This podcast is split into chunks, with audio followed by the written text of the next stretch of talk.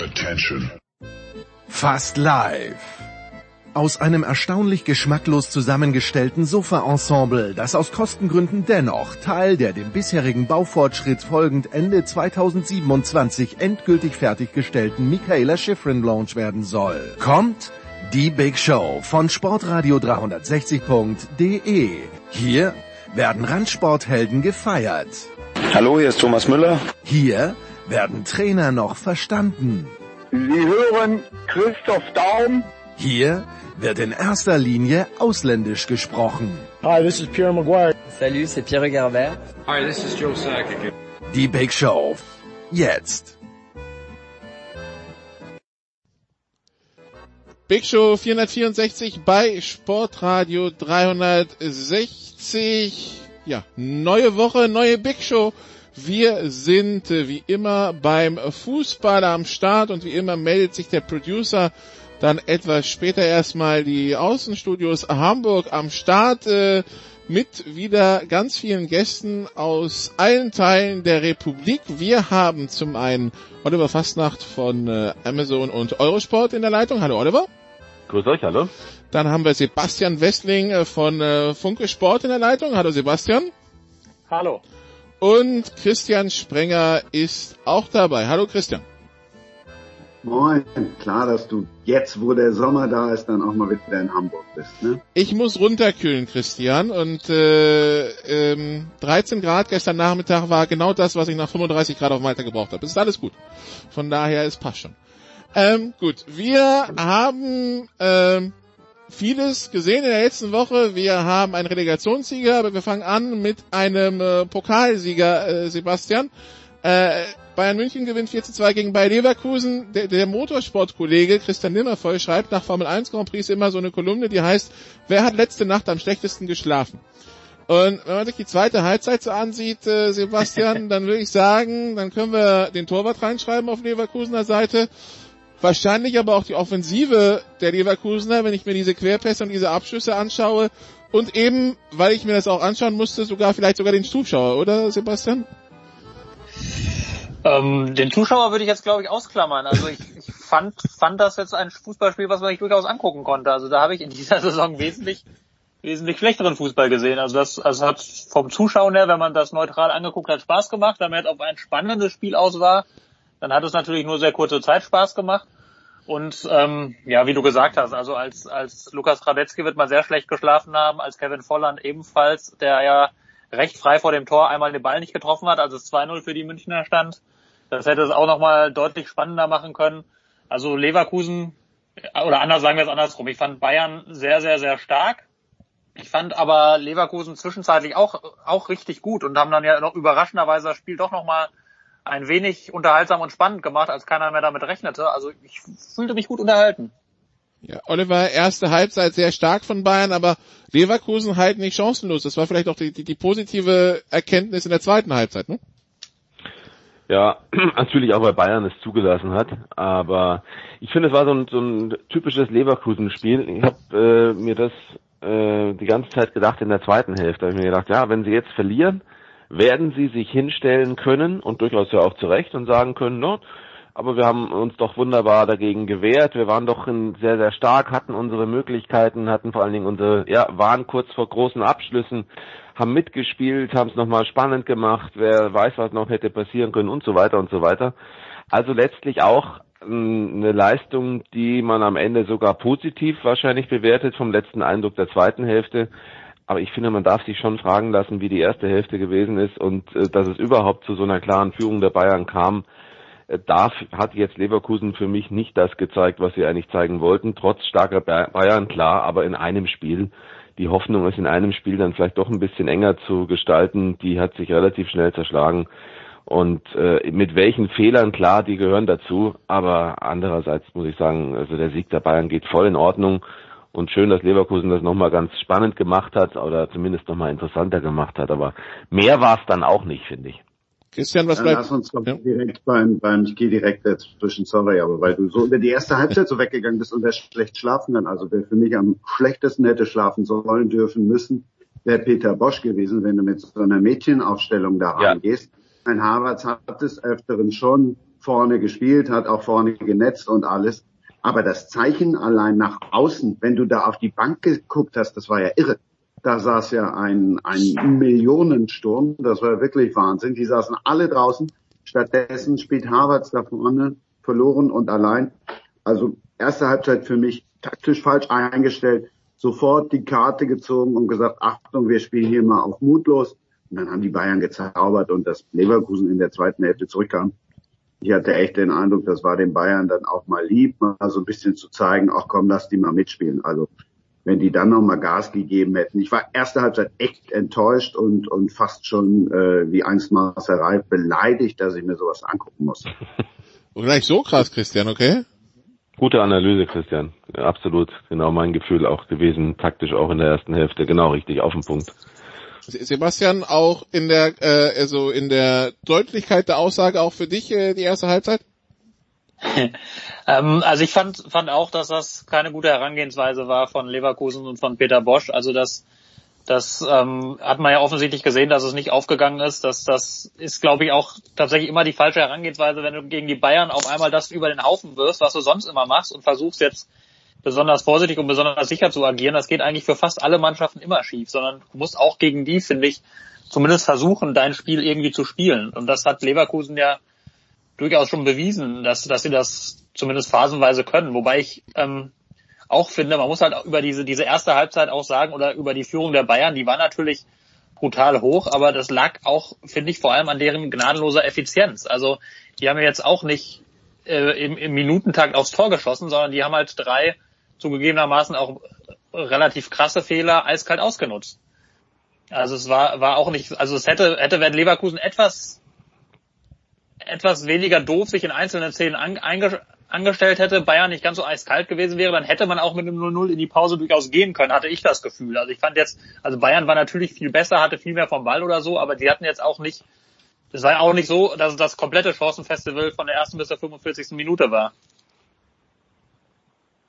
Möchte irgendwer widersprechen oder nicht? Nee, ich möchte nur noch mal ganz kurz äh, auf, also was Christian sagte, das, das meinte ich auch damit zu sagen, also in einem Spiel etwas leisten zu wollen, also in einem einzigen Spiel tatsächlich die Bayern zu packen. Es ist die einzige Chance, die man momentan in so einer in so einer Situation vielleicht hat und dann diese Aufstellung ähm, kann ich nur nochmal sagen, also völlig richtig und komplett in die in die Tonne zu kloppen und in die in die falsche Kiste gegriffen und ich verstehe es überhaupt nicht. Also dann spiele ich lieber auf Hurra und verliere von mir aus 3-5 oder 2-6, aber zeig wirklich nochmal brutal meine Qualitäten und lass vor allen Dingen die von der Leine, die das gerne zeigen wollen. Aber das war auch dieses äh, System, in dem Harvards da spielen musste. Also äh, Wahnsinn, wahnsinnig, was, was, was da passiert ist. Seit 2013 fünftes Double. Äh, man gönnt sich also auf Seiten vom FC Bayern nicht mal wirklich im Pokalschwäche, äh, wo ja ein schlechtes Spiel eben, wie es so thematisiert wird, reichen könnte. Mag mir irgendwer noch am Ende erklären, wieso es Elfmeter war und nicht Tor? Christian? Ich habe äh, dann nur eine kleine Anekdote am Rande dazu. Reden wir gleich bestimmt auch noch drüber. Dieses Relegationsspiel, da kam dann der Eugen Striegel nachher oben bei mir am Schnitt vorbei und sagte, und hast du was gesehen? Nee, ich sage, ich habe nichts gesehen, aber ihr seht ja auch nichts da unten im Keller. Also insofern, äh, ich weiß nicht, was sie da gesehen haben oder nicht gesehen haben. Normal hättest du es hättest pfeifen müssen und Thema durch. Aber so haben wir halt noch einen Elver gesehen. Und Harvard geht als Torschütze nochmal in nationalen Wettbewerb ein und gut ist. Ist ja jetzt nichts Schlimmes passiert, aber Nee, ich habe ich, ich hab mich, ich hab mich bloß gewundert, äh, weil das war ja kein Abseits und der Ball ist drin, wie man dann zum Elfmeter zurückgeht. Aber gut, ja, das war halt der Punkt, an dem es mich erstaunt hat. Aber vielleicht bin ich in diesen VRR-Geschichten noch einfach nicht tief genug drin. Sebastian, kann, hat sich sie erschlossen? Nein, das hat sich verstehen, Nikola, das ist das Problem. Ja, aber ich dachte, das ist unsere, ich dachte, das ist so im, im Sportjournalismus so ein bisschen auch die Aufgabe, verstehen und einordnen. Aber nicht beim VAR. Ach so, okay, dann ist vielleicht, dann ist vielleicht das, das, das der Fehler. Ähm, gut, wenn ihr, wenn wir zum Pokalfinale. Sebastian nicht unterbrechen, Entschuldigung. Ja, ich hätte jetzt aber auch nicht mehr substanziell mehr dazu beitragen können. Ich habe es auch nicht verstanden. Gut. Wenn wir zum Pokalfinale damit äh, quasi rum sind, dann haben wir noch Relegationen zu besprechen. Ähm, zwischen Werder Bremen und äh, dem FC Heidenheim.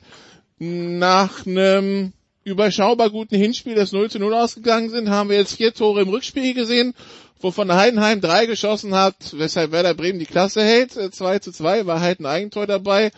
Ähm, am Ende, Sebastian, haben wir zwar ein frühes 1 zu 0 der Bremer und doch müssen sie am Ende zittern. Irgendwie passt das dann zur Saison, ne? Ja, auch die Spiele haben ja durchaus zur Saison gepasst. Also das war ja, war ja, finde ich vom Niveau her, also äh, wo wir vorhin äh, über das Pokalfinale als Vergleich gesprochen haben, da hast du ja fast das Gefühl gehabt, das ist eine andere Sportart. Also das fand ich, fand ich von Bremer Seite über, über zwei Spiele hinweg absolut nicht gut. Du hast, du hast gesehen, warum sie da unten stehen. Ähm, ja, Heidenheim hat sich, hat sich gut verkauft, aber muss sich am Ende natürlich auch vor allem nach dem ersten Spiel ärgern, dass sie da nicht mehr mitgenommen haben, weil, weil die hätten ja durchaus auch Chancen gehabt, den Bremern weitaus mehr Probleme noch zu bereiten. Sie hätten, sie hätten, sie können sich nach dem ersten Spiel ärgern, Oliver, und sie können sie wahrscheinlich auch wegen der ersten Viertelstunde im zweiten Spiel ärgern, oder? Ja, es war so Fürth Reloaded, ne? 2014, als die Fürther allerdings mit einer deutlichen Überlegenheit nach der ersten Hälfte in Hamburg 3-0 führen müssten. Äh, damals im Hinspiel. Es war dann letztlich äh, nicht so, dass Heidenheim da in, also auf, genau auf den Spuren wanderte aber insgesamt auch wiederum 0-0 zu wenig auswärts für die, äh, für die Zweitligamannschaft. Da hätten sie trotzdem ja mit diesem äh, Kopfball zum Ende sogar noch das 1-0 erzielen können. Das wäre auch völlig verdient gewesen. Also und dann gehst du natürlich in das, in das Rückspiel und während im Hinspiel natürlich in Bremen die Situation eine andere war, weil, weil Heidenheim finde ich, dass äh, so wie wir es ja auch da in der Woche davor in der, in der Big Show besprochen hatten, ähm, dass die einfach taktisch äh, gut eingestellt sein werden von Frank Schmidt und das waren sie in Bremen. Sie haben, finde ich, da wirklich eine, eine sensationelle taktische Leistung gezeigt, wenn es darum ging, die Bremer überhaupt nicht zur Entfaltung kommen zu lassen, vor allen Dingen immer wieder gut zu staffeln, auch Pass- und äh, Schusswege zuzustellen, äh, Überzahl am Ball herzustellen, wo immer es war. Also das fand ich schon überragend. Und das 0-0 war dann auch natürlich äh, zu wenig letztlich für das, was sie an Leistung gezeigt haben. Aber das dann gegen, gegen Bremen dann zu Hause in der dritten Minute, dieses, ich habe gedacht, ich sehe nicht recht. Also das war irgendwie, äh, das war wahrscheinlich genauso, wie es mir und Christian ging bei der Aufstellung von Leverkusen im Pokalfinale. Ich gucke das Spiel und denke, wow, wie geht denn der Ball da rein, bitteschön? Und dann habe ich mir gedacht, das kann doch eigentlich gar kein, gar kein, es muss doch ein Eigentor sein, hat man es ja auch ganz gut gesehen. Aber was für ein Eigentor, das lief ja schon mal richtig daneben. Danach hat Werder überhaupt nicht richtig nachgesetzt und, und das, was am Ende passiert ist, ist natürlich kann man sagen, äh, äh ja, Kohlmann hat gesagt, scheiß Saison, gutes Ende, dann würde ich sagen zu Heidenheim, gute bis sehr gute Saison, aber scheiß Ende. Ja, Christian, ähm, auch nicht mutig genug gespielt im Übrigen, ne? Also da, also, äh, kurz Christian noch. Ja. Das ist es eben. Enttäuschend letztlich, klar, das 0-1 fällt, aber das ist nach drei Minuten, es sollte eigentlich kein Thema sein die waren auf einmal, glaube ich, wirklich in dem Gefühl, Mensch, also jetzt haben wir wirklich dann wirklich was abzugeben, jetzt haben wir was zu verlieren. Und mit der Taktik allein ging es dann nicht mehr. Und das hat dann Bremen ganz gut gemacht auf der anderen Seite. Aber das war mir von Heidenheim dann letztlich zu wenig. Also die haben so lange gebraucht, bis sie sich ein bisschen gelöst haben. Er war natürlich dann super ärgerlich am Ende dieses 1 zu 2, statt nach dem 1-1 nochmal die Geschichte zu einem Happy End drehen zu können. Aber es fehlte die Qualität einfach aus dem HSV-Spiel. Heidenheim. Das ist auch so ein bisschen der ja. Punkt, finde ich, wo die Auswärtstore-Regel da, da, das, das so ein bisschen kaputt gemacht hat. Ne? Also du dadurch durch, durch das frühe Tor, dann wissen die Heidenheimer, sie müssen zwei schießen. Ich bin, bin kein Freund, das, das hört man ja jetzt, die, dieser Regel. Ähm, ich finde, die hat sich, hat sich irgendwie überholt. Die ergibt aus meinen Augen wenig Sinn. Das ist einfach nur ein Weg, um irgendwie Verlängerung und Elfmeterschießen zu vermeiden. Und in so einem Fall hast du mal gesehen, dass dass das dann, finde ich, zum Anfang des Spiels viel kaputt gemacht hat, weil ich glaube, es wäre anders gewesen, wenn Heidenheim gewusst hätte, sie müssen nur ein Tor schießen, anstatt sie müssen zwei schießen. Ja, nur andererseits überlege ich immer, äh, weil das ja jetzt häufig diskutiert wurde, was, was wäre die Lösung? Einfach dann äh, Verlängerung, gut, Elfmeterschießen ist für mich klar, dass dann immer, immer der, der, der Erstligist oder der, der Favorit weiterkommt. Das habe ich auch am Samstag, reden wir sowieso nicht drüber, deshalb kann ich das ja noch kurz einfließen lassen.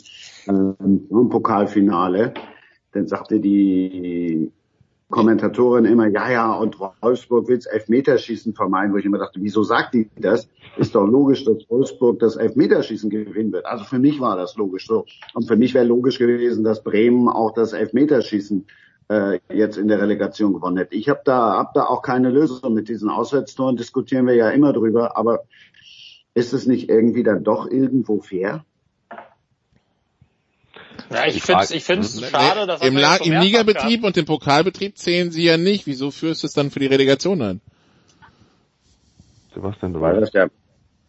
Ja, du hast ja jetzt schon, schon mehrfach den Fall gehabt, dass, dass zwei Mannschaften gegeneinander gespielt haben in dieser Relegation. Keine von beiden hat ein Spiel für sich entschieden, aber war trotzdem irgendwie dann ist drin geblieben und die andere raus. Das, also das finde ich Auswärtstore hin oder her, aber ob ich jetzt auswärts 1-1 zu Hause 0-0 spiele oder andersrum, warum das für die eine Mannschaft ein Vorteil ist, für die andere ein Nachteil, das finde ich die am wenigsten faire Lösung, ehrlich gesagt. Dann doch lieber Verlängerung und Elfmeterschießen. Aber das haben wir im Europapokal doch äh, in den K.O.-Runden haben wir das doch genauso. Und äh, ja, da gefällt mir auch nicht. Ich wollte gerade sagen, also das, das hat sich für mich die letzten 15, 20 Jahre auch langsam überholt. Also, also der, das, der, größte, der, der, der Reiseaufwand ist ja nicht mehr der gleiche, wie er noch war, als diese Regel mal eingeführt wurde. Der größte Witz war, als AC Mailand gegen Inter Mailand gespielt hat. Und ich weiß nicht mehr, welche von beiden Mannschaften aufgrund der Auswärtstore-Regel weiterkam, obwohl sie zweimal im gleichen Stadion gespielt haben. Da, gut kann man natürlich sagen, einmal waren mehr Zuschauer vom einen, einmal mehr vom anderen, aber das ist irgendwie, also spätestens da wurde es albern. Ich bin, bin wie gesagt kein Freund dieser Regel. Ich finde das, wir haben jetzt tatsächlich ja also recht viele Fälle gehabt, wo diese Auswärtstore die Entscheidung, Auswärtstorregel die Entscheidung gegeben hat, wer erste Liga und wer zweite Liga spielt, das finde ich nicht gut gelöst. Also da fände ich, hätte ich es lieber, wenn man einen klaren Sieger und einen klaren Verlierer hat auf sportlichem Weg, als durch diese etwas künstliche Unterscheidung von Heim- und Auswärtstoren. Das haben wir ja bei, genau bei dem, äh, bei der Relegation Fürth HSV auch gehabt. Ähm, mhm. das, das 1 zu 1 im Rückspiel. Ähm, die Frage ist halt nur, also Und halt letztes so, Jahr bei Stuttgart Union. Hm. Ja, stimmt, richtig, ja. Ich, äh, das ist, ich weiß nicht, wie laufen Hinspiele, wenn du diese Regeln nicht einführst. Das ist halt die Frage. Ich nehme an, es geht auch ein bisschen um darum, die Attraktivität zu steigern bei Hin- und Rückspiel, dass man sagt, also wenn eine Mannschaft weiß, die bei einem Hinspiel auswärts antritt, dass sie mit null keinen Nachteil hat, dann wird sie vielleicht noch mehr mauern und zu versuchen, einfach nur ein 0 zu 0 rauszuholen. Und eventuell ist die Idee dahinter eben zu sagen, dann spielt die vielleicht mehr auf ein Auswärtstor, wenn sie wissen, dass, dass sie damit einen Vorteil haben und dann entwickelt sich eventuell ein besseres Spiel. Ich weiß es nicht. Es gibt noch eine Regel, die ich auch so, also die ich nicht nur diskutieren würde, sondern sofort abschaffen würde, nämlich Tordifferenz zählt bei äh, direkten Vergleich, also bei, bei Punktgleichheit. Ich würde immer den direkten Vergleich ranziehen. Ähm, ist aber wieder ein anderes Thema. Trotzdem, äh, klar, man kann darüber diskutieren. Mich ärgert es dann am Ende auch, dass, dass letztlich der, der Zweitligist ausscheidet, ohne die Chance zu bekommen auf einen Unentschieden, äh, auf, eine, auf eine Verlängerung vielleicht und Elfmeterschießen Andererseits, gut, Bremen hat gewonnen. Ne? Also es war jetzt nicht nur dieses 1 zu 1. Das Spiel lief von Anfang an nicht in die Richtung von Heidenheim durch dieses blöde Eigentor. Und natürlich hast du recht, sie wissen, dass sie dann zwei schießen müssen, aber nochmal, dann muss man halt auch schauen, ob man gegen eine wirklich nicht bockstarke, sondern eben auch schlagbare Bremer Mannschaft dann diese Chance auch wirklich nutzt, so wie gegen den HSV bis zuletzt dran glaubt, ist aber auch ein bisschen mehr erzwingt, als sie es äh, gegen Bremen getan haben. Und ähm, das ist ja nicht das Einzige, was bei Heidenheim schief lief. Ich nehme an, wir werden auch noch über den Vorfall auf der Tribüne sprechen. Weil wir das mit der Auswärtstorregel gerade nicht geklärt bekommen haben, haben wir einen weiteren Diskutanten reingeholt, Marcel Meinert von Sky. Hallo Marcel. Hallo, moin zusammen. Deine Chance für ein Argument pro Auswärtstorregel. Pro Auswärts, das fällt mir, ich könnte jetzt den Traditionalisten machen und sagen, das war ja schon immer so und deswegen soll das auch immer bleiben. Das wäre ein bisschen billig. Ich glaube aber fast, dass das ähm, die Grundlage war für diese Entscheidung damals, als dann jemand gesagt hat, okay, wir machen wieder Relegation in Hin- und Rückspiel. Ja gut, Hin- und Rückspiel im Europapokal ist ja immer mit Auswärtstor, dann machen wir das diesmal auch. Ich gehe davon aus, dass das nicht näher hinterfragt worden ist und deswegen jetzt auch bis zum heutigen Tag so fortgesetzt äh, wurde. Ähm, alle wissen vorher, wo, worauf sie sich darauf einlassen. Also es kommt für keinen irgendwie überraschend. Deswegen gab es jetzt auch, glaube ich, nicht den ganz großen Aufschrei der Heidenheimer dann, dann deswegen hinterher. Aber was Gerechtigkeit, Fairplay etc. pp angeht, glaube ich auch, dass wir ohne ein Stückchen weiter wären. Entschuldigung, äh, ganz kurz nochmal, ich muss mich selbst korrigieren, habe ich gesagt, dass Bremen gewonnen hat. Es stand 1-2, es war dann auf das 2-2. Ich habe das schon wieder abgehakt, weil es für mich sowieso läppisch war, dieses 2-2 zum Ende. Und dann noch dieses Getue und dann lässt man 20 Sekunden später dann doch das Spiel nicht mehr anpfeifen. Also das hätte man sich auch sparen können, dann überhaupt noch zu sagen, jetzt gucken wir nochmal weiter. Das 2-2 war ein Geschenk letztlich. Heidenheim war nicht stark genug, um diese Relegation zu gewinnen. In zwei Spielen fertig. Ähm, Gut, also was, äh, wenn wir Marcel schon da haben, äh, Bremen sichert sich also den Klassenerhalt. Was, was muss jetzt in Bremen passieren, weil die Tendenz ist ja die letzten Jahre doch eher fallend und die Selbstwahrnehmung vor der Saison war ja gefühlt auch eine andere als äh, Relegation. Äh, wir, wir haben jetzt genug Beispiele von Vereinen, die sich oben wähnten und dann immer wieder abgestürzt sind. Äh, siehst du das bei Bremen anders laufen? Marcel. Ganz, ganz schwierig, ehrlich gesagt. Ähm, grundsätzlich ist das natürlich auch ist halt dieser Klassiker, ne? Ein Kader, mit dem du eigentlich nicht in Abstiegsgefahr geraten solltest. Ähm, aber Garantien gibt es da nicht. Es sind viele Widrigkeiten dann im Laufe der Saison dazugekommen. Verletzungspech ist dann, ist dann das eine, viele, viele kleinere Nebenkriegsschauplätze, dass du als, als Werder Bremen eine derartig schwache Performance vor heimischem Publikum hinlegst, über eine komplette Saison dann nur zwei Spiele gewinnst und wie viel das war, das kann sich, glaube ich, jetzt immer noch keiner erklären. Und insofern ist es richtig, da jeden einzelnen Stein umzudrehen. Ähm, aber dass das nicht im nächsten Jahr wieder in die gleiche Richtung geht, also das würde ich jetzt nicht ausstellen wollen. Man hat beim HSV gesehen, dass eine Relegation nicht zwingend eine heilende Wirkung haben muss, sondern dass das dann auch dazu führen kann, dass diejenigen, die, die dabei waren, auch dann im nächsten Jahr relativ schnell wieder den, den Hemmschuh anhaben, dass es dann schwer wird, äh, eine Leichtigkeit zu entwickeln, in den, in den Rhythmus zu kommen. Ähm, und insofern glaube ich, dass das für Bremen auch weiter kompliziert wird. Ich sehe jetzt nicht, dass die den ganz großen Umbruch machen, dass da die Hälfte der Mannschaft irgendwie ausgetauscht wird, sondern dass man versucht, aus dem vorhandenen Potenzial mehr zu machen. Das wird, das wird eine sehr, sehr schwierige Aufgabe werden, ähm, für wen auch immer. Es ist ja wohl auch noch nicht sicher, dass Florian Kofeld das weitermachen will, soll, kann, was, was auch immer. Ähm, ich traue mich das ehrlich gesagt nicht näher einzuschätzen. Da bin ich ein, bin ich ein bisschen, äh, bisschen weit weg. Äh, dass es kein weiter so geben kann, äh, ist völlig richtig. Ähm, es ist auch das große Ganze in Bremen, ne? ob die, die handelnden Personen, die die Personalpolitik zu verantworten haben, äh, weiter in die richtigen sind. Ich glaube, darüber muss auch diskutiert werden und dementsprechend geht es auch um die Position von Frank Baumann. Ist irgendwer in Bezug auf Bremen positiv gestimmt in der Runde? Insofern positiv gestimmt, dass sie jetzt wissen, dass es nächstes Jahr nicht äh, um die Euroleague-Quali geht.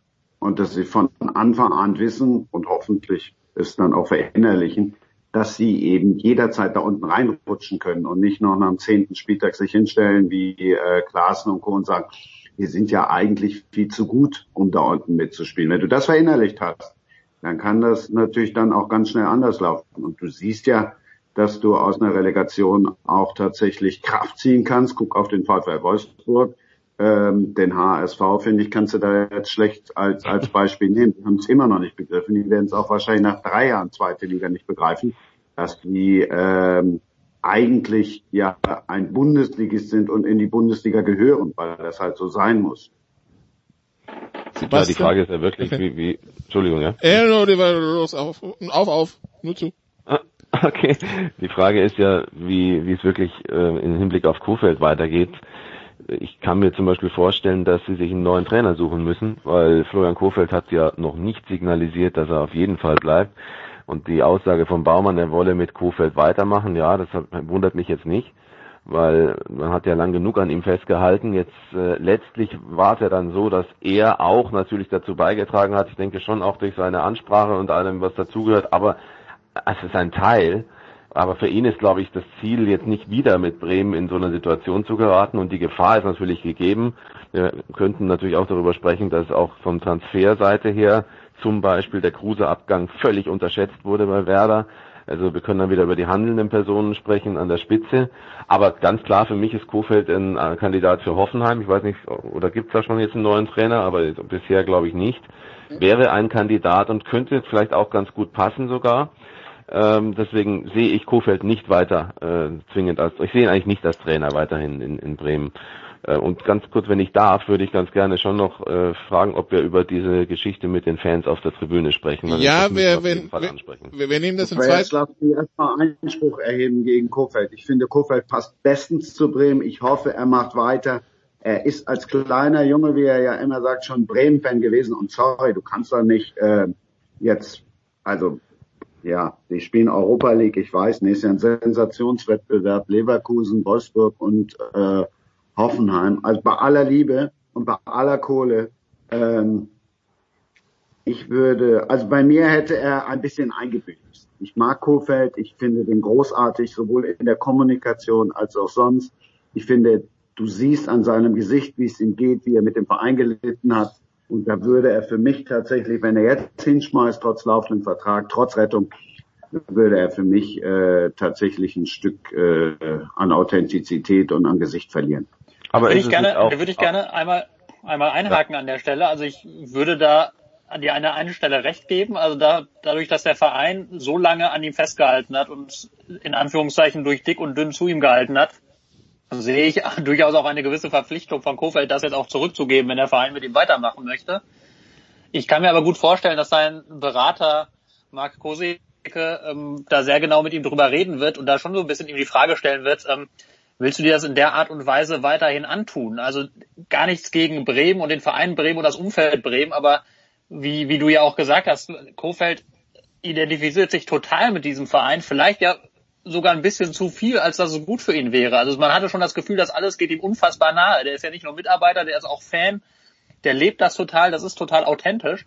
Aber das geht, glaube ich, auch unfassbar an die Substanz, gerade dann, wenn, wenn es nicht gut läuft. Und ich kann mir sehr gut vorstellen, dass sein Berater, der ein recht gescheiter Mann ist, ihm da schon sagen wird, hör mal, überleg dir das, ob das wirklich mittelfristig gut und gesund für dich ist, das immer so mit zu durchleiden und ob da vielleicht ein anderer, ruhigerer Verein nicht vielleicht sogar die etwas einfachere Alternative ist.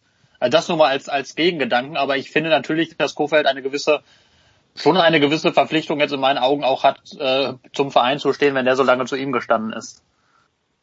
Also das finde ich nicht. Ähm, ich finde, Christian, ich verstehe das mit, mit der Zugehörigkeit und so weiter, das kann ich nachvollziehen. Verlieren würde er bei mir nicht, denn es bringt ihm relativ wenig, wenn er vielleicht beim einen oder anderen verliert im Ansehen weil er jetzt den Weg nicht weitergeht, wo man immer noch nicht weiß, was ist denn überhaupt der, der Weg, also wie, welche Spieler bekommt er denn überhaupt, was, wer, wer garantiert ihn denn, dass er eine Mannschaft bekommt, die dann tatsächlich eben nicht wieder gegen den Abstieg kämpft.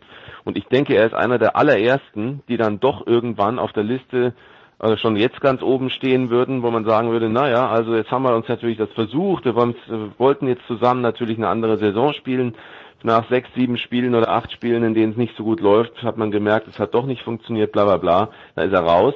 Dann sind andere Jobs vergeben. Ich glaube, jetzt zu Beginn dann vor oder nach Ende dieser Saison kann er sich ganz anders nochmal aufstellen. Und ich finde tatsächlich Hoffenheim eine charmante Idee. Mein, abgesehen davon war er auch immer wieder bei Bremen im Gespräch, aber man ihn eben genau aufgrund der Qualitäten, die du ja angesprochen hast, äh, bei, bei Dortmund im Gespräch. Ich glaube jetzt nicht, dass, dass es, äh, er sich jetzt qualifiziert hat für den nächsten Job für Dortmund. Noch nicht. Das wäre derzeit schwer zu vermitteln. Ja, noch nicht. Aber ich meine, er war ein Thema, weißt du auch, Sebastian, dass er immer wieder ja. genannt wurde, auch von den Fans und auch im Umfeld. Ähm, so, jetzt braucht er einen nächsten Schritt. Und für mich ist der nächste Schritt nicht nochmal Werder, vielleicht eine, vier, drei, vier Monate, um zu sehen, es geht nicht, sondern neuer Verein. Das Umfeld in, in Hoffenheim halte ich für sehr professionell. Es ist eine, eine ruhige Situation. Er könnte vielleicht sogar was aufbauen. Ähm, es gäbe auch andere Vereine, vielleicht auch ein interessanter Zweitligaklub, muss man mal sehen. Äh, wie auch immer, er braucht, glaube ich, was Neues, weil das hat ihn, glaube ich, total fertig gemacht, diese, diese Saison. Und ich würde es ihm überhaupt nicht äh, übel nehmen, wenn er wechseln würde. Wäre auch aus meiner Sicht eine falsche Reaktion in Bremen.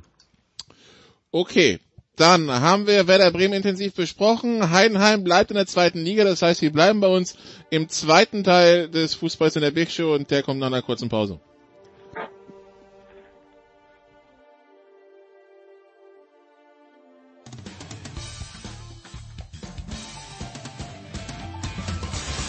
Ja, grüß euch, servus, das ist Dominik Lamberdinger und ihr hört Sportradio 360.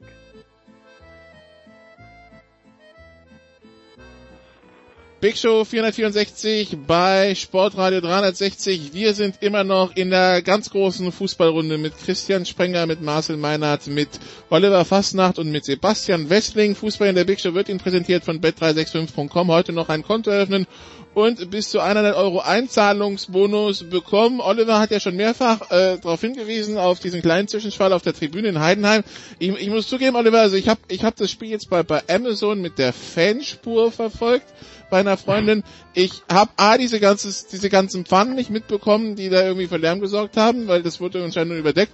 Und auch diese Sache mit, die Tribüne war plötzlich voll, aha, und dann war die Reisegruppe wieder unterwegs und ging aha, war jetzt für mich nicht so, also ich muss zugeben, ich habe es mir so als Randnotiz wahrgenommen, als als großes Problem, aber du anscheinend anders. Naja, also äh, äh, ich hatte aber auch keine Ahnung, wo die, wo die Spielerfrauen plötzlich herkamen, wenn ich ganz ehrlich bin. Also es muss, also A muss es ja jemand gegeben haben, der sie reingelassen hat. Das sind ja nicht, dass die, die haben sich irgendwo, äh, die Geschichte ist wohl so, dass die irgendwo zusammen waren, die Spielerfrauen, Family Friends und, und weiß ich nicht noch alles äh, und das Spiel gesehen haben und nicht weit weg vom Stadion oder ich glaube in einem VIP-Bereich sogar des Stadions. So, und dann hat man sich gedacht, jetzt unterstützen wir mal äh, unsere Männer und äh, Väter und so weiter und irgendwie die Mannschaft. Lustige Idee, haha. Äh, unter Quarantäneregeln natürlich ja, man hat gesehen, sie haben ein bisschen Abstand gehalten, da waren Kinder dabei.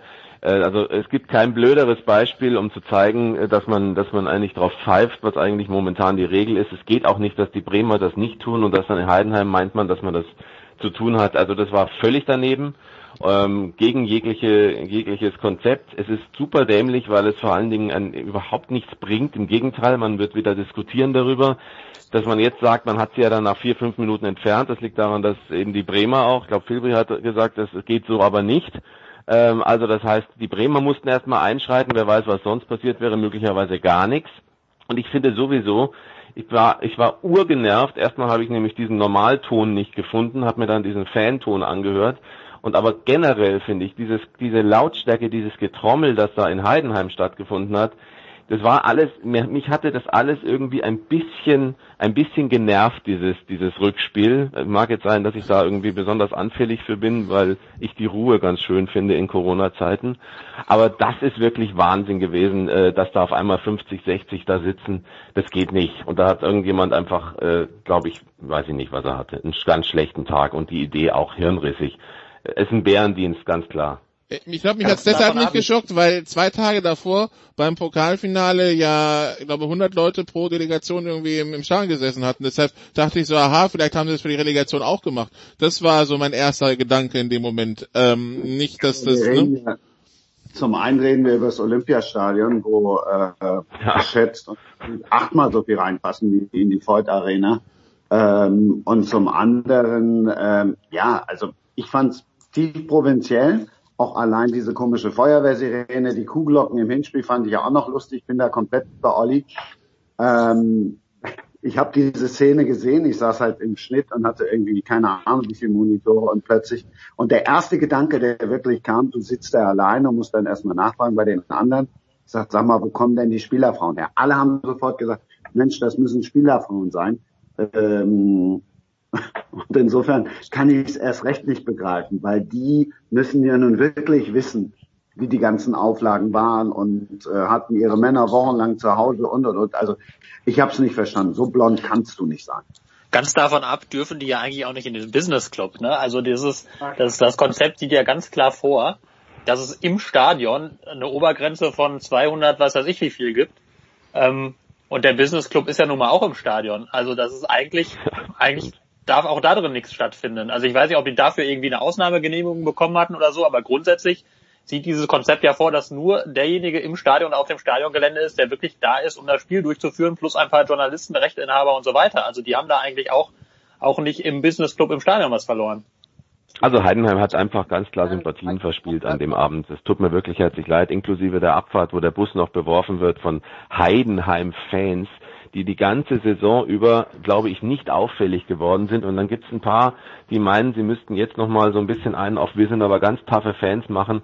Das hat mir alles gar nicht gefallen. Ich finde es schade, dass sie nicht den Aufstieg geschafft haben, gebe ich auch zu. Ich hätte es ihnen sehr gegönnt.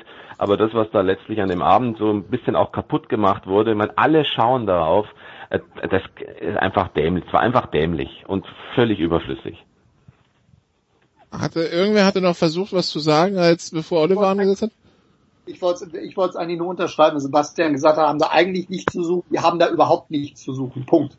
Das, da gibt's auch kein Hin und Her und vielleicht und Ausnahmegenehmigung, da gibt's ganz klare Richtlinien, ähm, das geht nicht. Ich würde jetzt bei der Geschichte nicht ganz so weit gehen und sagen, dass für mich das Heidenheimer äh, Image da äh, gelitten hat. Okay, dass die da überhaupt in der Nähe sind, das mag provinziell sein. Ja, da bin ich, da bin ich noch dabei. Ähm, aber so etwas ist nicht zu tolerieren. Punkt. Und da muss es auch die entsprechenden Konsequenzen geben.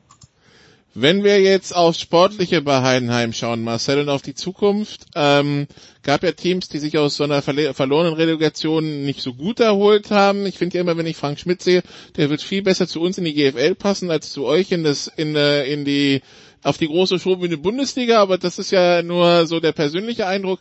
Äh, und ich würde sie natürlich auch können, in der Bundesliga zu coachen. Wie geht's weiter mit Heidenheim, Marcel?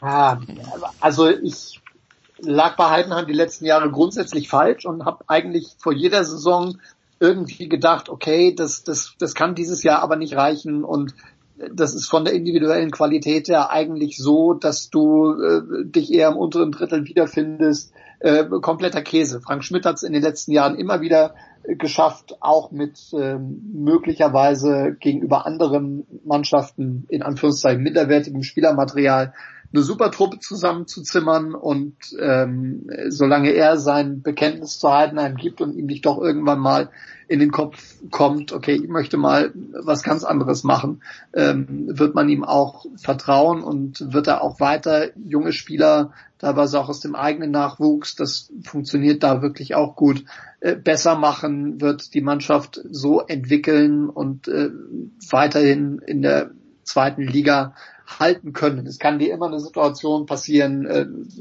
dass du auf einmal eine Negativserie hast, dass du verletzt hast und dass du dann unten reinrutscht. Da ist eher nicht vorgefeilt, aber grundsätzlich ähm, ist die Arbeit sehr solide und ist Heidenheim, da sind wir uns ja auch alle einig, äh, in der zweiten Liga vernünftig aufgehoben mit einem soliden äh, fünften, sechsten, siebten Platz wären die auch absolut vernünftig bedient gewesen. Ähm, Wenn es da mal einen Ausreißer nach oben gibt, dann würden alle den mitnehmen und versuchen, das Beste draus zu machen, genauso wie sie es jetzt ähm, getan haben. Und trotzdem geht dann am nächsten Tag die Sonne in Heidenheim auch wieder auf.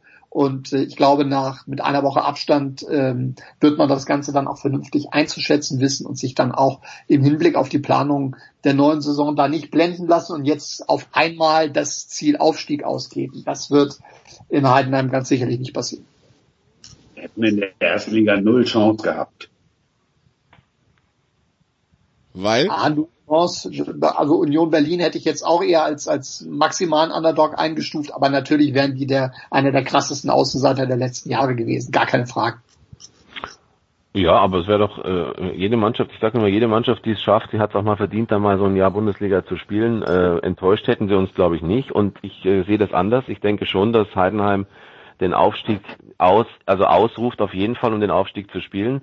Denn sowohl 16, 17 als auch in der vorletzten Saison und in dieser Saison, jetzt ja dann sogar mit der Relegation, waren sie nicht nur immer irgendwie dabei, sondern sie hätten tatsächlich mit einer Serie die sie gestartet haben, wenn sie die fortgesetzt hätten zum Ende einer Saison, wären sie immer in dieser äh, Platzierung auf drei rum gewesen, hätten in diesem Jahr sogar mit äh, dem ein oder anderen besseren Spiel sogar äh, direkt aufsteigen können. Sie hatten ein Riesenproblem mit dem Neustart äh, nach der Zwangspause. Sie haben ganz schlecht in Bochum gespielt und man dachte, okay, das ist jetzt eine super Chance, mit einem guten Dreier loszulegen, denn sie waren da oben voll dabei. Also für mich sogar eine Chance liegen gelassen über die Relegation. Das ist auch ein bisschen Glück, weil der HSV halt total abgelust hat. Aber ich sehe die auf jeden Fall und ich finde auch, dass das ihr Ziel sein sollte, dass sie um den Aufstieg spielen sollten und sich nicht auf keinen Fall mit irgendeinem Mittelfeld oder oberem Platz 6, 5, 7 zufrieden geben sollten. Die Ansprüche sollten anders sein, denn das haben sie jetzt mehrfach bewiesen in der zweiten Liga und äh, vor allen Dingen eben jetzt in dieser Saison. Und jetzt ist doch ganz gut, dass äh, vielleicht der ein oder andere raus kann, kann man vielleicht jetzt nochmal äh, Stuttgart aufgestiegen, Bielefeld, die waren einfach zu stark. Ich sehe sie als wiederum mit um den Aufstieg spielend. Sebastian. Allerdings werden sie natürlich ein riesen, riesen äh, Problem bekommen. Griesbeck, äh, Dorsch, äh, Kleindienst, die werden sicherlich wechseln. Griesbeck wohl zu Union Berlin. Also natürlich wird da auch eine ganze Menge an Umbruch stattfinden. Sebastian, Sebastian, der mehr den Fokus aufs Ruhrgebiet hat, für, für den Heidenheim vielleicht auch so, so ein bisschen fremde Welt ist. Wie, wie siehst du es mit der Zukunft der Heidenheimer? Also A, wie schätzt du sie ein? Und B, ist Heidenheim ein Team, das du in der ersten Liga wünschen würdest? Du hast ja jetzt eindrücklich geschildert, wie weit weg ich bin. Ähm, ich, ich, ich antworte mal allein auf die zweite Frage, weil die, das erste kann ich wirklich ganz schwer seriös einschätzen. Also ich habe riesen Respekt vor der Arbeit, die in Heidenheim geleistet wird, also was man da aus seinen Mitteln macht. Das ist schon fantastisch, wenn man eben vergleicht, dass sie vor dem HSV landen, der ganz andere Mittel hat, dass sie eben konstant oben in der zweiten Liga mitspielen. Zur Frage, würde ich mir so einen Verein in der ersten Liga wünschen? Also da bin ich tatsächlich ein bisschen zwiegespalten. Also einerseits, ähm, wenn ich die Wahl habe, dann habe ich eigentlich lieber immer einen Club wie, wie ein Hamburger SV und Werder Bremen und so weiter, diese, diese eigentlich großen Clubs mit großem Umfeld, mit Geschichte und so weiter, habe ich lieber in der Liga, ähm, die gehören da eigentlich eher rein. Andererseits, A, finde ich, sportliches Argument, wer, wer aufsteigt, hat es sich nun mal auch verdient, dabei zu sein und B, ist auch immer mal ganz schön, so ein paar andere Farbtupfer in der Liga zu haben. Ich habe mich immer total gefreut, nach Darmstadt zu fahren, dieses uralte Böllenfallstadion, das war ein so ein so ein Fahrtupfer, der jetzt leider rausgefallen ist ja aus der Bundesliga schon schon etwas länger. Und da gibt's auch andere, wo es wo es also so mal Heidenheim ein zwei Jahre dabei. Warum nicht? Hätte ich hätte ich auch hätte ich auch mal nett gefunden, aber so auf Dauer habe ich lieber einen HSV in der ersten Liga oder vielleicht auch mal wieder ein VfL Bochum oder so, sage ich auch ganz ehrlich ob der HSV oder nicht in den nächsten Jahren wieder die, diesen Wunsch erfüllen kann, das besprechen wir ein bisschen später. Äh, wir haben noch eine Relegation zu besprechen, Marcel. Das ist die von der zweiten in die dritte Liga. Wir haben vor ein paar Wochen hier über Nürnberg geredet, Marcel. Da warst du nicht zwingend optimistisch. Du hast, wenn ich mich recht erinnere, das Spiel betreut zwischen Kiel und Nürnberg, wo am Ende dann ähm, Nürnberg in die Relegation musste. Jetzt haben sie mit neuem Trainer 2 zu 0 gegen Ingolstadt gewonnen. Äh, das Hinspiel in Nürnberg, Ingolstadt, also kein Auswärtstor erzielt. Äh, Ding schon durch? Nein, durch ist das noch nicht. Ähm, natürlich eine sehr, sehr gute Ausgangsposition. Nürnberg hätte das auch mit den Chancen, die sie hatten, 3-4-0 äh, gewinnen können. Ähm, ich fand die Art und Weise, wie Nürnberg das von Beginn an gemacht hat, äh, wirklich bemerkenswert. Ich glaube, da hat auch die Tatsache geholfen, dass sie ähm, mehr Pause hatten als der Gegner, gar nicht mal unbedingt was die Frische angeht, sondern einfach was, was äh, auch den Kopf betrifft, der dann wieder komplett frei war, wobei sie auch in Kiel kein schlechtes Auswärtsspiel gemacht haben. Das war eine Partie, wenn die am achten Spieltag stattfindet und du nimmst da einen Punkt mit, ist alles wunderbar. So war es am 34. Spieltag und es war dann am Ende ein Tor äh, zu wenig, weil Fürth dir die Schützenhilfe nicht, nicht gegeben hat und du steckst drin in diesem ganzen Schlamassel, dass du dir eindeutig, ähm, eindeutig vorher eingebrockt hast. So. Ähm, und dann hat sich, ne, keiner wild machen lassen, ist verkehrt, denn sie haben den Trainer rausgeschmissen, was sich vor einer Relegation äh, noch niemand getraut hat und was auch eine Maßnahme ist, die ich auch trotz dieses 2 zu 0 Erfolgs jetzt nicht zwingend propagieren würde. Also für zwei Spiele, boah, das ist schon ein Wabonspiel, wenn es jetzt am Ende äh, gut geht. Sie haben eine, insofern eine vernünftige Lösung gefunden, als dass Michael Wiesinger natürlich auch jemand wäre, der dann danach wieder ins zweite Glied dann zurückkehrt und sagt, okay, ich mache dann dann weiterhin den den Nachwuchs und der sich mit dem mit dem Verein zu 100 Prozent identifiziert. Wenn du diese Variante nicht hast als Verein, glaube ich, ähm, dass du dich nicht ganz so leicht tust, das dann ähm, zu machen. Das ist schon schon ein Risiko und auch auch bei der bei der Geschichte Trainerwechsel hat, denke ich, der Faktor Zeit geholfen. Wenn sie diese anderthalb Wochen zur Vorbereitung auf das Spiel nicht gehabt hätten, äh, sondern nur wie im Normalfall drei, vier Tage, wäre man das Risiko sicherlich nicht eingegangen. Das glaube ich ist, äh, das ist äh, sicher. Ähm, Wiesinger hat es geschafft, äh, den richtigen Spirit, die richtige Stimmung in die Mannschaft zu bringen. Und jetzt haben sie gestern gezeigt, dass sie, und das wissen wir alle, natürlich gut Fußball spielen können, weil sie wirklich eine Mannschaft mit Qualität sind, die sich aber zu selten als Mannschaft ausgezeichnet haben. Und ähm, vielleicht kriegen sie das jetzt dann auf der Zielgerade noch gewuppt. Aber äh, Ingolstadt wird da ganz sicherlich äh, nochmal alles raushauen. Die haben Offensivpotenzial. Allerdings muss man sehen, wie es jetzt personell dann aussieht, denn denen ist natürlich nun fast alles weggebrochen, was sie da an Prominenz da vorne hatten. Äh, und äh, ohne Kutschke, Beister etc. wird es natürlich im Rückspiel dann auch verdammt schwer. Aber nur um da nochmal anzusetzen, weil wir ja eben drüber gesprochen haben, der Unterschied von, äh, von Samstag auf Montag und dann nochmal der Unterschied äh, auf gestern. Also du siehst ja tatsächlich, dass zwischen diesen drei Ligen mehr als fünf oder sechs Welten liegen. Ne? Das ist ja echt krass. Also ich habe Ingolstadt zugegebenermaßen jetzt ewig nicht gesehen. Oh, ja, da denkst du, kannst du auch noch mitkicken. Jetzt überspitzt.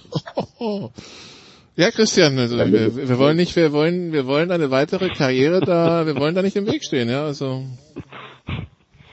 Naja, also Ja, Ingolstadt, Das ja, ist schon ein komplett anderer Fußball, ne? Ingolstadt hat jetzt auch in der dritten Liga, finde ich, nicht überragend gespielt. Ne? Also ich meine, das sind ja sowieso äh, viele, die dann noch Chance hatten, dann obendran zu sein oder sich schon mal abzusetzen. Die haben es nicht getan. Ein unglaublicher Absturz von Unterhaching, obwohl die lange ganz oben mitgespielt haben. Duisburg hat es nicht geschafft, eben weil die zum Teil auf dem Zahnfleisch dahergekommen sind, nur noch mit acht, neun Mann trainieren konnten teilweise. Es gibt ja auch Gründe dafür und Ingolstadt hat letztlich dann ja, sie haben es dann genutzt am Ende, weil davor sich nicht andere deutlicher abgesetzt haben. Ingolstadt selbst war jetzt aus meiner Sicht nicht so, dass ich sagen würde, sie schaffen auf jeden Fall die äh, Relegation und das, was sie ge gespielt haben. Es ist letztlich auch äh, Thomas Oral wieder gewesen. Marcel, du kennst ihn ja auch gut. Also das äh, Thomas Oral ist für mich einer, der leider den falschen Ton nicht nur in dem Spiel oder vor diesem Spiel angeschlagen hat, sondern auch immer wieder mal weiß nicht, er ist jetzt zum dritten Mal ist er jetzt bei, beim FC Ingolstadt. Sie halten immer wieder äh, zu ihm und sehen in ihm auch einen, einen Halsbringer. Das mag alles sein, dass der eine Art hat, die auch mal ankommt. Aber Fakt ist, Ingolstadt hat sich mit viel zu viel beschäftigt vor diesem Relegationshinspiel als mit dem Spiel selbst. Sie haben versucht, äh, tatsächlich zu provozieren durch Aussagen von Oral, die er dann nachher, hat er gestern im Amazon-Interview dann gesagt, irgendwie da ist er falsch verstanden worden. Äh, äh, ja gut, also irgendwie, wenn einer sich mehr mit dem Gegner beschäftigt, dann hat er, glaube ich, sowieso irgendwie die falsche Ansprache gewählt, auch in Pressekonferenzen.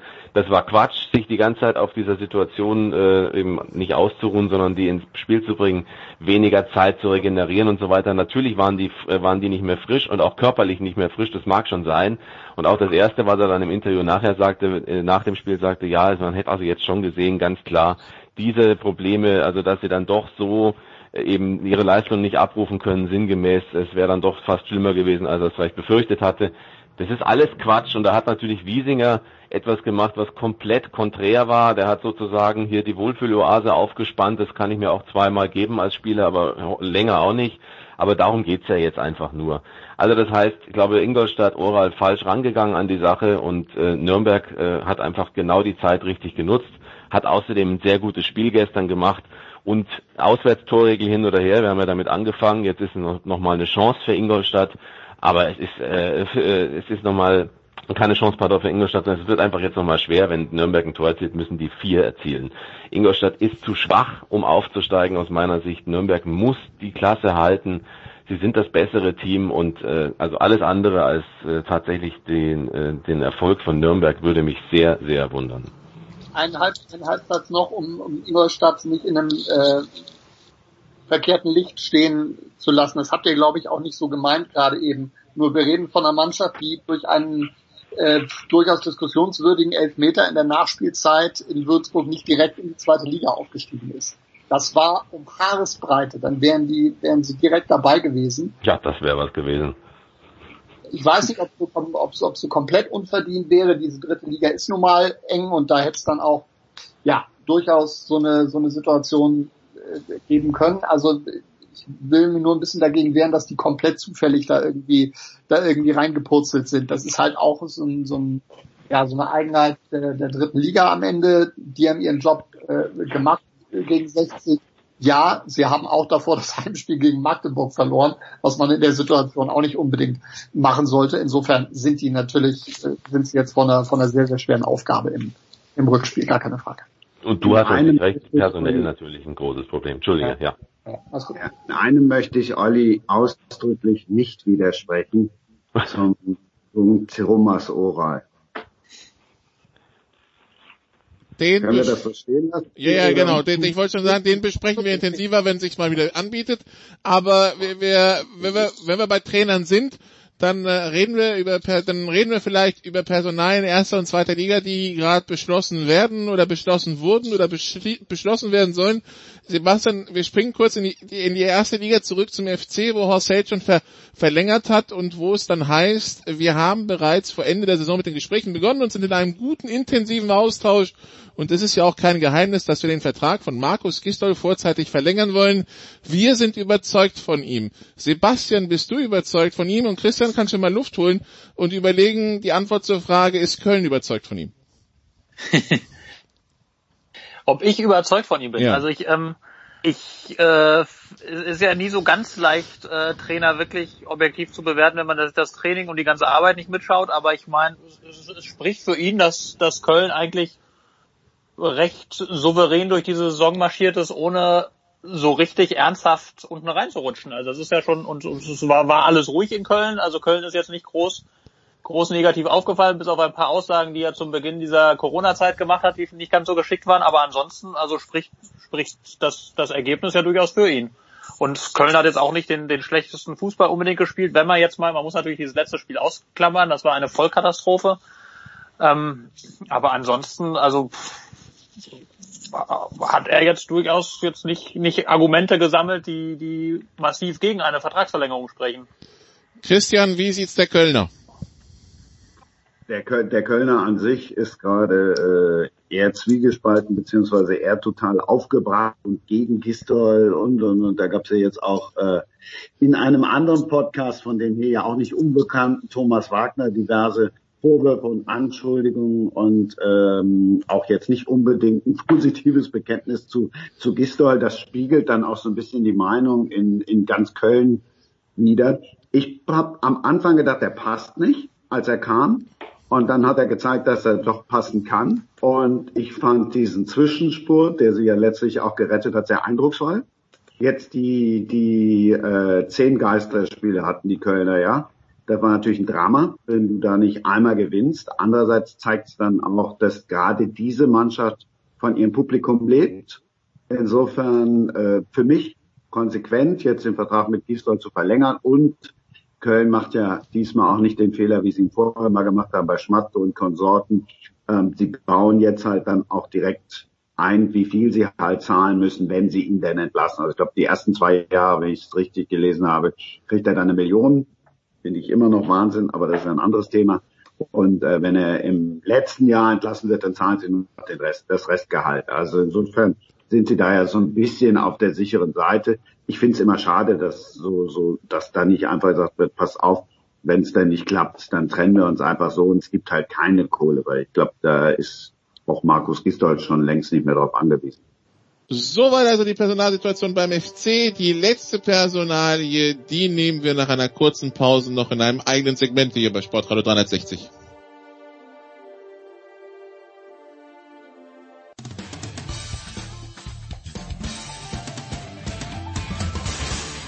Oui, bonjour, c'est Henri Lecomte. Vous, vous écoutez la radio 360.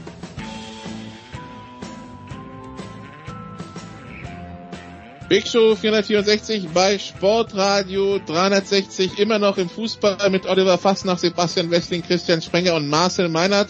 Und wir kommen jetzt zu dem Thema, zu dem bestimmt jeder eine Meinung hat, nämlich zum HSV. Marcel, keine, Verle keine Verlängerung mit Hacking. Dafür kommt jetzt Daniel Thune von Osnabrück. Ähm, da wäre das erste Stichwort, wie schaut's aus mit Kontinuität? Und äh, du darfst referieren zur These, ein Abstieg tut gut und hat einen reinigenden Effekt am Beispiel HSV, Marcel. Ich bin Boah. sehr gespannt. Boah, hat er gut getan. Ein, ein, ein Weg los, Marcel. Einem, in einem Fünf-Sterne-Schuppen zwei Wochen ist ist überhaupt nichts dagegen. So, so reinigen, ja, völliger Käse. Also, das hat natürlich auch damit zu tun, dass es äh, in Hamburg zu wenige begriffen haben, in was für einem Hotel man da untergekommen ist in der, in der zweiten Liga und das einfach zu lange gedauert hat.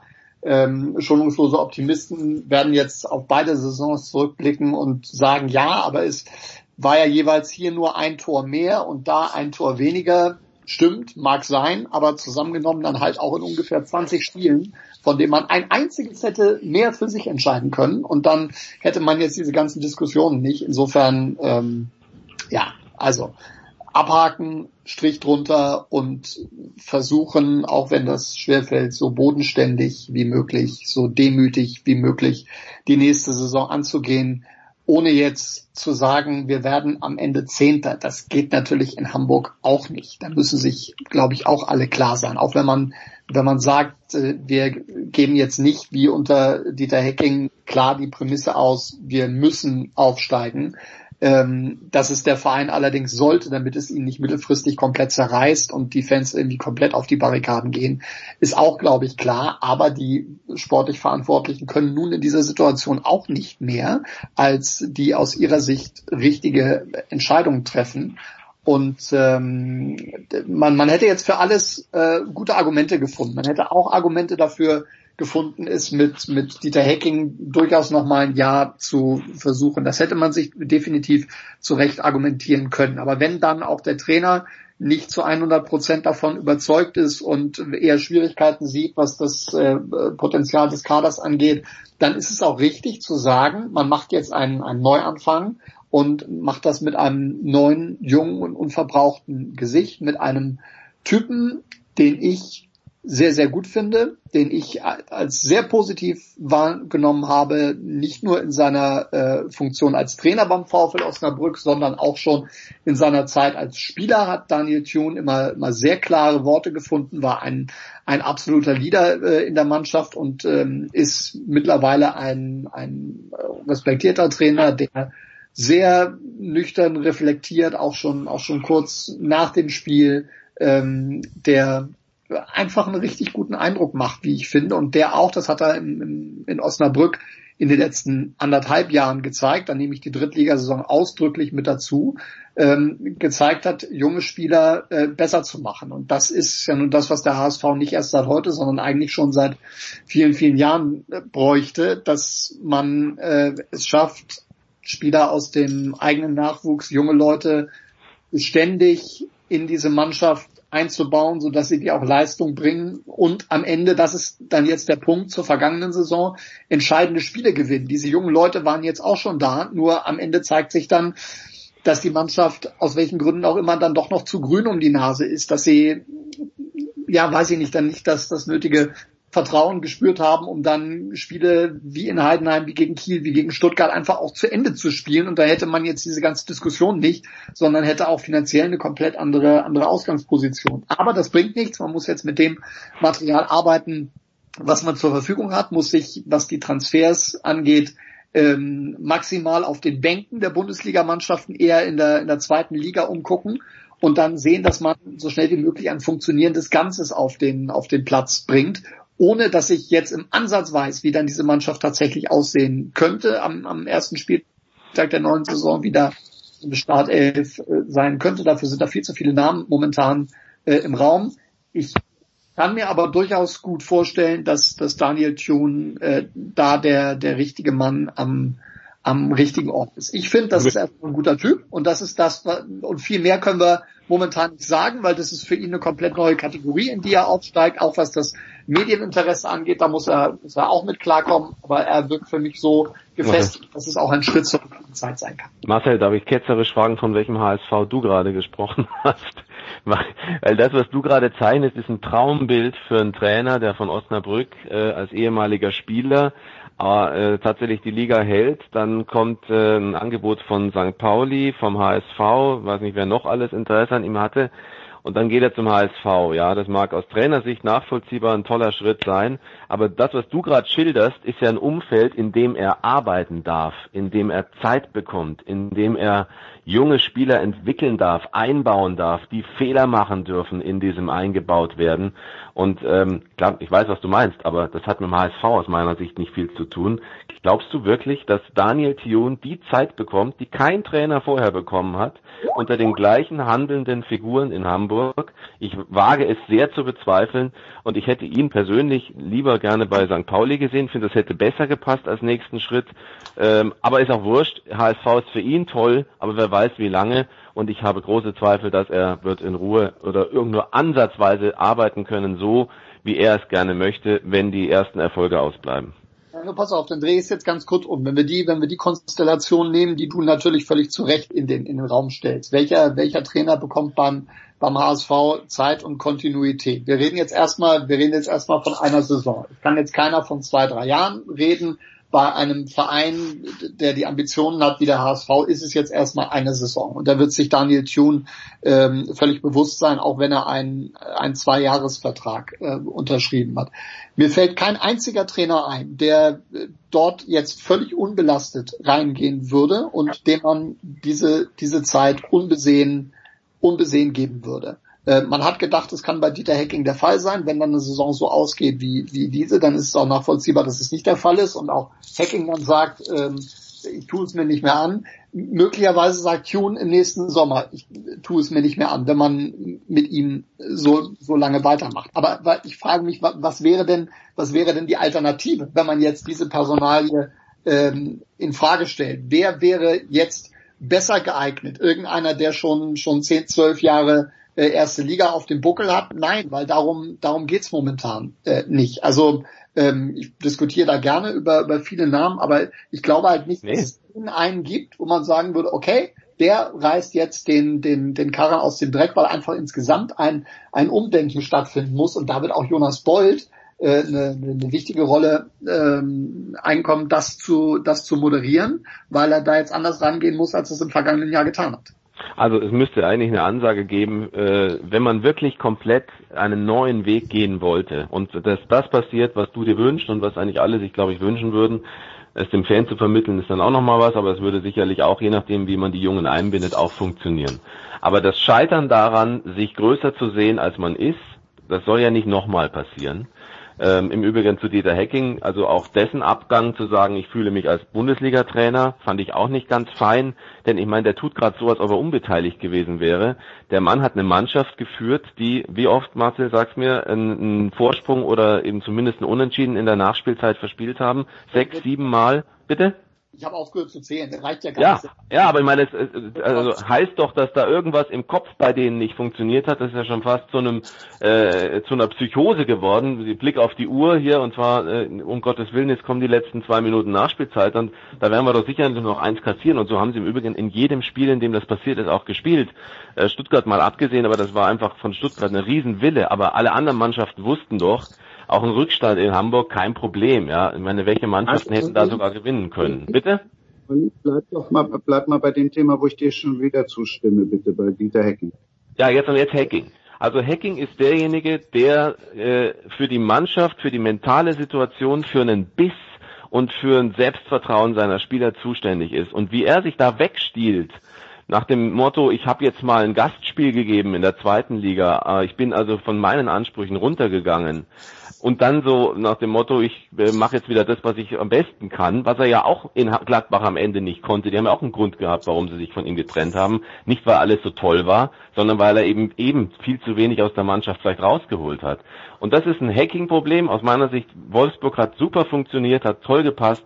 Ihm fehlt aus meiner Sicht eine, ein, ein Typus, der eine Mannschaft, wenn es nötig ist, mitreißt und aber ansonsten auch eine gute Ansprache findet in der Mischung von, von Schärfe und aber auch meiner Lockerheit.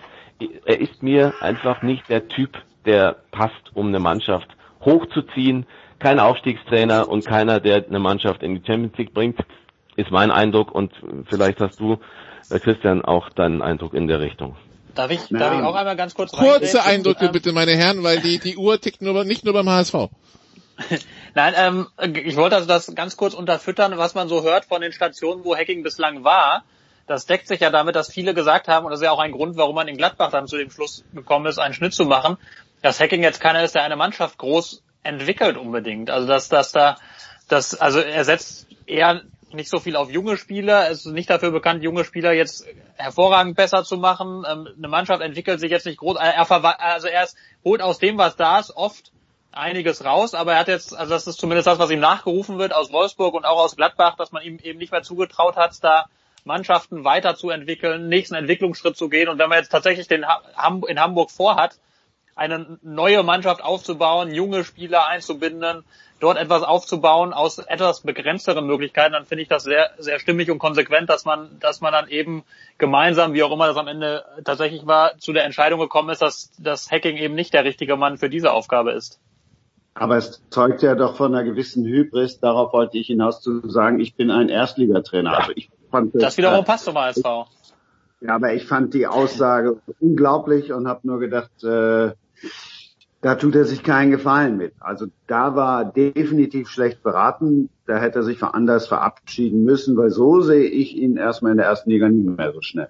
Ich fand die Aussage unnötig, ähm, definitiv. Die hat er überhaupt nicht hingehört, weil er, das möchte ich aber nicht verschweigen, davor, aber, und das ist auch sein, sein Job und dafür steht er auch da, komplett die Verantwortung übernommen hat dafür. Sie sind als Team angetreten, äh, Trainer, Mannschaft, Vorstand, alle zusammen hatten ein klares Ziel. Daran sind sie gescheitert und da hat, dafür hat er die sportliche Verantwortung. So, das hat er zu tragen. Damit wäre eigentlich der Punkt am Ende äh, gesetzt. Dass da noch etwas danach kam, war komplett überflüssig. Äh, ich bin auch bei, bei Christian, dass ich momentan keinen zwingenden Erstligisten für Dieter Hecking sehe. Das ist, das ist dann wahrscheinlich das, das nächste Thema. Die Vorwürfe ähm, können wir auch alle so stehen lassen. Eine Ergänzung nur, was das Thema junge Spieler angeht. Der HSV hatte die jüngste Mannschaft in der abgelaufenen Zweitligasaison. Also sie haben auch schon auf junge Spieler gesetzt, aber das Format dieser Spieler war noch nicht so, wie es hätte sein müssen. Und man hat keine Entwicklung gesehen, finde ich. Also die Mannschaft hat sich eher zurückentwickelt über die Saison. Absolut, genau. Die Hinrunde war, war ja so, wie man es wie man's erwartet hat und entsprach den Vorstellungen. Und dann hat man, das ist auch keine neue HSV-Krankheit, die wird auch alljährlich diagnostiziert, ähm, dann nicht in der Lage, das Ganze st zu stabilisieren. Und das schaffst du nur, wenn die Spieler dann auch wachsen, sowohl sportlich als auch von der inneren Überzeugung her. Und das ist nicht passiert. Und deswegen ist dieser Einbruch äh, zu erklären. Und genau diesen Entwicklungsschritt ähm, äh, muss dann jetzt äh, Daniel Thun liefern. Gut, dann halten wir fest, beim HSV muss man schauen, dass man sich nicht allzu sehr im Kreis dreht. Das ist der wunderbare Übergang zum nächsten Segment in der Big Show. Dann geht's hier, hier geht's gleich weiter mit Motorsport. Danke Oliver Fastnacht, danke Marcel Meiner, danke Christian Springer, danke Sebastian Westling. Das war's mit Fußball in der Big Show 464. Kurze Pause.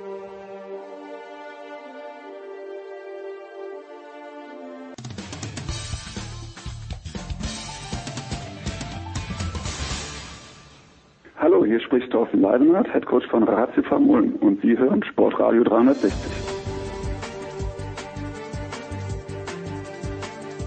Sportradio 360, die Big Show 464. Wir sind im Motorsport angekommen und äh, ja, es, ich muss heute nicht mit den Stefans jonglieren, denn es ist nur einer in der Leitung. Stefan de Voice Heinrich. Hallo de Voice. Ich grüße dich, Nikolas. Ja, äh, du, ich glaube, wir werden das auch unterhaltsam gestalten, die nächsten Minuten im Motorsport-Talk. Kaum komme ich nach Deutschland zurück, hauen alle ab. Ich weiß nicht, so schlimm bin ich doch gar nicht. Aber gut, wir, wir müssen, wir müssen, wir, müssen, wir, wir kriegen das auch schon rum. Eben. Ähm, hatte uns Kollege Ehlen versprochen, when the flag drops, the bullshit stops. Und ich muss an diesen Satz sehr oft in der, am Wochenende dann denken, weil er so, ähm, es, es gab ja auch sehr viele Sachen abseits des, äh, des Rennkurses. Äh, los ging's vor allen Dingen am Donnerstag dann mit äh, Sebastian Vettel, der sich plötzlich, warum auch immer, und das ist vielleicht der, der ganz interessante Punkt in der Geschichte, genötigt fühlt äh, oder genötigt sah, Stellung zu beziehen zu dieser Trennung mit, äh, mit Ferrari und gesagt hat, ja, ja, in der Pressemitteilung steht, das war ein, einvernehmlich, aber nix, die haben einfach gar nicht mit mir geredet. Äh, ich war dann selbst überrascht. Ähm, also A, was, was haben wir aus der Geschichte gelernt und B, warum jetzt? Ich glaube, dass äh, tatsächlich das etwas unglücklich war. Das haben viele ja äh, auch Ex-Formel 1 äh, Fachleute und, und Ex-Fahrer gesagt ähm, und relativ viel Hohn und Spott auch in den sozialen Netzwerken und in den italienischen Medien über die Scuderia ausgeschüttet, weil es ziemlich stillos war, was Ferrari gemacht hat. Nun kann man darüber diskutieren. In Corona-Zeiten ist alles anders ob es auch wirklich geschickt ist, einem Fahrer die, die Stuhl vor die Tür zu stellen, wenn noch eine volle Saison zu fahren ist, wenn auch eine etwa verkürzte. Aber klar ist natürlich, ähm, Sebastian Vettel wird darüber nicht glücklich sein und ob der Stallorder jetzt befolgt, äh, um Charles Leclerc, der neuen Nummer eins bei Ferrari, zu helfen, wagen wir, glaube ich, alle zu bezweifeln. Der Bullshit Stops, das ist in der Tat ein, ein, äh, ein englischer Slogan, der eigentlich immer gilt, aber klar war, äh, dass natürlich die Erwartungshaltung bei vielen auf diesen, auf dieses verspätete Debüt in diesem Jahr, großer Preis von Österreich auf dem Red Bull Ring, so groß war, ähm, auch von Teams, von äh, Sponsoren, äh, von der Formel 1 selbst, Liberty Media, dass es da zu Interessenkollisionen und zu Meinungsverschiedenheiten kommen würde. Ich glaube, äh, dass Sebastian Vettel deswegen auch jetzt äh, am Donnerstag ähm, tatsächlich am Mikrofon klar reinen Tisch gemacht hat, nachdem er sich lange Zeit doch deutlich zurückgehalten hat, sehr professionell war, wie ich fand. Denn Ferrari hat da tatsächlich äh, übel reagiert und das ganz, ganz schlecht gehandhabt. Fakt ist, dass es ihm am Ende zu viel wurde. Unter anderem wurden in den italienischen äh, Medien, Gazzetta dello Sport und dergleichen gestreut, ähm, dass er äh, keiner Gehaltskürzung in Corona-Zeiten, Pandemie zugänglich sei, was überhaupt nicht stimmt, weil über Geld ist nie geredet worden. Äh, also es ist da vieles gelaufen. Äh, Ferrari, das wissen wir, äh, nicht nur seit Niki Lauda Zeiten, äh, Luca Montesemolo in den 70er Jahren, ist immer ein riesiges politisches Minenfeld. Und wir hatten gehofft, dass äh, in den fünf Jahren von Sebastian Vettel, die Scuderia bei Ferrari, dass die Entscheidungsträger was gelernt hätten. Wir haben schon vor einiger Zeit hier bei euch bei Sportradio mitgeteilt, das Problem bei Ferrari liegt nicht im Cock den Cockpits, nicht in den Fahrern, sondern es ist ein Strukturproblem. Der Fisch stinkt tatsächlich vom Kopf her. Matteo Binotto ist überfordert als Technikchef und Sportdirektor, äh, wie wir das im Übrigen auch vorhergesagt haben, dass das äh, in keinem anderen Team so ist, dass eine Person beide Aufgaben ausfüllt. Die sind viel zu schwierig, viel zu komplex. Schon da hat man bei Ferrari einen großen Fehler gemacht. Und jetzt, nachdem er lange Zeit Technikdirektor war und da eigentlich ganz gute Autos gebaut hat, ist er offenbar auch, was die Technik angeht, überfordert, denn der neue Ferrari 2020 ist einfach nicht konkurrenzfähig. Das haben wir deutlich gesehen. Ihm fehlt fast überall in den Kurven, drei Zehntel auf den Geraden, auf dem kurzen Spielwerk. Kurs äh, waren es äh, sieben Zehntel, eine Sekunde Rückstand auf Mercedes, noch einen deutlichen Rückstand auf Red Bull bedeutet, Ferrari ist nur noch Nummer vier aktuell. Denn äh, man muss sagen, McLaren mit dem tollen dritten Platz von Lando Morris ist offenbar vorbeigegangen. Auch äh, muss man sagen, dass Racing Point schneller im Rennen war als die beiden Ferrari in Anbetracht des Aufwands der Scuderia, der Manpower, die sie haben, des Geldes, die sie haben, ist das mehr als peinlich. Und eigentlich müsste man jetzt mit der Faust reinhauen und sagen, Leute, so geht's bei Ferrari nicht weiter. Die große Zeit der Roten mit Michael Schumacher, die man ja, als man Sebastian Vettel vor sechs Jahren verpflichtet hat, wiederholen wollte, ähm, hat deswegen damals funktioniert, weil Stabilität bei den entscheidenden Personen da war. Ross Braun als Technikdirektor, äh, Jean Todt als Teamchef, Michael Schumacher als Fahrer, als klare Nummer eins, alle anderen drumherum waren Nummer zwei. So muss man es heutzutage machen. So macht's Red Bull mit Max Verstappen, so macht's Mercedes mit Lewis Hamilton. Das hat äh, Ferrari nie gemacht. Sogar Kimi Räikkönen hat äh, bei einigen Rennen äh, dem äh, Sebastian Vettel vor zwei Jahren Punkte weggenommen. Leclerc hat im letzten Jahr Punkte weggenommen. Es hat einfach nicht funktioniert. Sie sind nicht in der Lage, das Team professionell zu führen und deswegen gibt's da richtig Ärger.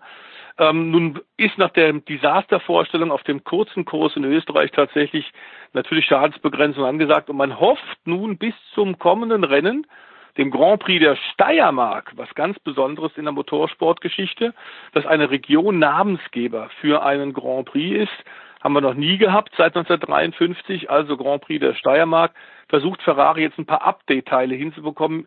Ich sag's aber voraus, in diesem Jahr wird es mit Ferrari nichts mehr, denn wir haben es gerade erläutert, es ist ein Problem von oben, ein Strukturproblem und da können sie reinsetzen, wen sie wollen. Das wird so nicht zu lösen sein. Aber wenn es schon so losgeht, direkt mit der ersten PK, dann würde ich einen, einen anderen Begriff äh, aus dem Englischen nutzen und dann sieht das für mich aus wie ein Trainwreck, äh, Stefan. Mhm. Ja, kann man tatsächlich so sagen. Ähm, Ferrari ist auch viel zu sehr mit sich selbst beschäftigt, als sich da tatsächlich mit der Konkurrenz zu messen.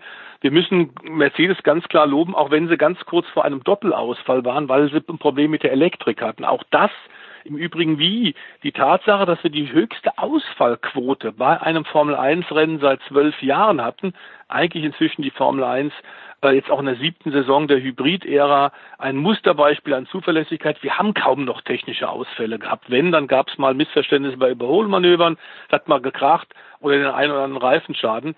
Aber wirklich höchste Ausfallquote seit zwölf Jahren spricht natürlich auch für den Red Bull Ring, der sehr anforderungsreich ist der lange Geraden hat und dass tatsächlich ähm, auch die erstmal ihren Rhythmus finden müssen, die ganzen Teams.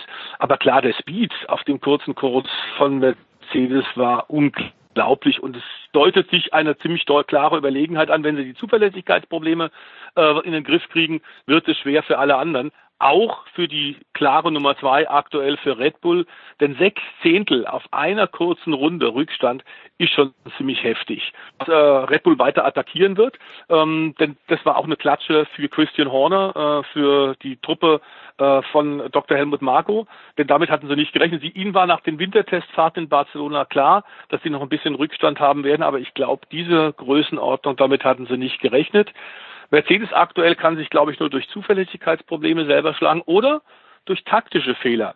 Denn dass es kein Doppelsieg geworden ist, hat Toto Wolf hinterher klar und eindeutig und ehrlich analysiert, lag auch an der etwas fehlerhaften Strategie, die man bei Lewis Hamilton hatte. Den hätte man bei der zweiten Safety-Car-Phase reinholen müssen und hätte ihm neue Reifen geben müssen. Am Ende müssen wir sagen, dass nämlich beinahe eine Riesensensation passiert wäre. Alexander Albon, der Nummer zwei Fahrer, der äh, Thailänder mit britischen Wurzeln, dem zweiten Red Bull Sitz, Teamkollege von Verstappen, hätte beinahe das Rennen gewonnen, wenn da Lewis Hamilton äh, nicht so irrsinnig die Ellenbogen ausgefahren hat, hätte. Es kam zur Kollision. Er war etwa eine Sekunde pro Runde schneller als Hamilton und hätte wahrscheinlich den Bottas auch noch bekommen, der Albon. Und ich glaube, damit ist aber auch klar, auch dieser zweite junge Mann, von dem wir vor eineinhalb Jahren noch gar nichts in der Formel 1 gehört hatten, ist inzwischen richtig gewachsen und ist ein toller, guter Fahrer für Red Bull. Wenn wir schon den ausgefahrenen Ellbogen von, äh, von Hamilton gegen Albon ansprechen, wie ist denn das generell mit den ausgefahrenen Ellbogen zwischen äh, Red Bull und Mercedes jetzt an diesem Wochenende? Red Bull immerhin mit krachenden drei Protesten gegen Mercedes. Ähm, das, äh, da, da scheint ja auch irgendwas zu schwelen dann, oder nicht? Naja, es geht um eine Profimeisterschaft und am Ende um Hunderte von Millionen von Dollar.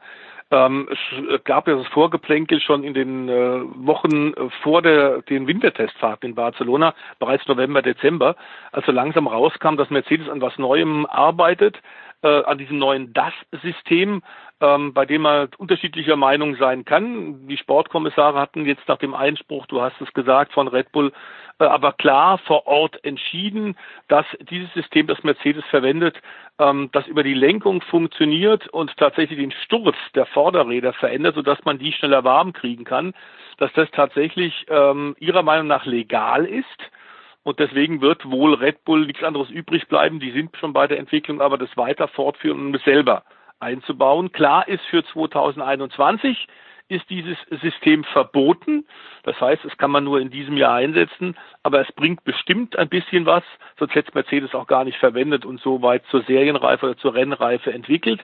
Ich muss sagen, dass das Red Bull sehr fair gemacht hat. Die hätten auch nach dem Qualifying protestieren können und dann hätte über dem gesamten Grand Prix ähm, so ein bisschen äh, Damoklesschwert äh, geschwebt.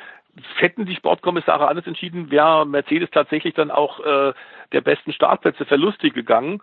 Ähm, dass sie das am Donnerstag gemacht haben, Red Bull war wirklich eigentlich fair. Sie wollten eine technische Klärung haben, haben sie hinterher gesagt, ich glaube, darum ging es auch. Ist das jetzt okay oder nicht? Sollen wir das uns auch bauen oder nicht? Und bitte, bevor hier überhaupt das erste Auto rollt, diese Klärung, dass alle Bescheid wissen und nicht während des äh, Geister Grand Prix, der im Übrigen ähm, aus Sicht der Fernsehzuschauer, Nikolas, du wirst ja auch mal reingeguckt haben, tatsächlich wie ein normaler Grand Prix sich anfühlte, aber ich war offensichtlich für die, die vor Ort waren, tatsächlich ein, eine sehr skurrile Mischung zwischen Testfahrt, und, und Videogame war, ähm, dass da tatsächlich in, in Österreich keine Zuschauer waren, nicht die verrückten Holländer, die Max Verstappen unterstützt hätten wie in den letzten Jahren, ähm, äh, nicht vollbesetzte Tribüne.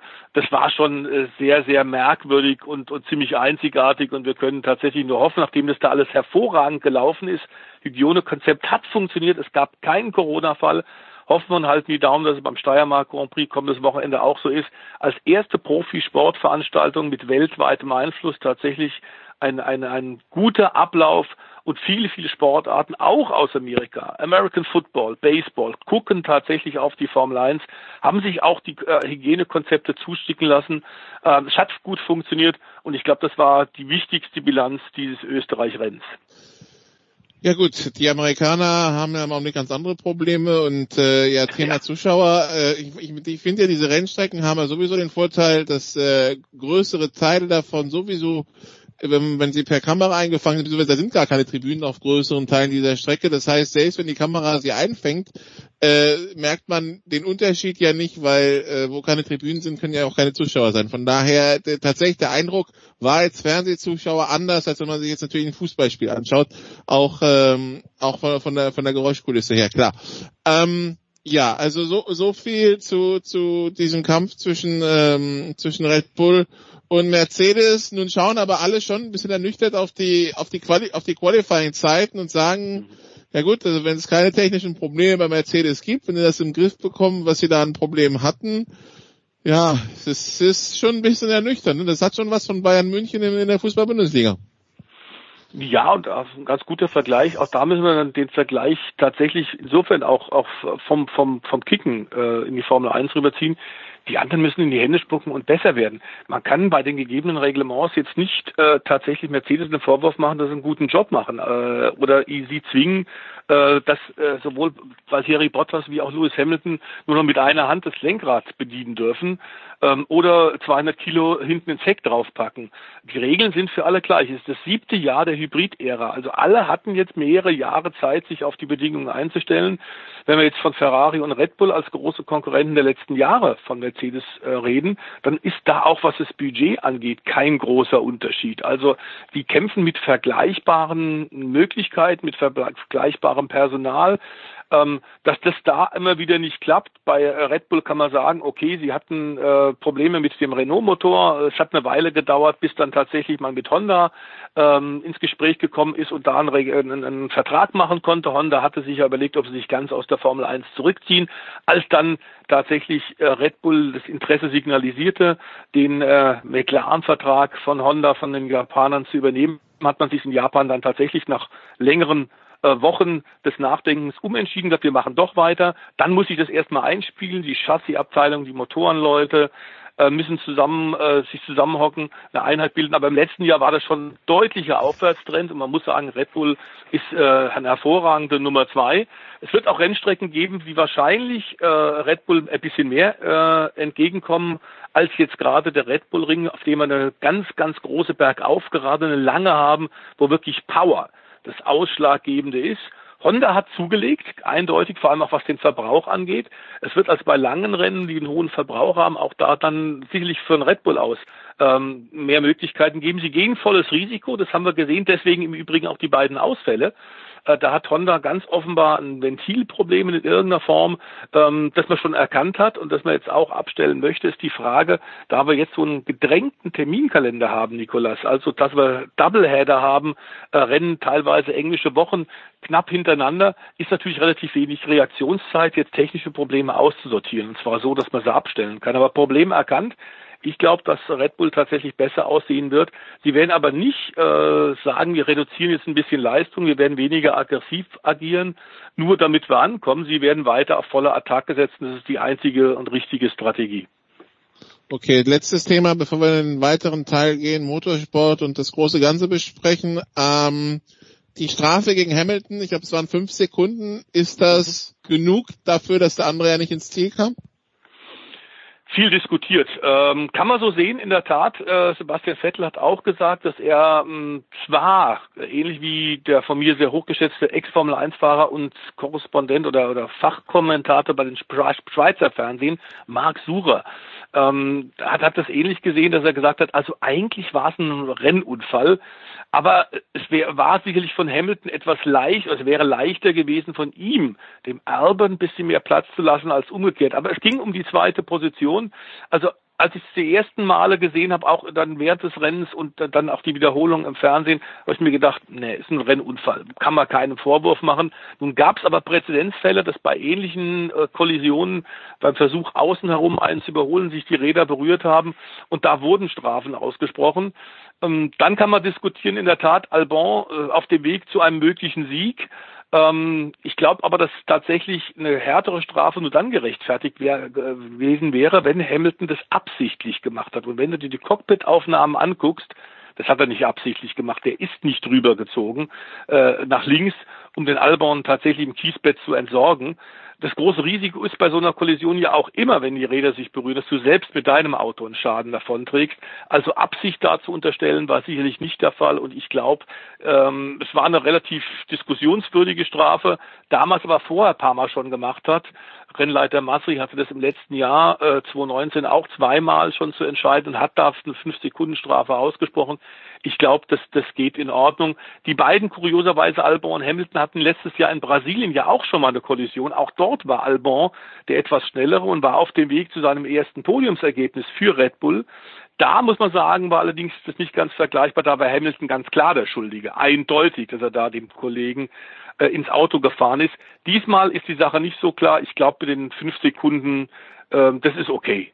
Okay, gut. Dann machen wir eine kurze Pause und dann besprechen wir den Rest des Motorsports. Darüber übrigens auch eine Personalie Formel 1 für nächstes Jahr. Bis gleich.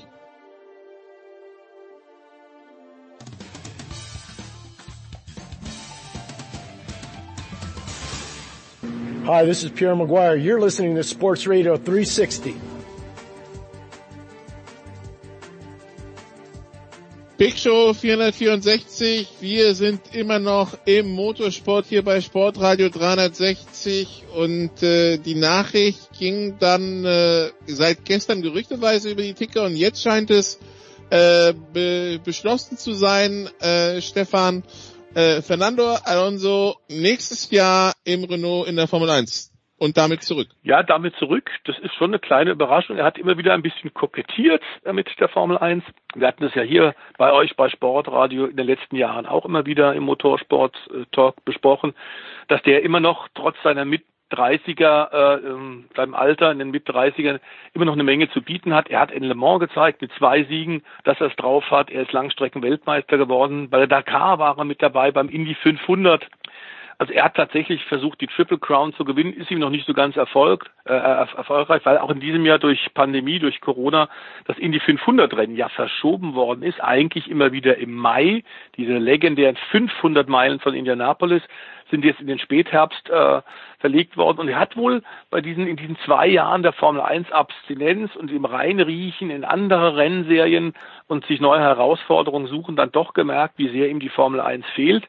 Klar ist aber auch, ähnlich wie bei Sebastian Vettel in der jetzigen Situation, irgendwo in der Formel 1 bei einem hinteren Mittelklasse-Team weitermachen, bringt's nicht für äh, mehrfache Weltmeister. Auch Alonso war zweimal Weltmeister und kurioserweise war er das mit Renault. Das heißt, wer würde sogar der dritte Stint jetzt bei Renault werden mit den Franzosen.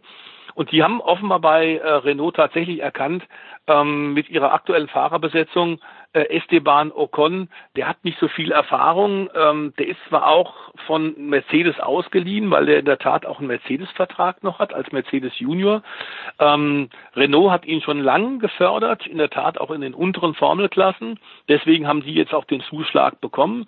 Ähm, aber der hat natürlich noch nicht so viel Formel 1 erfahren. Im letzten Jahr ist er gar nicht gefahren und es hilft jetzt gar nicht. Äh, einen jungen, durchaus hochtalentierten, schnellen Mann zu haben, der aber nicht die Ingenieure leiten kann. Und da brauchst du einen großen Mann. Daniel Ricciardo ist frustriert, hat gesagt, er wird ja äh, Renault in jedem Fall verlassen Ende der Saison. Deswegen brauchst du für die, den Versuch, den Anschluss an die Top 3 äh, an Ferrari, an Red Bull und vor allem an Mercedes zu finden, braucht Renault einen guten, erfahrenen Mann, ein Aushängeschild und einer, der outspoken ist und tatsächlich den Finger in die Wunden legt. Und das ist Fernando Alonso, der tatsächlich natürlich mit seiner irren Erfahrung von, von unschätzbarem Nutzen sein kann. Renault scheint es jetzt erkannt zu haben. Ich bin sicher, die müssen da ordentlich in die Tasche greifen, ähm, denn der ist nicht billig, auch nach zwei Jahren Pause, auch wenn er längst aus dem Gröbsten finanziell raus ist.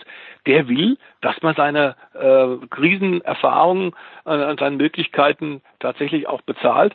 Der allerdings ist immer noch hungrig. Also das ist auch so ein Punkt, den wir deutlich gesehen haben, wie bei der Dakar Rallye Anfang des Jahres, die er bestritten hat. Der ist noch hungrig und klar ist, ähm, dass der Rennstall aus Enstone in, in Großbritannien, dort werden die Chassis gebaut, äh, vor den Toren von Paris werden die Renault Motoren gebaut, das wird dann zusammengefügt. Fernando ist hoch motiviert äh, und das, die Zeit außerhalb der Formel 1 scheint ihm wirklich gut getan zu haben. Er hat sich, so sagt es zumindest sein ehemaliger Manager und Weggefährte Flavio Briatore, er hat sich entgiftet und den Kopf frei bekommen.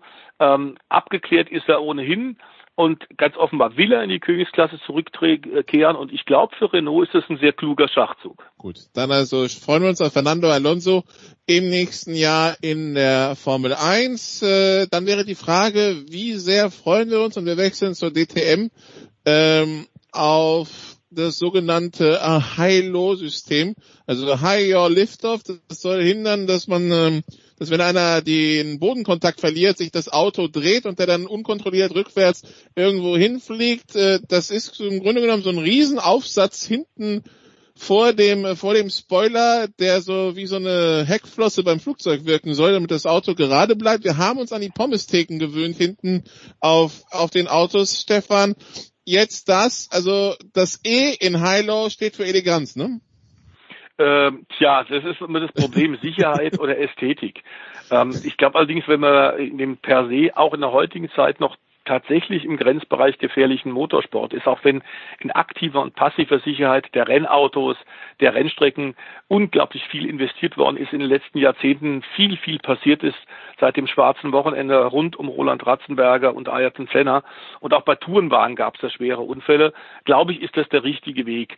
Ähm, wir haben äh, bei den LMP1-Boliden, den Sportwagen-Prototypen, die vor allem ja auch in Le Mans eine Langstrecken-WM fahren, auch schon mal Diskussionen gehabt.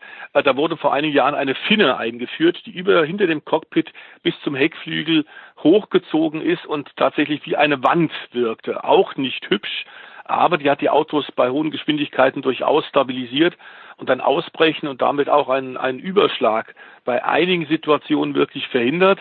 Ähm, über das Halo-System in der Formel 1 haben wir auch schon gesprochen, diesen extra Sicherheitsbügel. Hübsch hat der, oder hübsch hat er die Formel 1 Autos auch nicht gemacht. Und wir müssen sagen, es gibt was Vergleichbares im NASCAR-Sport.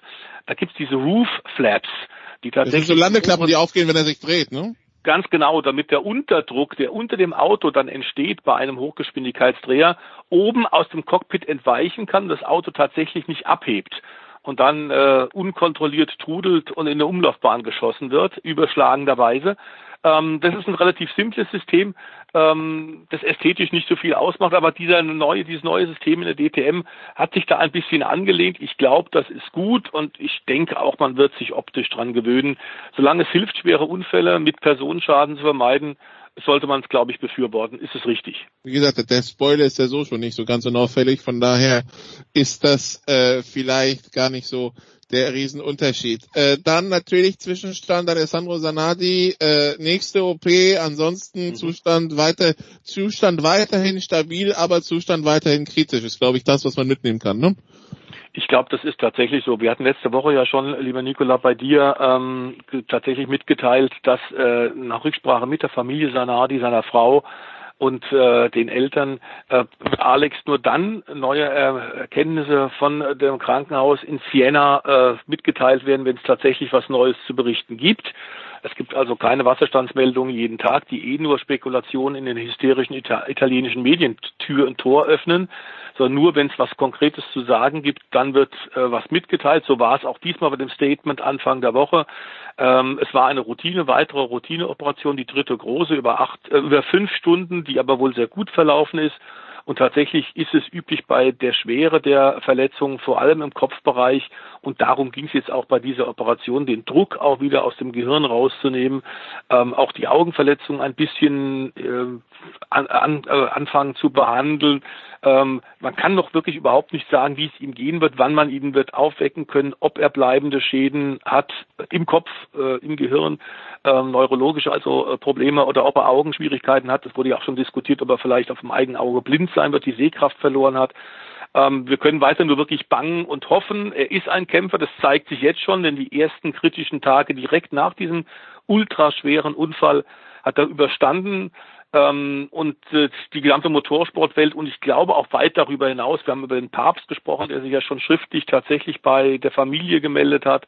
Ähm, unglaublich viele Leute äh, erkundigen sich da und, und hoffen tatsächlich, dass die, die, die, den ersten kleinen vagen und dünnen Hoffnungsschimmer, den wir jetzt haben, dass sich das fortsetzt. Er scheint in exzellenten Händen zu sein. Was man so aus Italien hört, sind das wirklich gerade für diese Art der Verletzungen mit die besten äh, Experten, die da in Siena zusammengetrommelt worden sind, die sich um Alex kümmern. Also wir sind vorsichtiger guter Hoffnung. Man muss es sich aber trotzdem mal geben, das Bulletin, das folgendermaßen klingt. Die Operation wurde von professionellen Mundkiefer-Gesichtschirurgen sowie Neurochirurgen durchgeführt.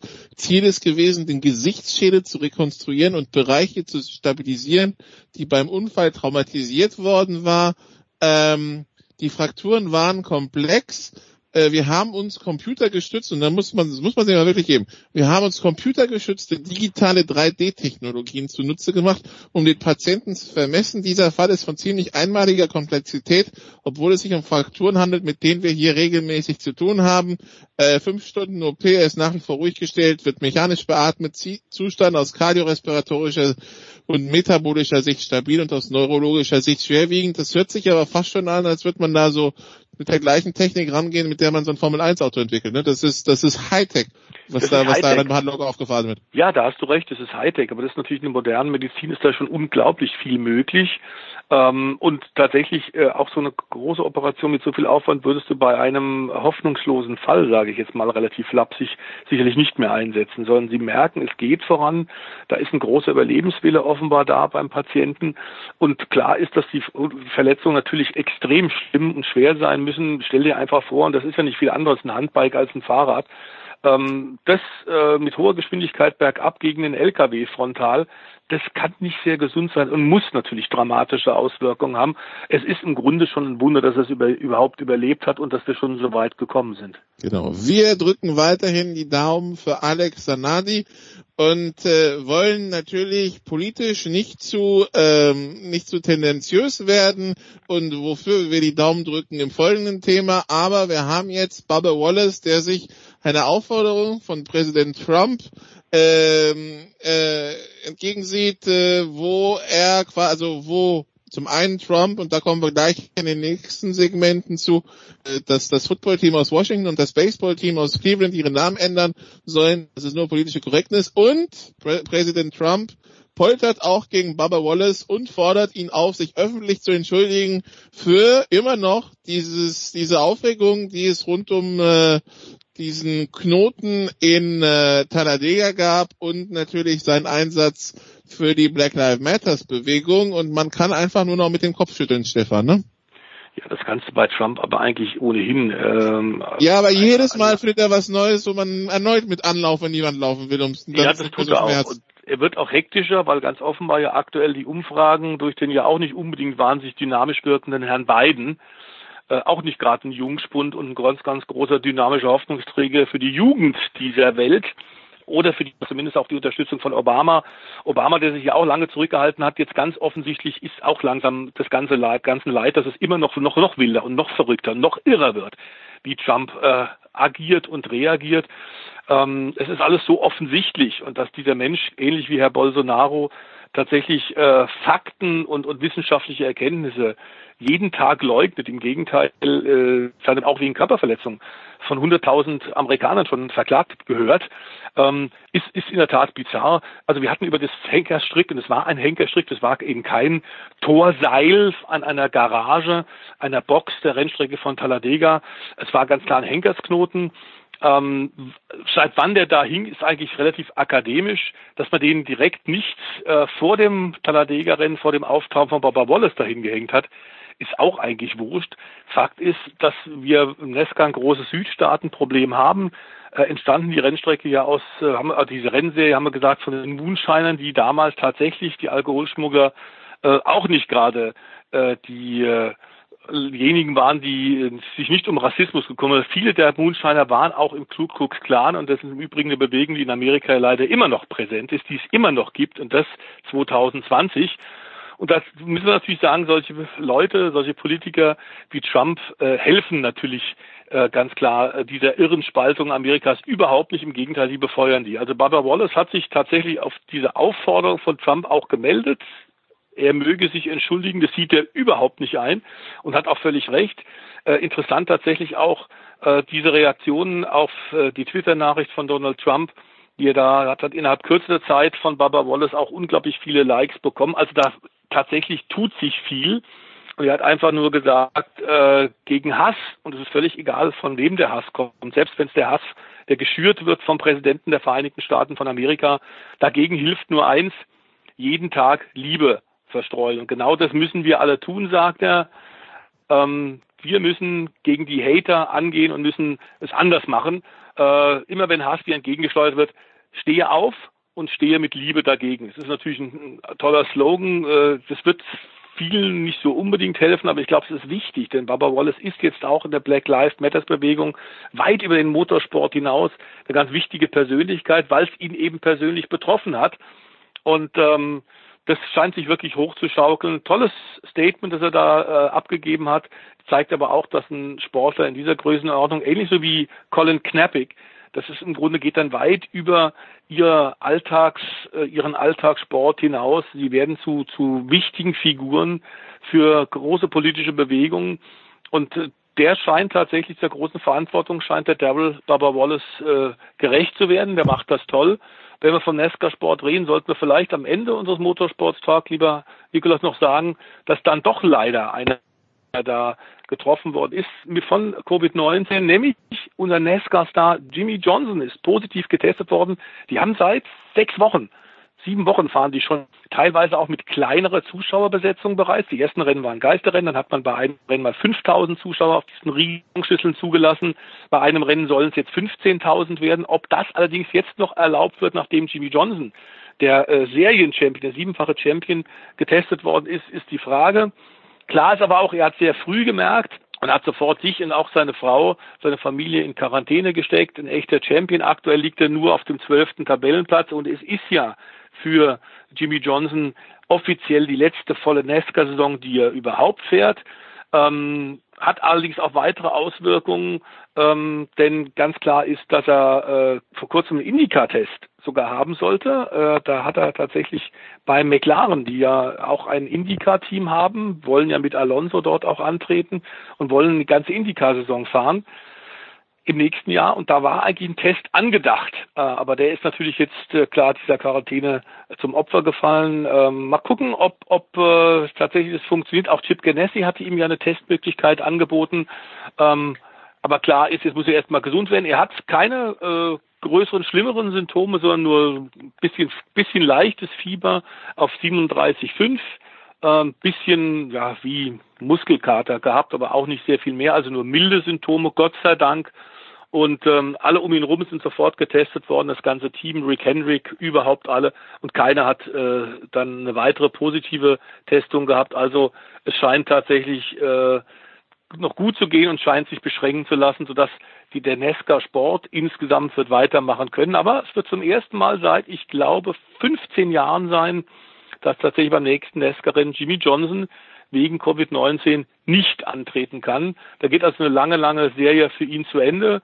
Aber momentan ist er eh nicht so wahnsinnig konkurrenzfähig. Seit über zwei Jahren hat er nicht mehr gewonnen.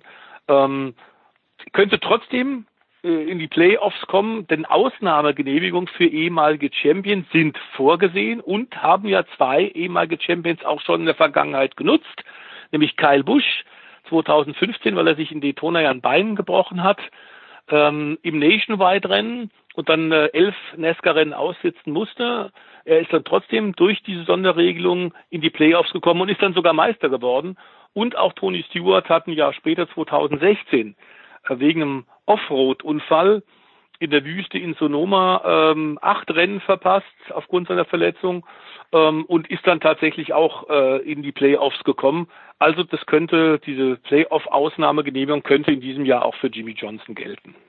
Jimmy Johnson, der getestet wurde, nachdem seine Frau allergieähnliche Symptome hatte und äh, positiv getestet wurde. Daraufhin haben man ihn getestet und es dann auch rausgefunden. Er meinte, er hätte mehr Fragen als Symptome. Das wäre immer ein gutes Zeichen dann.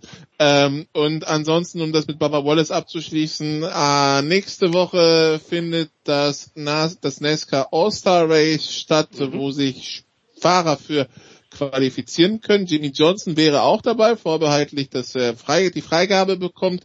Aber es gibt auch den letzten Platz durch ein Fanvoting und in diesem Fanvoting führt im Augenblick Baba Wallace Haus hoch. Das wird dann nächsten Mittwoch bekannt gegeben, ob das, äh, ob das dann äh, auch so geblieben ist und ob er dann nächsten Donnerstag ist das Rennen, glaube ich, genau. dann äh, das, das All-Star Race fahren darf. Also von daher so viel zu, zu, zum Einfluss, so zum, zum, zum, zum, zum Schaden, den Baba Wallace der NASCAR zugefügt hat. Ne? Also das wird auf jeden Fall so sein, weil das ja auch eine Sympathiekundgebung ist äh, von vieler, vielen NASCAR-Zuschauern, die verstehen, was da gerade passiert. Und die Stimmung tatsächlich gegen Donald Trump scheint sich auch in den südlichen Teilen äh, zu drehen.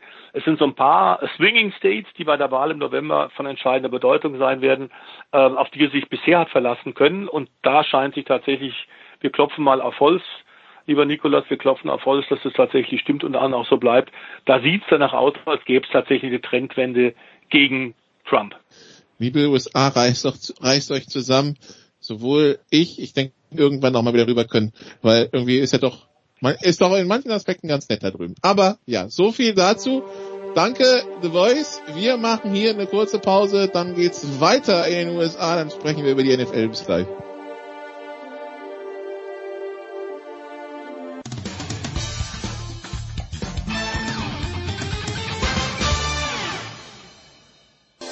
This is Christopher Mandog Russo and you are listening to Sports Radio 360.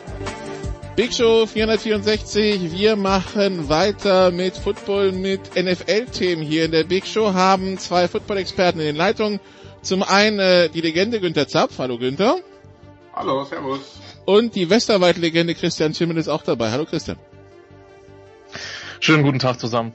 Ist, äh, ist doch ein äh, Einstieg. Apropos Legenden, ähm, ja, Patrick Mahomes, Günther, Legendenstatus dürfte ihm mit dem äh, Vertrag, den er jetzt bekommt von den Kansas City Chiefs, sicher sein. Ich muss zugeben, ich habe zu diesem Vertrag viel gelesen, aber weil da so viele komische Formulierungen drin sind, also ich, mir ist noch nicht so ganz klar, wie das funktionieren soll. Also auf jeden Fall, er hätte noch zwei Jahre Vertrag bekommen, bis als, also nach 2021, bekommt jetzt eine zehn Jahresverlängerung on top. Ähm, diese zehn Jahre wären mit 503 Millionen Dollar dotiert, mit 477 Millionen, die nicht garantiert sind, aber wo das formuliert wurde in Guarantee Mechanisms. Und ja, irgendwie, also es klingt viel, es wird auch viel sein, aber es lässt auch viele Fragezeichen, Günther, ne? Ja, das ist die, die, die neue Mathematik äh, der NFL oder im Sport ganz allgemein.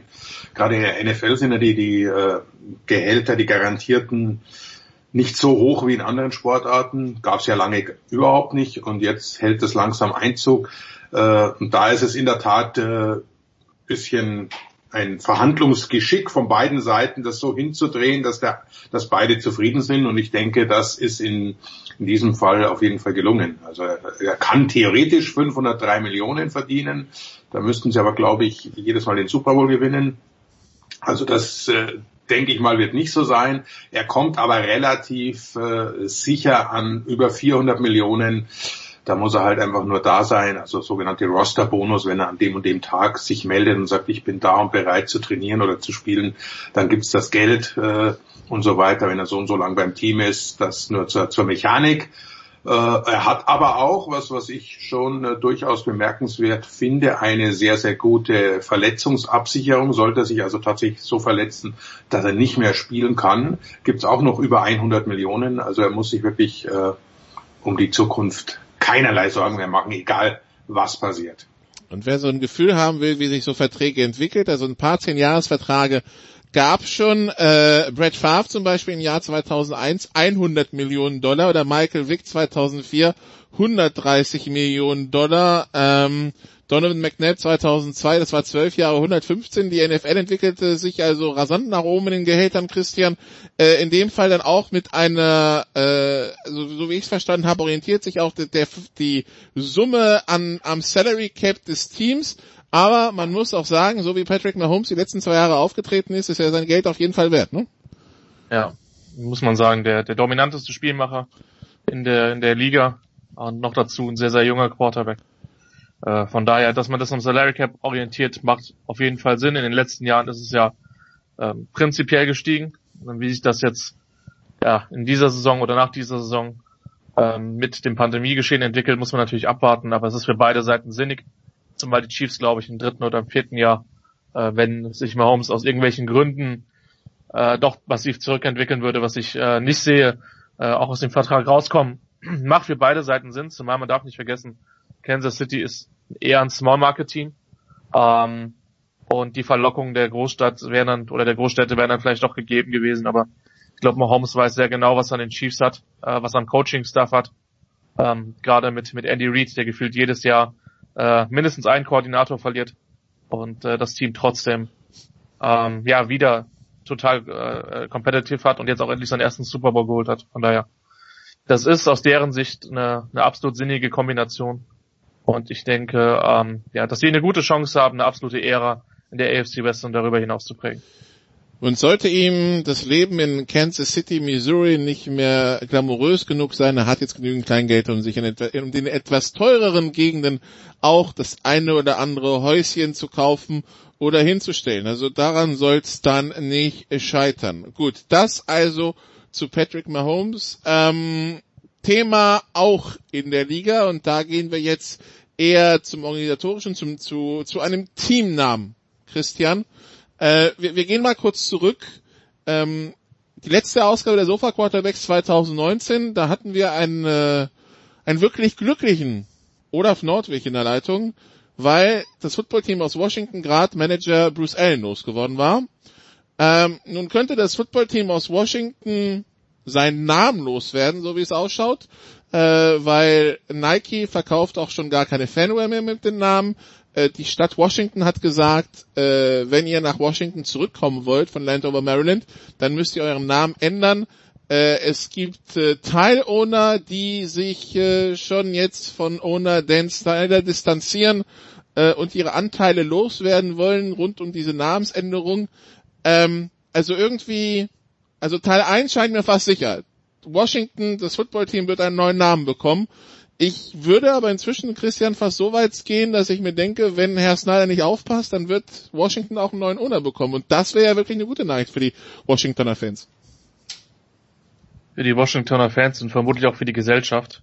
Weil man an der Stelle natürlich sagen muss, dass natürlich der Name das Problem ist.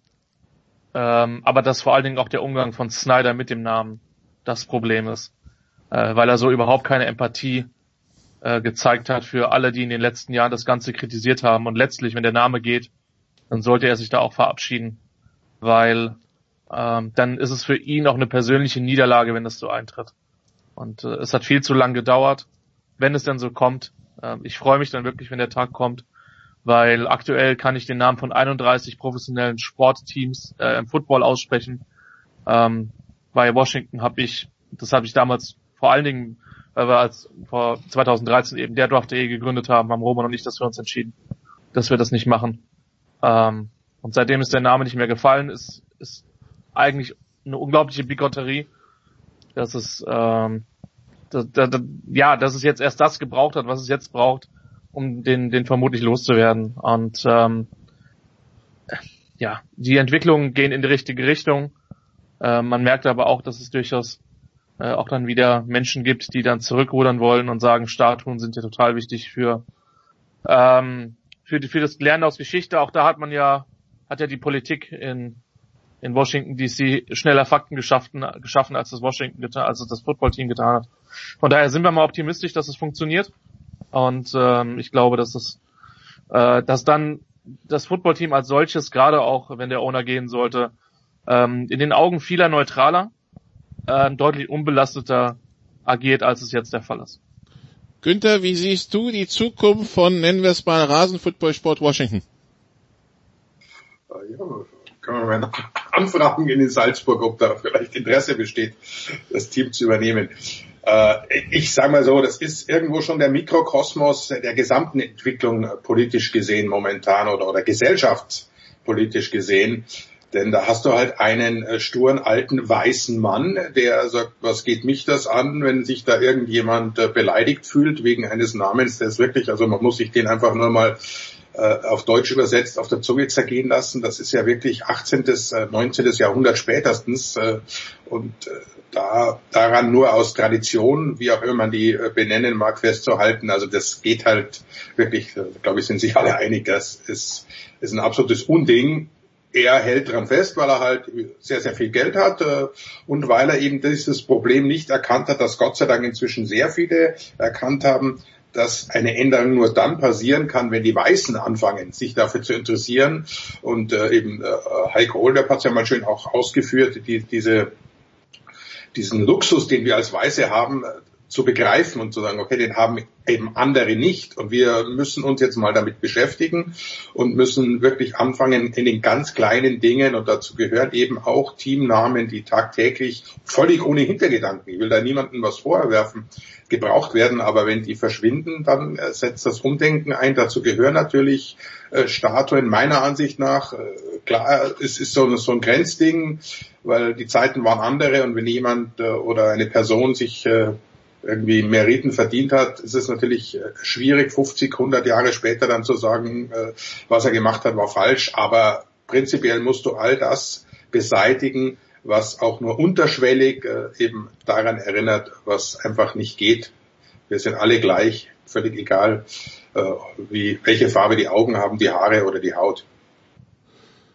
Genau, und äh, wie gesagt, der, der wirtschaftliche Druck wird immer stärker. Man, man hörte dann von, von den Kollegen von, von, von PTI, Tony Kornheiser und äh, Michael Wilbon, die ja selber in Washington seit Jahren aktiv sind, dass äh, Dan Snyder mit äh, seit äh, seit ein paar Jahren mit einer Umfrage rumläuft, die angeblich bei ähm, äh, bei bei Native äh, Americans gemacht wurde, wo doch 90 Prozent kein Problem mit dem Namen hätten und was wollt ihr eigentlich?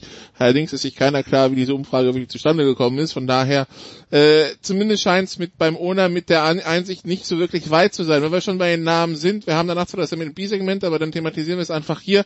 Günther ähm, Cleveland, das Baseballteam aus Cleveland, muss das dann auch seinen Namen ändern?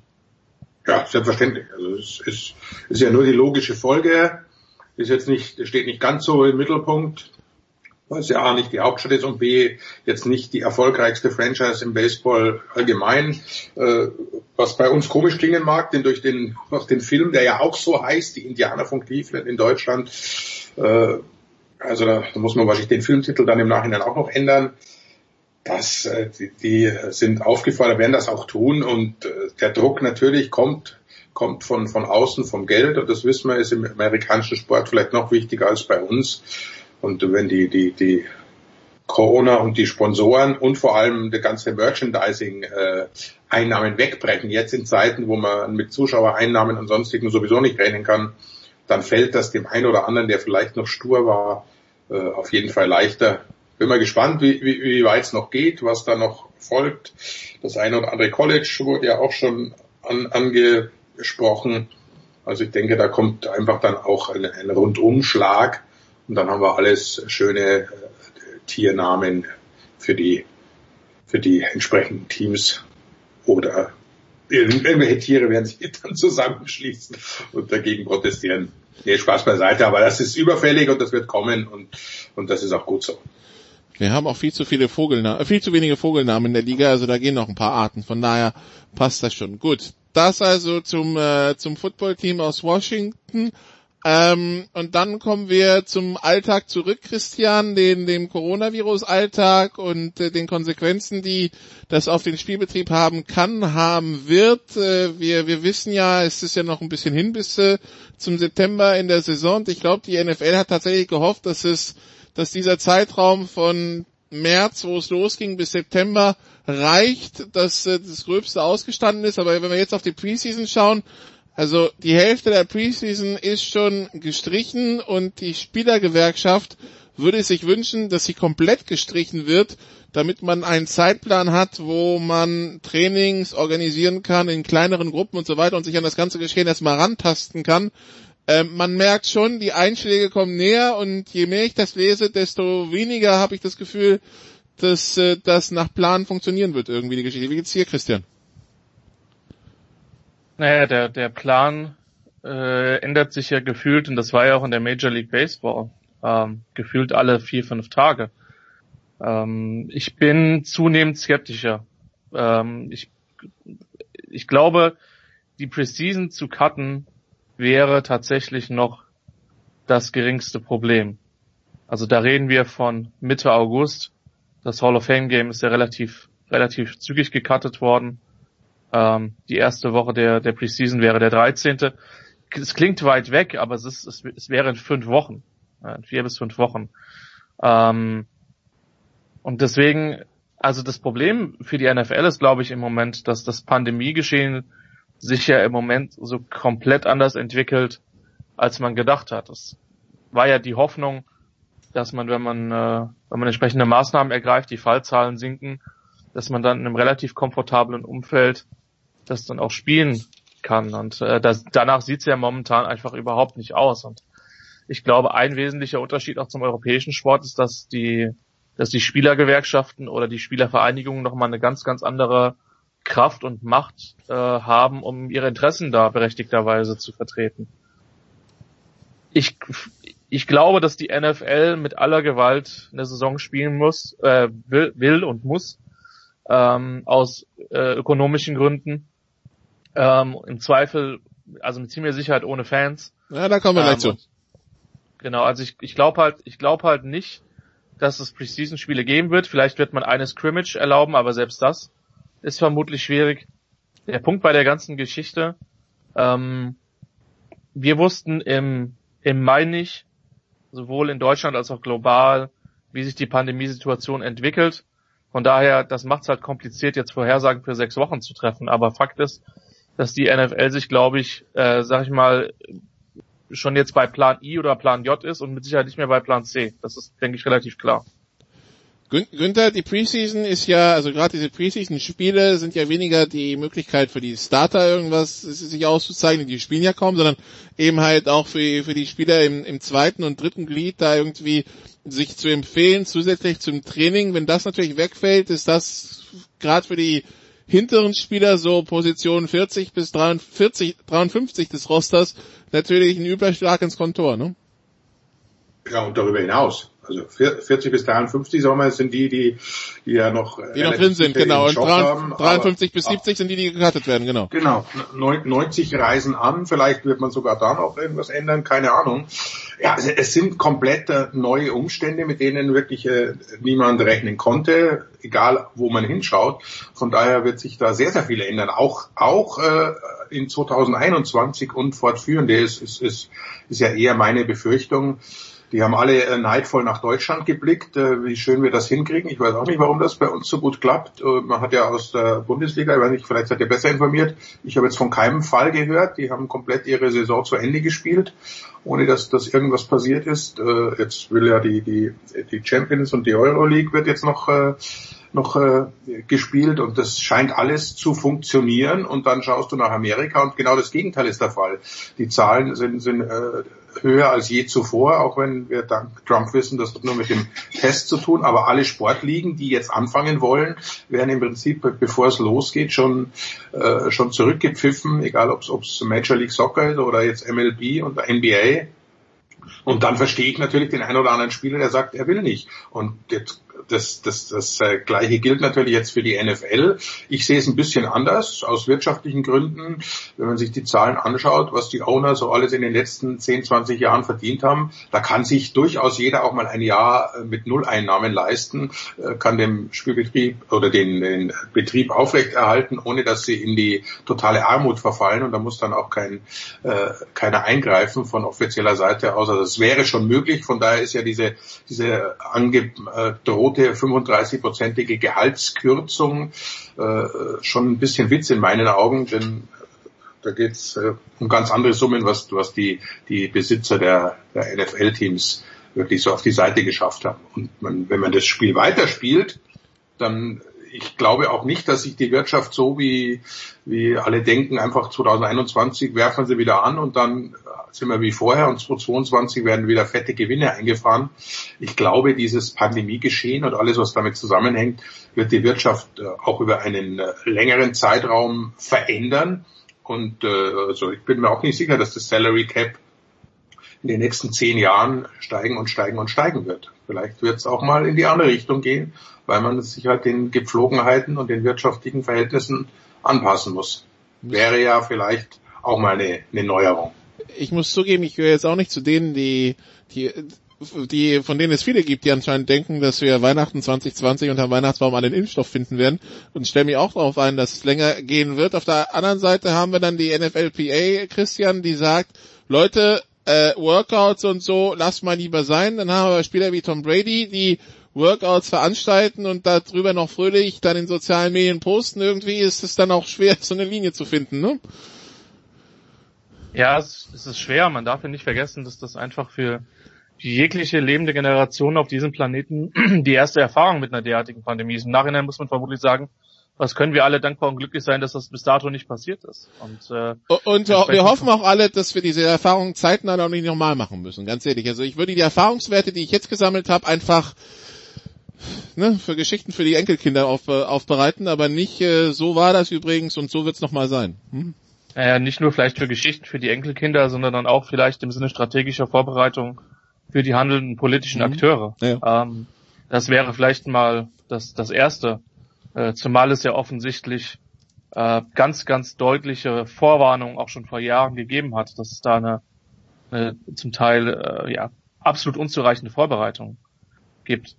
Von daher klar, also ich, ich glaube, dass es halt wirklich das Ziel sein muss, ähm, die Pandemie einzudämmen, wesentliche Akteure, die eine, eine großen, einen großen Einfluss haben, ähm, die eine große Bühne haben, die haben eine Vorbildfunktion. Der eine oder andere entscheidet sich dazu, das zu nutzen ähm, und meiner Meinung nach das Richtige zu tun. Ja, das ist jetzt wertend, aber ich finde es unglaublich kompliziert, ähm, da keine Haltung zu zeigen. Ähm, und der eine oder andere, äh, wie der eine oder andere Politiker, der macht das halt nicht und verschlimmert dadurch die Situation. Und es, es tritt ja genau das ein, was, was der eine oder andere im, im März und April, gerade auch im Übrigen auf die, in Bezug auf die College-Saison gesagt hat wenn zum damaligen Zeitpunkt sich die Leute nicht diszipliniert haben, dann wird es keine Football-Saison geben. Und ähm, wie gesagt, gerade im College-Bereich, ich habe zwar, zwar gestern noch mal ein Interview mit Phil Steele gehört, der ein sehr bekanntes Magazin rausgibt, der ist da optimistisch. Ähm, aber der, der Punkt an der Stelle ist, solange sich das Geschehen nicht beruhigt, fällt es mir unglaublich schwer zu prognostizieren, wie man halbwegs normal durch eine Saison kommen will. Und ich glaube, die entscheidenden Akteure sind aufgerufen, sich jetzt entsprechend zu verhalten, dann wird man sehen. Aber ähm, für für viele oder, oder für vieles ist es halt bereits zu spät, weil die Pandemie eine wesentlich größere Verbreitung gefunden hat, als es vielleicht hätte sein müssen.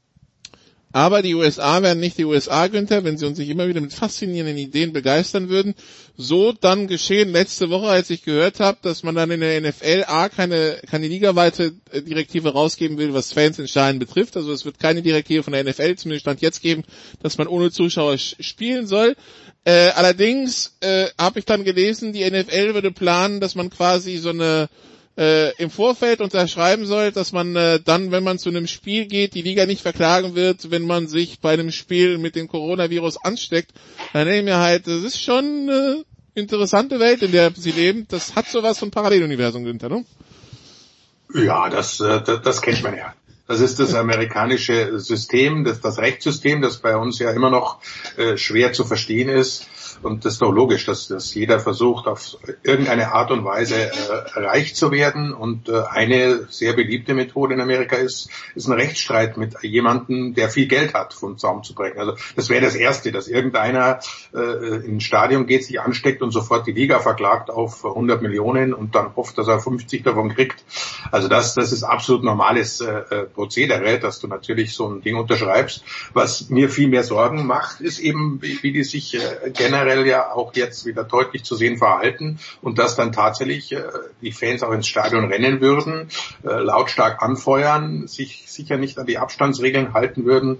Also ich kann es mir beim besten Willen nicht vorstellen. Ich kann mir auch äh, äh, keine College-Saison vorstellen, was eben dann dazu führt, dass auch das, die Draft im nächsten Jahr, wenn wir schon wieder bei Nachwuchsspielern oder, oder Platz 50 bis 90 sind und so weiter, also das wird für viele eine komplette Umstellung und vielleicht eine, eine Lebensveränderung mit sich bringen, wobei die, die, die Colleges ja noch, äh, noch mehr davon abhängig sind, äh, das Geld einzunehmen aus, aus dem Footballbereich. Also das, das, da trifft natürlich ganz andere als die, als die reichen Besitzer der NFL. Von daher muss man schauen, ob sie es irgendwie versuchen äh, hinzukriegen. Aber da wird sich noch so viel ändern und gerade eben die, die Zahlen der letzten Wochen zeigen uns ja, dass, dass diese Pandemie nicht, nicht weg ist, was man bei uns das Gefühl hat in Deutschland tatsächlich, also nicht weg, aber äh, gut kontrollierbar. Das funktioniert in Amerika und, und äh, auch Brasilien nicht. Schauen wir mal, was in England jetzt ist, nachdem sie die Pubs geöffnet haben, wird man, wird man alles sehen. Von daher, Zuschauer, ich kann es mir beim besten Willen nicht vorstellen, aber wir sehen ja, dass es äh, vieles, was wir uns hier nicht vorstellen können, trotzdem geht und deshalb bei 60.000 Neuinfizierte an einem Tag, das, das ist ist schon irgendwie, äh, auch wenn man sie mit Amerika auskennt und weiß, dass die ein bisschen anders ticken und denken, es ist trotzdem kaum zu begreifen. Und nochmal als Hinweis, wenn euch das Gefühl, wenn ihr das Gefühl habt, Malta, äh, nee, Deutschland ist äh, schon locker. Also seitdem ich von Malta hierher gekommen bin, ich fühle mich, ich fühle Deutschland restriktiver. Also es geht tatsächlich sogar noch noch äh, in der in der Vorstellungsstufe dieses Viruses weg, geht es tatsächlich nochmal eine Ecke weiter. Es ist äh, es ist mir interessant. Aber gut, dann äh, danke Günther, danke Christian äh, für den NFL-Teil. Wir machen eine kurze Pause und stürzen uns dann direkt nochmal ins Corona-Geschehen und reden über die MLB. Bis gleich.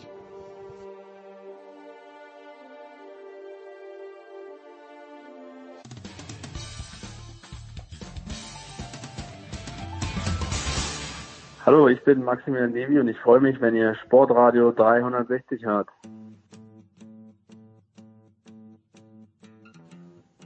Big Show 464 bei Sportradio 360. Wir sind angekommen im äh, Baseball Teil. Zwei Baseball-Experten, mit denen wir uns schon vor ein paar Wochen unterhalten haben. Und jetzt reden wir über den neuesten Stand der Dinge in der MLB. Zum einen Tom Heberlein vom SID. Hallo Tom. Hallo. Und Axel Goldmann ist auch dabei. Hallo Axel.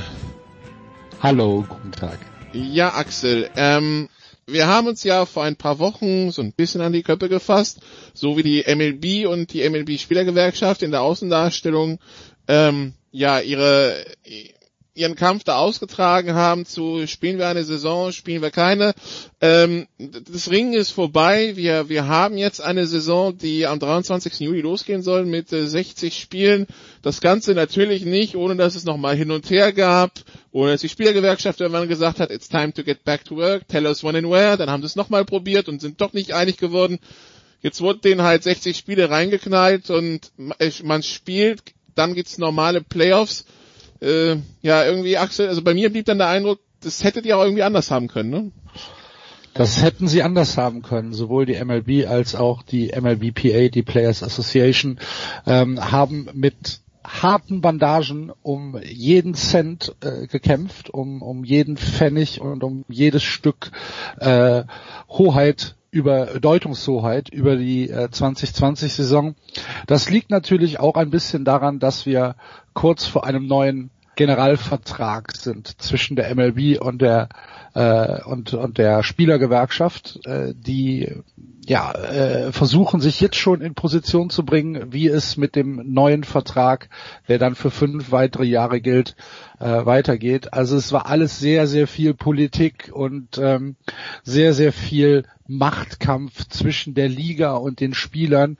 Letztlich ist es dann bei diesem 60 Spiele Schedule ja, ist es zu diesem Schedule gekommen, der, wie du hast es schon gesagt, am 23. beginnen soll, dann bis Ende September in die Regular Season äh, ausgespielt werden soll und dann mit normalen Playoffs, das heißt ein Wildcard-Spiel pro Liga und dann Division Series und, ähm, und Championship Series bis hin zur World Series ausgetragen werden soll. Ähm, ja, das, das sind erstmal die Rahmenbedingungen. Äh, wie der, wie der Schedule jetzt äh, gestaltet worden ist, ob es da eventuelle Unwuchten gibt. Darüber kann man wahrscheinlich stundenlang diskutieren. Ähm, es ist für jetzt wahrscheinlich die einzig praktikable Lösung, um überhaupt noch eine 2020-Saison in der MLB zu bekommen. Tom, gibt's in der ganzen Geschichte irgendeinen Gewinner? So wie es gelaufen ist. Nee, gibt's nicht. also gut, Baseball hat äh, ist ja hat ja schon häufiger solche Auseinandersetzungen gehabt. Ich, ich, Baseball ist auch irgendwie nicht so richtig tot zu kriegen.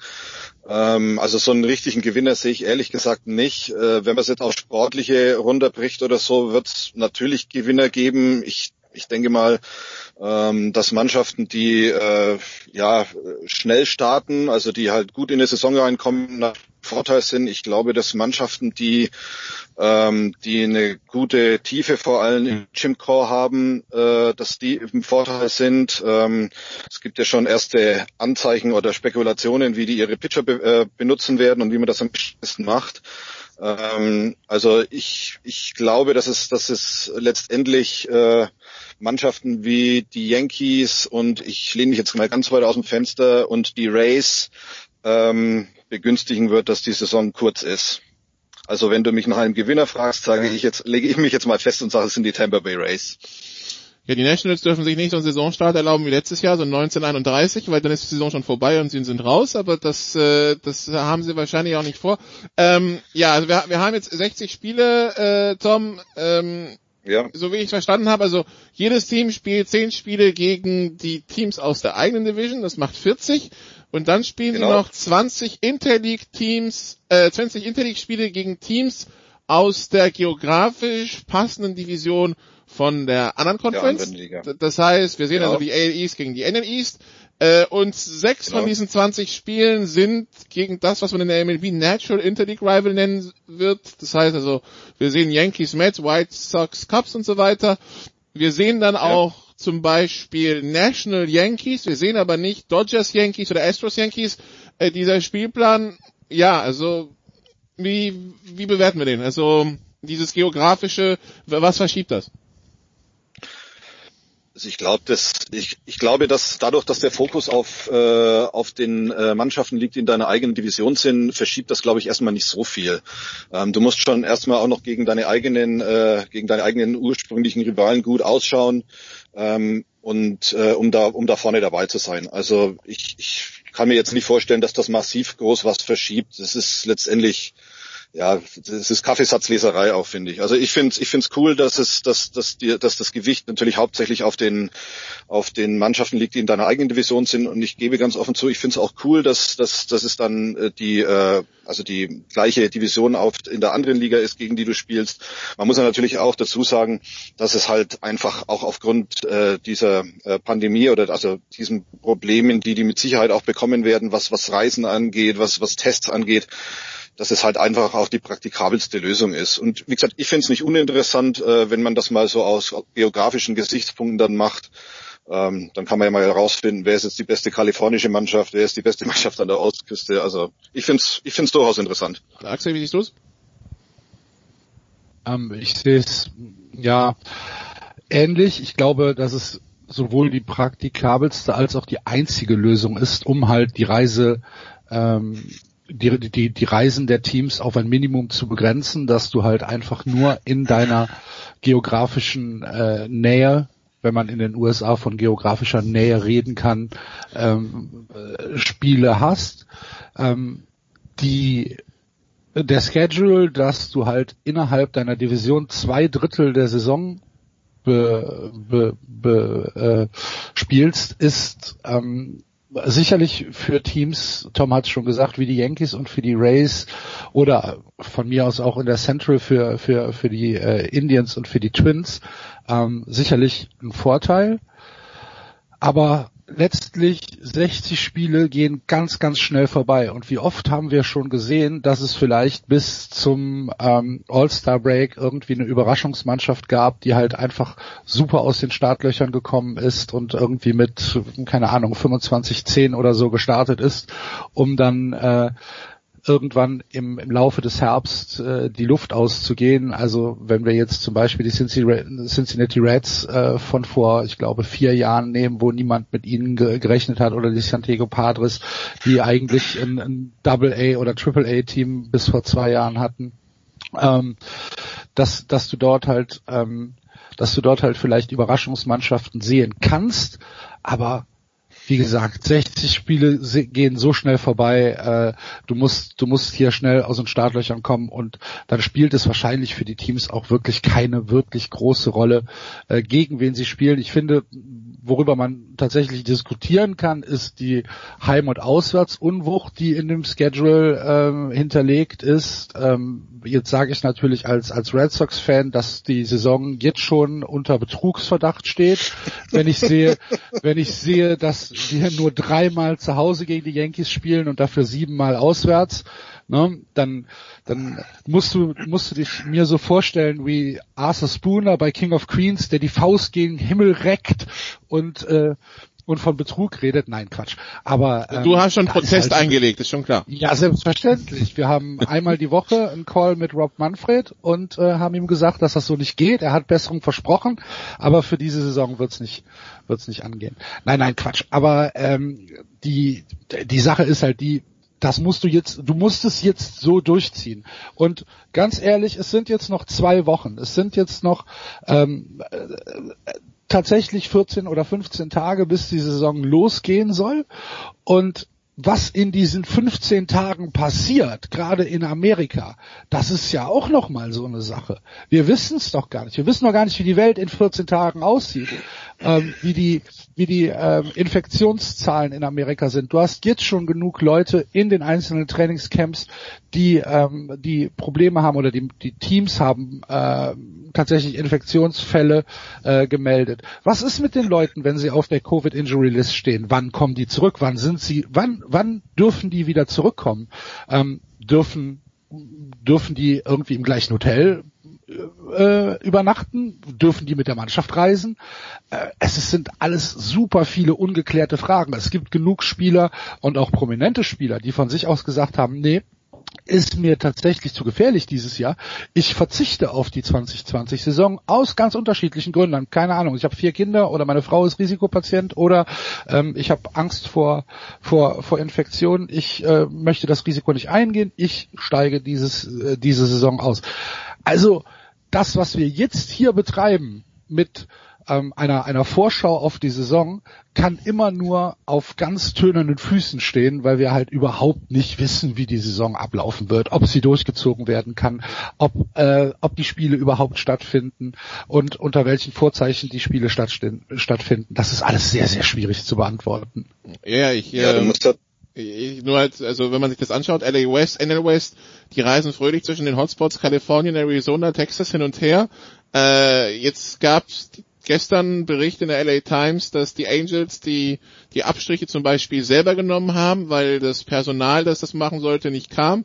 Anscheinend werden Tests nach Utah geschickt äh, für eine ins Labor, für eine Auswertung. Jetzt am Wochenende vom Giants und den Ace auch. Giants haben jetzt äh, okay. Giants haben Trainingscamp äh, zugemacht, weil die Tests nicht da sind. Genau und äh, genau dieses und die, die Auswertung kam jetzt nicht, weil ja, war ja 4. Juli, was erwartet ihr vom Labor? Ja, also irgendwie, das, das, Tom, das klingt, als könne das nur gut werden. Da man sich ja auch eben gegen das Hub City, dieses Hub City Prinzip von NHL oder halt so einen zentralen Spielort wie die NBA entschieden hat, sondern quasi sagt, ja Leute, äh, jeder spielt zu Hause und äh, wir reisen fröhlich durch die Gegend. Was, wie Axel ja schon gesagt hat, äh, selbst wenn man das auf Westen, Zentral und Osten runterbricht, in den USA ja immer noch mehrere tausend Kilometer sind. So ist das, ja. Ich meine, wir müssen ja nur mal einen Blick werfen auf äh, Florida im Moment. Äh, da haben sich ja jetzt die Mannschaften eingefunden der Major League Soccer. Die erste wurde schon praktisch aus dem Wettbewerb genommen, nämlich Dallas äh, gestern, weil sie äh, zu viele Corona-Infizierte haben. Also diese Mannschaft fällt schon mal weg. Jetzt ist bekannt geworden, dass bei Nashville fünf Spieler ähm, positiv getestet sind. Jetzt gibt es Überlegungen, dass man die aus dem Wettbewerb rausnimmt. Also ähm, ja, das, diese Unabwägbarkeiten, von denen ihr gerade auch schon gesprochen habt, die sind natürlich äh, A nicht von der Hand zu weisen und B werden sie natürlich auch äh, nach wie vor Einfluss nehmen. Also bis zum Saisonstart und wahrscheinlich auch nach dem Saisonstart. Da muss man sich, glaube ich, jetzt nicht irgendwelchen Illusionen hingeben, dass das alles relativ geschmeidig da über die Bühne geht. Also ich, ähm, ich habe ich hab ja vor ein paar Wochen gesagt, ich sehe das alles sehr, sehr skeptisch und ich glaube nicht, dass wir eine Saison haben. Und ähm, gut, jetzt haben wir eine, aber ja, also wir sollten sie nicht, glaube ich, glaube ich nicht, ja, nicht allzu ernst nehmen, will ich jetzt nicht sagen, aber wir sollten schon berücksichtigen, dass es da halt zu Unwuchten kommen kann und nicht nur im Spielplan. Das ist alles, ja, relativ es wirkt auf mich manchmal ein bisschen unausgegoren, was da alles auch abläuft. Äh, ich habe irgendwie auch ein Dings von Chris Bryant von den Cubs irgendwie ein Video gesehen, der sich auch nochmal ein bisschen drüber mokiert hat, dass dieses ganze äh, Protokoll, was die da aufgestellt haben, jetzt nicht so richtig gut funktioniert und ähm, ja, also wie gesagt, ihr habt ja auch schon erwähnt, es sind einige Prominente, haben sich schon jetzt äh, zurückgezogen und wollen nicht spielen. Ähm, ja, dann gibt's so, so komische Sachen wie, was er sich von Carlos Correa, der sagt, seine Frau soll bitte nicht in den Schönheitssalon gehen, damit sie nicht irgendwie das Ding mit nach Hause bringt. Also das ist alles relativ, steht alles auf relativ tönernen Füßen, glaube ich. Der prominenteste Name, der gesagt hat, er spielt nicht Axel, ist David Price, äh, der Pitcher der Dodgers? Oh, weiß ich nicht. Nee. Keine Ahnung. Also Ryan Zimmerman. Und Ryan ähm, Zimmerman, ja, ich hätte jetzt ein paar aufgelistet. Mike Trout so, sagt, okay. Mike, Mike Trout sagt zum Beispiel, der überlegt noch, also das sind einige, die jetzt gesagt haben, ähm, wir spielen nicht, wie viele Stars, die nicht spielen, kann die MLB überhaupt schlucken, Axel? Bevor man irgendwann sagt, so Leute, was soll denn das eigentlich? Ich glaube, das ist dieses Jahr nicht die Sorge der MLB. Die MLB weiß, dass diese Saison immer mit einem Sternchen versehen sein wird und ähm, dass hier die Saison einfach nur durchgeknüppelt wird, um am Ende in den in den Büchern einen Champion zu haben und um Fernsehverträge äh, aufrecht zu erhalten, um ähm, um um Sponsorenverträge aufrecht zu erhalten. Das ist äh, tatsächlich im Moment nicht die Sorge der MLB, wie viele Stars da rausgehen. Äh, Mookie Betts äh, hat sich sehr kritisch geäußert, hat aber gleichzeitig gesagt, ähm, ich bin bereit, ich werde auch, auch nicht ausopten, aber ob das alles so funktioniert, keine Ahnung. Mike Trout, dem ja immer vorgeworfen wird, dass er eher ähm, nur daran interessiert ist, äh, zu, zu angeln und äh, den lieben Gott einen guten Mann sein zu lassen, abseits des Feldes, hat sich sehr differenziert dazu geäußert und hat halt auch gesagt, Leute, ähm, ihr müsst euch darüber im Klaren sein, dass ähm, das, was wir hier machen, äh, alles nur unter unter unter ähm, ja, unter Vorbehalt stattfindet im Prinzip. Ähm, wir wissen nicht, was morgen ist, wir wissen nicht, was übermorgen ist, wir müssen halt schauen. Aber ich glaube, das, was du jetzt gesagt hast, wenn jetzt, keine Ahnung, Ryan Zimmerman ist raus oder Ian Desmond oder äh, eben äh, David Price, es sind halt ähm, insgesamt, glaube ich, neun oder zehn Spieler, die äh, von sich aus bis jetzt gesagt haben, dass sie, dass sie raus sind. Ähm, das, ja, das, das, das ist für die MLB natürlich kein kein äh, Grund zu jubeln, aber äh, ich glaube, es interessiert sie in dem Fall nicht so wirklich. Viel schlimmer sind halt die wirklichen Fälle. Ne? Wenn du jetzt mhm. ähm, dir die Braves anguckst, die mit Freddie Freeman jemand haben, der ja anscheinend auch ähm, von seinem Krankheitsverlauf nicht wirklich mild äh, von Covid betroffen ist. Ähm, bei, bei den Phillies sind sieben Spieler, die äh, mit Covid betroffen sind. Ähm, das zieht sich halt durch die, durch die ganze Liga, dass du halt überall Infektionen hast. Und ähm, ja, ich glaube halt wirklich, dass das jetzt der, der letzte Versuch ist, der MLB zu sagen, wir brauchen eine Saison und wir müssen unsere Verträge einhalten, alles andere interessiert uns nicht. Ähnlich wie das halt die europäischen Fußballligen probieren. Wer da jetzt spielt und äh, wie die Ergebnisse am Ende sind, das interessiert die MLB, glaube ich, gar nicht. Hm, wobei die, wobei das eben bei den europäischen Fußballligen nicht so ganz auf tönernen Füßen wirkte, wie jetzt halt bei den amerikanischen Ligen auch natürlich auch wegen der epidemiologischen Situation, klar. Ja, und weil wir halt in Deutschland andere Reiserouten haben als in den USA halt. Und das ne? noch und, dazu, äh, genau. Ja, wir hätten noch, also Regeländerungen für die, die es interessiert und für 2020, also wir sehen den Universal äh, Designated Hitter. Tom, sehen wir jemals wieder Pitcher schlagen, deiner Meinung nach? Ich hoffe doch. Also ich meine, äh, ich halte im Moment nichts für ausgeschlossen und es ist ja schon äh, seit längerem auch in der Diskussion, auch jetzt wird, es wird wahrscheinlich auch in den anstehenden Verhandlungen über diesen neuen Tarifvertrag wieder zur Sprache kommen, ähm, ob man nicht den Universal Designated Hitter einführt. Ähm, ich, ich persönlich fände es schade, weil es eben noch äh, dazu beiträgt, dass du halt einen Unterschied siehst zwischen American League und National League und weil es halt auch von der Taktik her, was die Manager da veranstalten müssen, ähm, sehr interessant ist. Wie gehst du mit Pinch-Runnern um, mit Pinch-Hittern um und ähm, ich finde, das, das äh, fügt diesem Spiel eine Note hinzu, ähm, die für Liebhaber, wie ich es jetzt bin, äh, ähm, ja schon sehr wichtig ist und ich würde es nicht nicht toll finden, ähm, wenn sie da ja so eine traditionsreiche äh, Variante des Spiels weglassen würden. Andererseits ist es natürlich auch so, wenn du Designated Hitter hast, überall in allen Mannschaften, beiden Ligen, bedeutet es natürlich letztendlich auch mehr Arbeitsplätze. Äh, und da wird natürlich die Gewerkschaft äh, drauf schauen, dass sie da ähm, ja ihre Position äh, durchbringt. Ja, ich, ich, ich, also ich finde es ich find's irgendwie ein bisschen doof, muss ich sagen. Ich finde es auch blöd, äh, dass dieses, äh, dass dieses Three-Better-Minimum für Pitcher kommt. Ich finde auch die Runners und Second Base in den Extra Inning ein bisschen dämlich. Also ich bin da eher so ein bisschen der Traditionalist, gebe ich ganz offen zu. Auch wenn natürlich meine Meinung jetzt nicht unbedingt die maßgebende sein muss, beziehungsweise die League machende. Aber ich finde es blöd und ich glaube, wenn du einmal die Tür öffnest, dann wirst du schlecht wieder die Tür zukriegen. Ja, genau. Axel, die beiden anderen Änderungen hat äh, Tom jetzt schon angesprochen. Gibt es irgendeine, für die, die dich begeistern kannst? Ja, ich sehe das gar nicht so kritisch wie Tom, aber ich bin natürlich auch American League Fan, also von daher, ich, ich will, ich will. Deinen Pitcher hast du schon, siehst eh nur selten pitchen, ja. Ich will, die tun sich doch nur weh. Ähm, nee, ähm, ja, also ich sehe es tatsächlich nicht ganz so kritisch, das äh, Three-Better Minimum für Pitcher. Äh, soll halt das Spiel ein bisschen entschleunigen, äh, äh nicht entschleunigen, Entschuldigung, beschleunigen, genau. Ähm, das halt tatsächlich nicht für, äh, für jede Situation irgendwie in den späten Innings einfach nur ein Pitcher für äh, einen Spezialspieler an, an den Mount kommt. Ähm, ja, muss man gucken, wie das, wie das, wie das funktioniert. Sehe ich im Moment tatsächlich als etwas an, was mir den Spaß am Baseball wahrscheinlich nicht verderben wird und mit äh, Extra Inning Runner on Second ähm, finde ich gar nicht schlecht, weil ich tatsächlich keine Lust habe, 21 Innings Mets gegen Marlins 0-0 äh, zu sehen. Äh, ich finde es tatsächlich gar nicht schlecht, dass man da in den Extra Innings äh, sagt, komm, wir versuchen jetzt hier im zehnten oder spätestens elften Inning ein Ergebnis zu haben, das äh, ja, das für mich als, äh, sage ich mal, als als eher ein, ein, ein Lauf äh, oder ein Run-Fan, äh, also ein Offensiv-Fan, finde ich das, äh, finde ich das völlig okay. Das ist natürlich auch aus der Warte des europäischen Fans, der, wenn er um 22 Uhr schon äh, Marlins gegen Metz eingeschaltet hat, das 19. Inning beginnt dann irgendwann um 20 vor 5. Man will dann halt auch irgendwann ins Bett, ne, Axel? Genau. Genau. So sieht das aus. Und äh, da euch jetzt aber auch gerade so ein richtiges Totengräberspiel aus, so ihr zwei.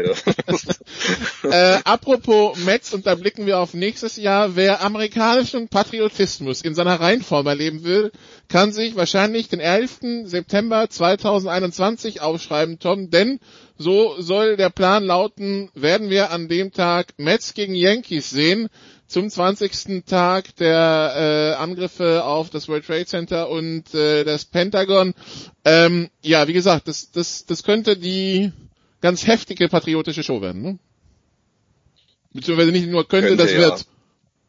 Das, das wird natürlich die heftige patriotische Show werden. Das hängt natürlich auch immer ein bisschen davon ab, wer da gerade Präsident ist, muss ich dazu sagen. Ähm, ich möchte mich jetzt allerdings nicht auf politisches Glatteis begeben oder das hier mal rauslassen. Ähm, ich würde ganz ehrlich sagen, also ich muss ganz ehrlich sagen, mir wäre es lieber gewesen, äh, ich würde dieses Field of Dreams Spiel da in Iowa sehen. Also das ist was, was ich, ähm, was ich wesentlich lieber sehen würde. Ähm, aber es gut, findet statt. Ähm, es findet statt. Ja, die MLB, die MLB hat gesagt, äh, findet statt, 13. August. Sie haben nur die nur die Yankees äh, rausgenommen. äh, als, als Gegner für die White Sox. Es werden die White Sox gegen die St. Louis Cardinals spielen. Erstes Major League Spiel im Staat Iowa, 13. August 2020 mit Joe Buck bei Fox. Was will man Ja. denn mehr? Ja. da werden bestimmt, bestimmt Ja. noch ein paar Flyovers kommen. Ach du liebe Güte. Ja, ich, äh, ich, äh, ja, diesen Patriotismus brauche ich nicht, gebe ich ganz offen zu. Also, Aber du, du wirst ihn da nicht verhindern können.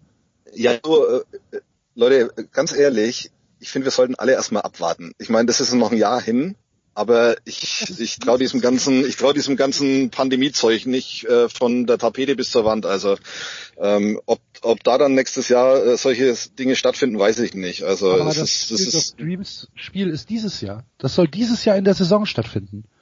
13. August 2020. das sehe ich noch nicht.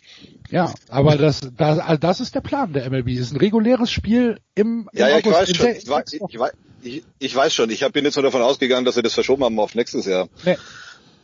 Ja, das ist natürlich ein völliger Blödsinn, wenn ich das mal ganz ehrlich sagen darf. Also so gerne ich dieses Spiel sehen, will, sehen würde, aber in einer solchen Situation und in einer solchen Phase und mit diesen Problematiken beim, beim Reisen und was weiß ich da, was weiß ich, äh, paar hundert Leute da nach, äh, nach Iowa fahren, also bei allem, was recht ist, aber da äh, sollte man vielleicht mal Vernunft walten lassen und äh, nicht so sehr auf Einschaltquoten gucken. Aber gut, ähm, ja, das würde letztendlich ja auch davon leben, dass halt ein paar Zuschauer auf diesen auf diesen Tribünen sind, dass man halt das alles, dass, dass man dieses gan- ganze Ambiente ein bisschen mitbekommt. Also ja gut, ähm, wir können es nicht ändern, aber ja, ich, ich find's doof. Dann, das Spiel grundsätzlich nicht, aber dass man es ansetzt. Dann schreiben wir uns auf. 23. Juli soll es losgehen. Wir werden überrascht schauen, äh, beziehungsweise wir werden gespannt schauen, ob äh, es nicht doch eine Überraschung gibt in Form eines einer Verschiebung oder was auch immer. Ähm, ja, schauen wir mal, wie es weitergeht. Erstmal danke Axel, danke Tom. Das war's auch von mir in der Big Show 464. Hier geht's weiter mit dem Producer und mit äh, Premier League. Wir hören uns beim nächsten Mal wieder. Machen Sie es bis dahin gut. Tschüss.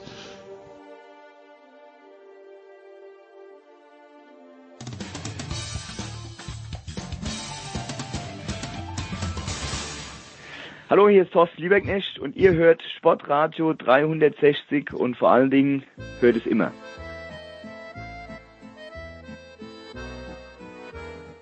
Ja, natürlich. Es geht Das weiter. Es geht weiter in der Big Show 464. Danke, Nicola. Wir machen nochmal einen Schlenker zurück zum Fußball und ich freue mich sehr, dass wir jetzt ein paar Minuten über die Premier League sprechen können. Zum einen mit äh, Thomas Böker vom Kicker. Servus, lieber Thomas. Grüß Gott, hallo. Und äh, mit Toni Tomic von Sky. Servus, Toni. Hallo, Grüße. Ich bin ja gerade in Österreich und schaue mir so ein bisschen österreichische Foren an, Toni, und äh, da gibt's ganz große Debatten. Äh, die einen sind die Pro-Hasenhüttel-Seite, die sagt, ja, tolle Leistung vom Ralf, äh, Klassenerhalt geschafft jetzt, auch mathematisch schon. Die anderen sagen, na überhaupt nichts toll, äh, ganz schlechter Punkteschnitt. Warum hat Southampton den Vertrag um vier Jahre verlängert?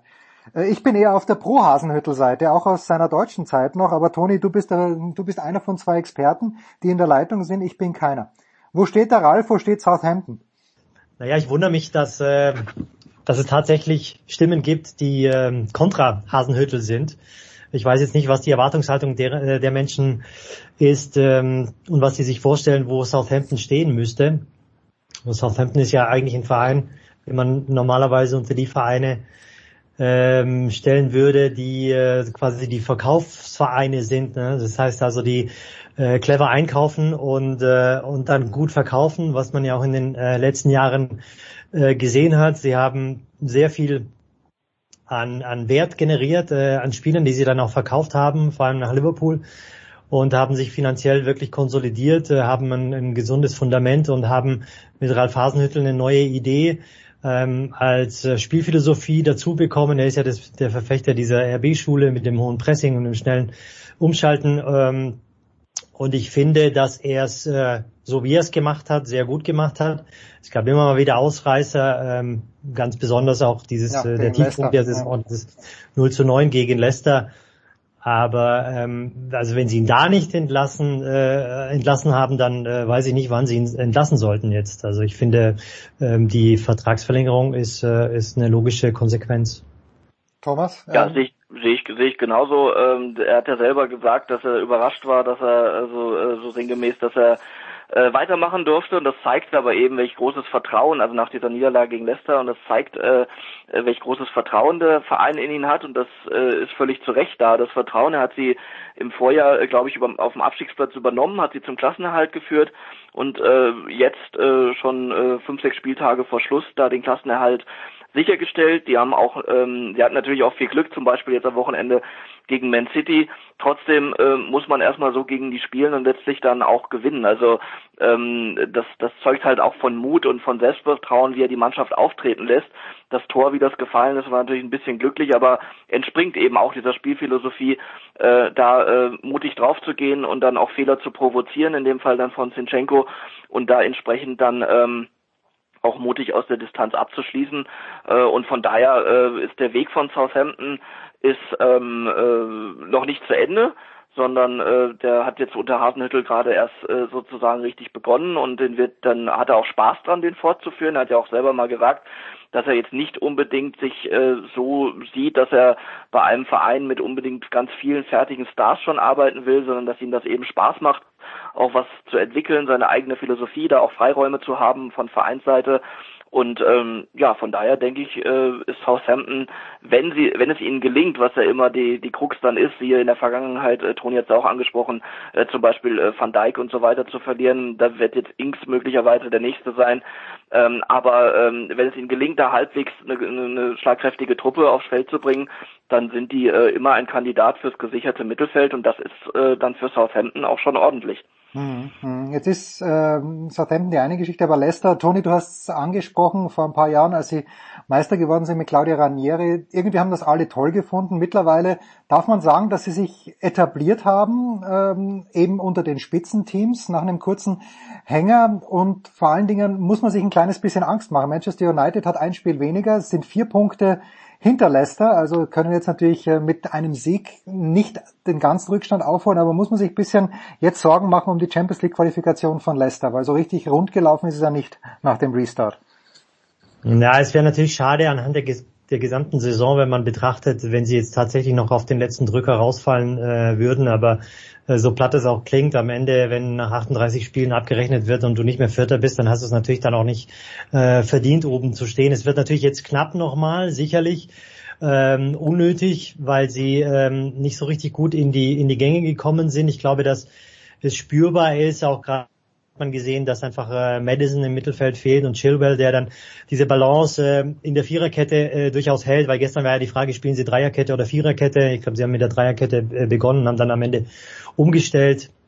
Also, was ich bei Leicester allerdings ähm, besonders äh, hervorheben möchte, ist, dass diese Meistermannschaft von 2016 ja eigentlich nicht mehr, und das ist jetzt wie lange, drei, also jetzt abgesehen davon zu Beginn der Saison 2019, wenn wir rechnen, äh, drei Jahre her ist, noch ganz wenige da sind, außer Schmeichel, Wadi und, und Christian Fuchs, äh, meine ich. Morgen sitzt auf der Bank, äh, musste da ein großer Umbruch ähm, vonstatten gehen, auch mit ähm, einem neuen Trainer, der auch eine sehr gute Idee entwickelt hat und der mit äh, jungen Spielern gerne arbeitet und äh, auch eine, wie man so sagt, auch jetzt, weil wir vorhin äh, Hasenhüttel haben, eine, eine Idee hat, die progressiv ist.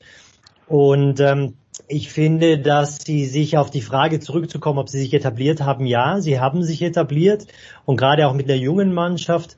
Und ich finde, das äh, tut der Premier League wirklich gut, dass so eine Mannschaft wie Leicester jetzt auch oben mitmischt in diesen Top 6. Tony? Wie, wie groß schätzt du die, äh, äh, Entschuldigung, Thomas, wie groß schätzt du die Gefahr ein? Manchester United, äh, für mich schon ein bisschen überraschend, nachdem die so einen traurigen Fußball im letzten Jahr gespielt haben, dass die eigentlich ganz gute Chancen jetzt noch haben. Sie haben noch fünf Spiele, Leicester hat noch vier Spiele, sich für die Champions League zu qualifizieren. Why, Thomas, why? Ja, sehr, sie haben sehr gute Chancen sogar. Äh, why? Weil sie äh, seit, äh, ich glaube, 16 Spielen, 15, 16 Spielen nicht mehr verloren haben ähm, und äh, dementsprechend da auch äh, was richtig äh, zusammengewachsen ist. Ein, ein ganz wichtiger Punkt ist äh, die Verpflichtung von Bruno Fernandes, der da als als Zehner zum einen äh, Ordnung reingebracht hat, zum anderen ähm, äh, die Spitzen sehr gut einsetzt und in hört sich blöd an bei einem äh, einstigen Rekordeinkauf, äh, aber auch Paul Pogba äh, kann sich an ihm an an ihm anlehnen und und äh, in seinem äh, Umfeld sozusagen jetzt wieder äh, aufblühen Und äh, zudem setzt Solskjaer auf, auf, auf junge Spieler wie Greenwood, äh, äh, Rashford sowieso, Martial trifft wieder. Also ähm, ich, ich sehe äh, wenig Chancen, ehrlich gesagt, für Leicester Platz 4 noch zu halten, äh, weil United eben so einen guten Lauf hat. Und äh, United ist ja ähm, auch noch in, in der Europa League vertreten, sind im FA Cup noch vertreten. Also es kann noch ein richtig gutes Jahr werden für die, wenn sie äh, diese Form halten. Und sie haben, äh, da hast du recht, äh, es hat lange nicht danach ausgesehen. Es war teilweise äh, sehr unansehnlich, was sie gespielt haben, aber sie haben die Kurve gekriegt und auch Solskjaer hat die Kurve gekriegt. Und dementsprechend ähm, ja, sind sie da auf einem sehr guten Weg, äh, wieder zu, zu alter Klasse zu finden. Und es ist natürlich für, für United ist es essentiell, die Champions League zu erreichen. Nicht, nicht unbedingt jetzt finanziell. Sie sind immer noch, äh, trotz äh, der mageren letzten Jahre, äh, sie sind ja zuletzt unter Ferguson Meister geworden, seitdem nicht mehr. Das ist jetzt auch schon sieben Jahre wieder her. Ähm, äh, also finanziell äh, haben sie es jetzt trotzdem nicht unbedingt nötig, äh, da in die Königsklasse zu kommen, weil sie eben noch äh, mit der reichste oder der reichste Verein in England noch sind. Aber es ist natürlich ein sportlicher Kreislauf, ähm, dass du die äh, richtig Großen nur kriegst, wenn du dort spielst. Und ähm, da waren sie zuletzt eben nicht mehr die erste Adresse. Äh, da haben ihnen andere den Rang abgelaufen.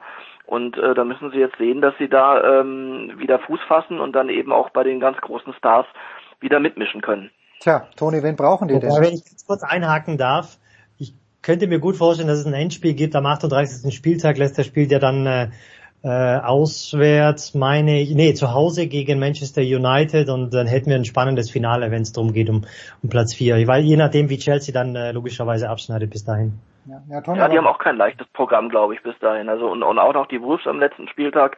Aber das äh, wird, wird ein spannender ein spannender Showdown, das kann schon sein, ja. Und Leicester, äh, äh weil du vorhin gesagt hast, ja klar, wenn sie wenn sie rausfallen, haben sie es auch äh, dann unterm Strich, so hart es klingt, nicht verdient. Äh, bei denen kommt ja noch hinzu, die waren ja zwischendurch sogar lange Zweiter. Äh, und, und bis Weihnachten, also ein Liverpool-Verfolger gab sowieso nie wirklich, aber äh, wenn, dann waren sie das noch und äh, jetzt wurden sie halt rauszukippen. Aber man muss auch sagen, Europa League ist für, für den Kader auch äh, in Ordnung. Dann war es trotzdem keine schlechte Saison. Und äh, es gibt ja noch das Hintertürchen, wenn Man City vorm Kass äh, keinen Erfolg hat, ähm, sprich die UEFA-Sperre von zwei Jahren Bestand haben wird, dann reicht ja unter Umständen sogar Platz fünf äh, für die Champions League. Muss man abwarten. Ja, selbst wenn sie auch nur die Sperre auf ein Jahr reduzieren sollten, wovon ich ehrlich gesagt ausgehe, dann reicht wirklich Platz fünf, genau. Ja, aber die Frage ist, ähm, ich gehe auch von einer Reduzierung aus, aber ich glaube, dass es darauf hinauslaufen wird, und das ist, glaube ich, auch Man Citys Hauptanliegen, dass das Ganze jetzt verschoben wird um, um ein Jahr erstmal und dass die Sperre nicht sofort in, in Kraft tritt. Ähm, und mhm. ähm, ich könnte mir gut vorstellen, dass der Kompromiss dann letztlich äh, geschlossen wird. Ob man das gut oder schlecht findet, steht auf einem anderen Blatt. Aber ähm, letztlich glaube ich, dass, dass das äh, dabei rauskommen könnte. Und Sie haben auch schon gesagt, sie gehen bis zum obersten äh, äh, Gericht in, in der Schweiz in dem Fall, äh, wenn, wenn der Kass jetzt äh, das Urteil äh, der UEFA bestätigen sollte. Mhm. So, warum oder wen, wen hört man denn, Toni? Wen könnte Manchester United denn wirklich äh, gebrauchen? Timo Werner, da vielleicht auch gleich ein Wort dazu. Wie, wie sehr kann Timo Werner Chelsea helfen? Ich sehe das noch recht, recht undeutlich, aber wer, warum hört man nur Jaden Sancho, wenn es um Manchester United geht? Ist überhaupt irgendjemand auf dem Markt, wo du sagst, die brauchen den unbedingt oder die könnten den unbedingt, gebrauchen? Ähm, also prinzipiell bin ich sowieso der Meinung, dass äh, selbst die Spieler, die Manchester United äh, vor allem im letzten Transferfenster im Sommer geholt hat, äh, zu überschätzt sind. Also sowohl äh, Van Bissaka mit 55 von Crystal Palace, der, äh, glaube ich, nur drei Vorlagen in der vergangenen Saison, ich glaube sogar jetzt in der Saison drei Vorlagen oder maximal vier auf dem Konto hat. Ähm, wenn man sich dagegen zum Beispiel äh, eine Performance von Trent Alexander-Arnold, die sind beide gleich alt, um 21, äh, anschaut, dann sind es für mich Welten. Dann Harry Maguire auch viel zu ähm, viel zu teuer. Letztendlich in, in Leicester reiben sie sich heute noch äh, die Hände, dass sie ihn für so viel Geld äh, verkauft haben. Klar, wenn Manchester United anklopft, dann ruft man natürlich einen hohen Preis auf. Und es ist immer klar, dass auch von den Zeitungen oder von den Medien letztendlich äh, Spieler mit Manchester äh, United in Verbindung gebracht werden, die natürlich sehr hoch äh, geratet sind. Und, und darunter fällt natürlich Jaden Sancho, der natürlich äh, zwei wundervolle Jahre in, in Dortmund hatte. Aber äh, genauso wird Jaden Sancho mit sehr vielen Vereinen auch noch in Verbindung gebracht. Insofern, ähm, was ich persönlich glaube, ist, dass Manchester United äh, in der Defensive sich verstärken ähm, sollte und vor allem auf der Torwartposition. Ähm, Gut, da haben sie natürlich die, die Möglichkeit, Dean Henderson zurückzuholen, der, der wieder zurückkommen wird wahrscheinlich und äh, der ähm, De Gea dann auch einen richtigen Wettbewerb liefern wird oder zumindest Konkurrenz, weil äh, die Leistung von De Gea in den letzten zwei Jahren ist, ist wirklich äh, mittlerweile ähm, äh, rückläufig. Und ähm, ein Partner natürlich für Harry Maguire, was natürlich jetzt, äh, wenn, wenn man das weiß, äh, anstelle von, von äh, Victor Lindelöf, ähm, ist es nie gut, wenn man weiß, dass, äh, dass man einen Partner für Harry Maguire, dass der Club einen, einen Partner Ja. für Harry Maguire sucht und, und Linksverteidigerposition ist für mich auch nicht adäquat besetzt bei, bei Manchester United. Schauen wir uns äh, ein kleines bisschen natürlich noch ganz interessiert an. Bis zum Ende gegen Aston Villa geht's am heutigen Donnerstag. Wir nehmen ja schon am Mittwoch auf. Ähm, ein Wort noch, äh, Thomas, oder ne- auch mehrere gerne. Timo Werner bei Chelsea. Ich, ich, Timo Werner hat so gut nach Leipzig gepasst mit allem, was dazugehört und dort hat er sich auch sicher gefühlt. Wie wird Timo Werner in London abschneiden? Was sagt eine Glaskugel, Thomas? die ist recht verschwommen, die Glaskugel, weil ähm, es äh, so sein wird, dass man im Moment da das schwierig einordnen kann, denn ähm, Chelsea äh, so ein bisschen und auch Lampard auf der Suche nach sich selbst ist. Ähm, das Spiel äh, jetzt äh, am Dienstag äh, gegen gegen äh, Crystal Palace, was sie sehr glücklich gewonnen haben, ist da ein gutes Beispiel für. Es wird letztlich mehr inzwischen über die individuelle Qualität wieder gerichtet als über ein äh, strukturiertes Zusammenspiel, so wie es in der Hinrunde noch war. Und ähm, dementsprechend ist Lampard auf der Suche nach dem richtigen, äh, nach der richtigen Grundordnung, nach der richtigen Ausrichtung äh, für diese Mannschaft. Und die wiederum hängt dann eben auch an Neuzugängen. Und dann ist nicht au auszuschließen, dass sie dann auch vielleicht äh, zu einem anderen System letztlich finden. Und ähm, da äh, ist dann jetzt letztlich eben tatsächlich erst abschließend zu bewerten, äh, welchen T Platz Timo Werner da dann einnehmen wird. Im Moment ist das wirklich nur ein Blick in die Glaskugel. Der könnte das und das machen, ja, der könnte in der Sturmspitze spielen, alleine mit einem zusammen. Ähm, äh, vielleicht so um um Giroud herum ähm, ist fast scheint mir fast kompatibler als mit Abraham. Der könnte aber auch auf der linken Seite äh, alleine äh, spielen und da seine Schnelligkeit dann als, als Trumpf äh, ausspielen, äh, wenn weil Chelsea auch gelegentlich immer noch kontert, nicht mehr so extrem wie früher, aber da dann eben auch sehr gefährlich ist, wenn sie die Räume haben. Ähm, das, das hängt dann alles eben davon ab, welche Ausrichtung wählt man, welche Grundordnung und äh, solange Lampard da eben nichts Schlüssiges sozusagen und das fehlt für mich trotz äh, des äh, guten dritten Platzes, der unterm Strich im Moment steht, äh, da anbietet, ähm, ist, ist es äh, schwierig zu prognostizieren, wohin es geht äh, mit Chelsea und wie es auch für Timo Werner dort laufen wird. Ich meine, mit äh, Ziyech ist ein weiterer äh, richtig guter Neuzugang schon fix. Kai Havertz ist ja immer noch im Gespräch, ist aber auch bei weitem nicht so äh, klar, wie das schon teilweise jetzt wieder vermeldet wurde. Äh, auch da muss man genauso dann abwarten. Äh, die, die, einen Zehner gibt es in Chelseas System zu, äh, zum Beispiel gerade nicht. Äh, wenn man aber Kai Havertz holt, äh, macht es Sinn, äh, so eine Position zu schaffen und das hängt eben alles miteinander zusammen und ähm, da muss man abwarten, welche Lösungen gefunden, welchen und, gefunden werden und welche Transfers noch getroffen werden. Chelseas großer Vorteil im Nachhinein ist jetzt, äh, oder zum zweiten Mal ist jetzt die Transfersperre. Einmal sind sie zum Glück gezwungen worden und ihre äh, Jugendspieler mit James, mit Mount, mit Abraham etc. da äh, ins Rennen zu schicken und die haben es toll gemacht und jetzt äh, ist es zum zweiten Mal ein Segen, weil sie die einzigen sind, die wahrscheinlich jetzt richtig hohe Summen stemmen können, gerade weil sie äh, zwei Jahre mehr oder weniger nichts ausgegeben haben und ähm, deswegen ist Chelsea dann auch, äh, wenn sie sich noch entsprechend verstärken, dann vielleicht auch mal wieder ein Kandidat für mehr, aber dazu muss äh, in erster Linie Lampard sein Profil schärfen, meiner Ansicht nach. Ich kann die Einschätzung auch teilen, ehrlich gesagt, Thomas. Äh, Für mich Chelsea ein ganz spannendes Produkt, äh, gerade mit äh, den, den da vorne, die man dann vielleicht so ein bisschen sich vorstellen kann mit viel Fantasie, mit Werner, Abraham und und sehe ich ganz vorne drin als Herausforderer von von Salah, Mané und und Firmino ähm, auf, auf irgendwann mal, also auf, auf lange Sicht vielleicht schon auch ein, ein ernsthafter Konkurrent äh, für Liverpool. Also ich glaube nicht in der kommenden Saison, auch nicht in zwei Jahren, aber vielleicht in drei Jahren. Insofern ähm, stimme ich dir absolut ein, über, also äh, stimme ich mit ein äh, in deine in deine These, wobei ich da auch sagen muss, defensiv muss ich da noch was tun bei bei Chelsea. Ja, ja, das auf jeden Fall. Also da ist äh, Rüdiger eigentlich die einzige Konstante. Äh, wenn man gestern gesehen hat, Christensen und Zuma, das war abenteuerlich. Ähm, auf den Außenpositionen ist es so, dass Aspilicueta als Rechtsverteidiger ähm, die bessere Wahl ist als die beiden Linksverteidiger, die da sind, wenn er mal nach links äh, muss. äh, wenn, wenn James rechts spielt. Also da ist mit Sicherheit noch Nachholbedarf und vor allem hat Chelsea ein Torwartproblem. Äh, wenn das nicht behoben wird, ähm, dann müssen wir weder über Meisterschaft noch über sonstige höhere Ziele reden. Ähm, und was aber natürlich äh, nicht so einfach ist, wenn man erst vor ähm, zwei Jahren da den den äh, ja mitteuersten Torwart der Welt geholt hat. Also das ist schon ist schon schwierig.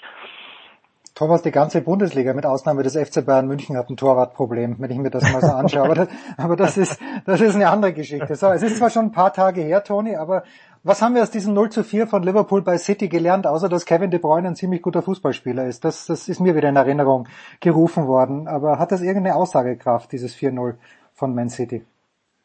Äh, ich glaube, direkte Duelle zwischen Manchester City und, und Liverpool, ähm, die kannst du letztendlich nicht voraussagen. Und die sind irgendwo, man begegnet sich auf Augenhöhe.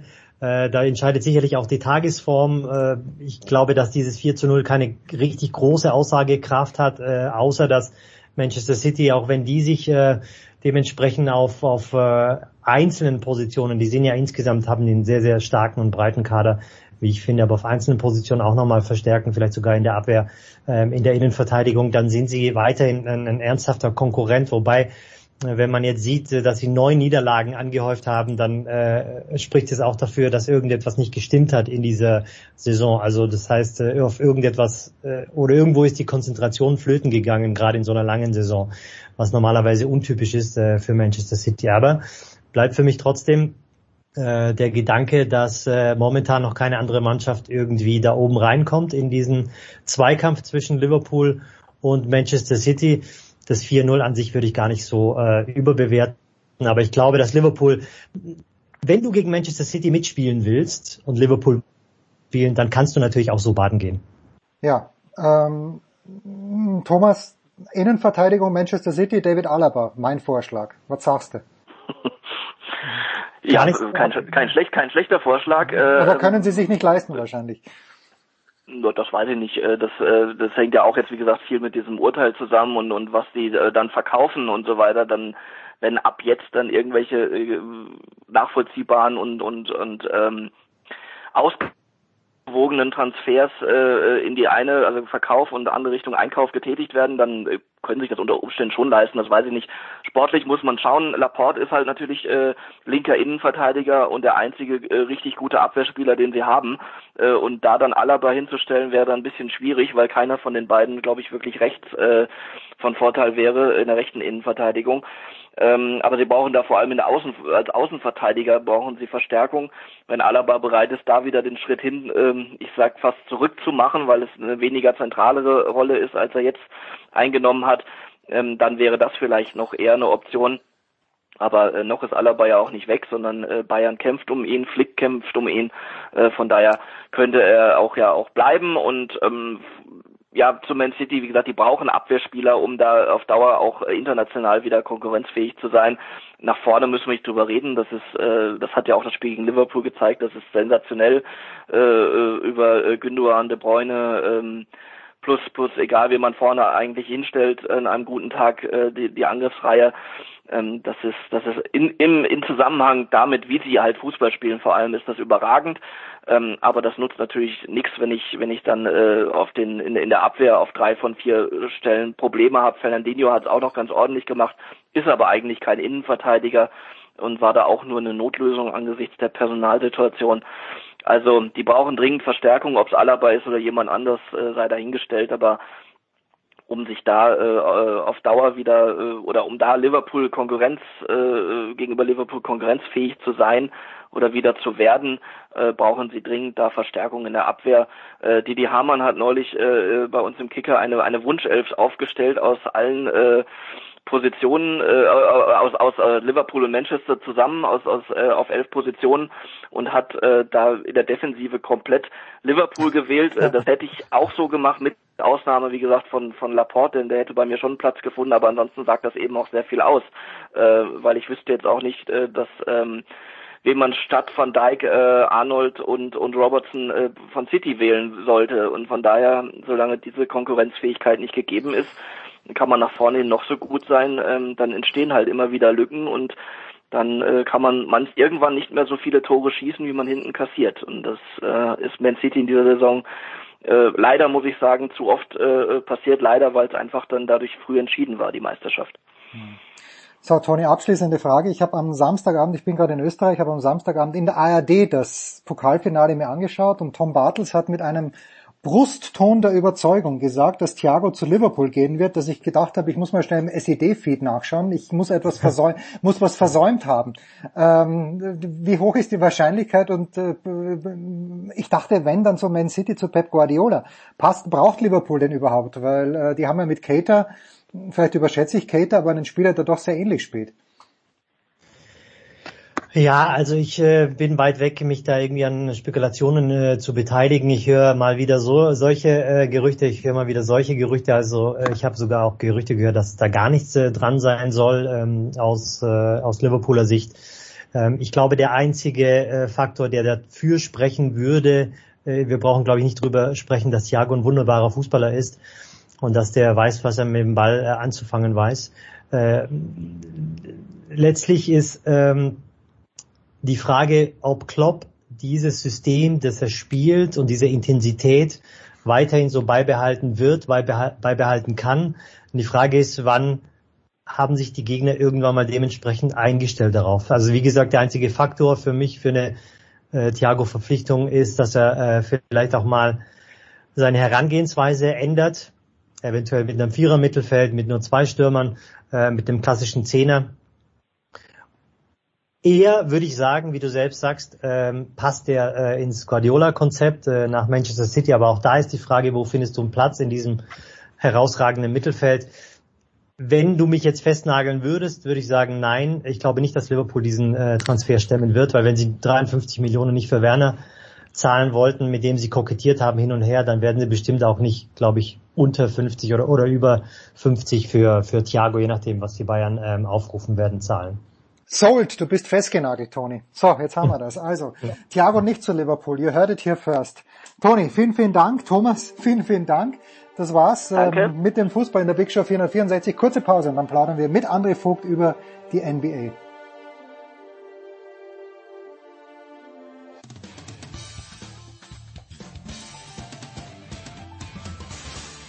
Servus, das ist Linus Strasser und ihr hört Sportradio 360.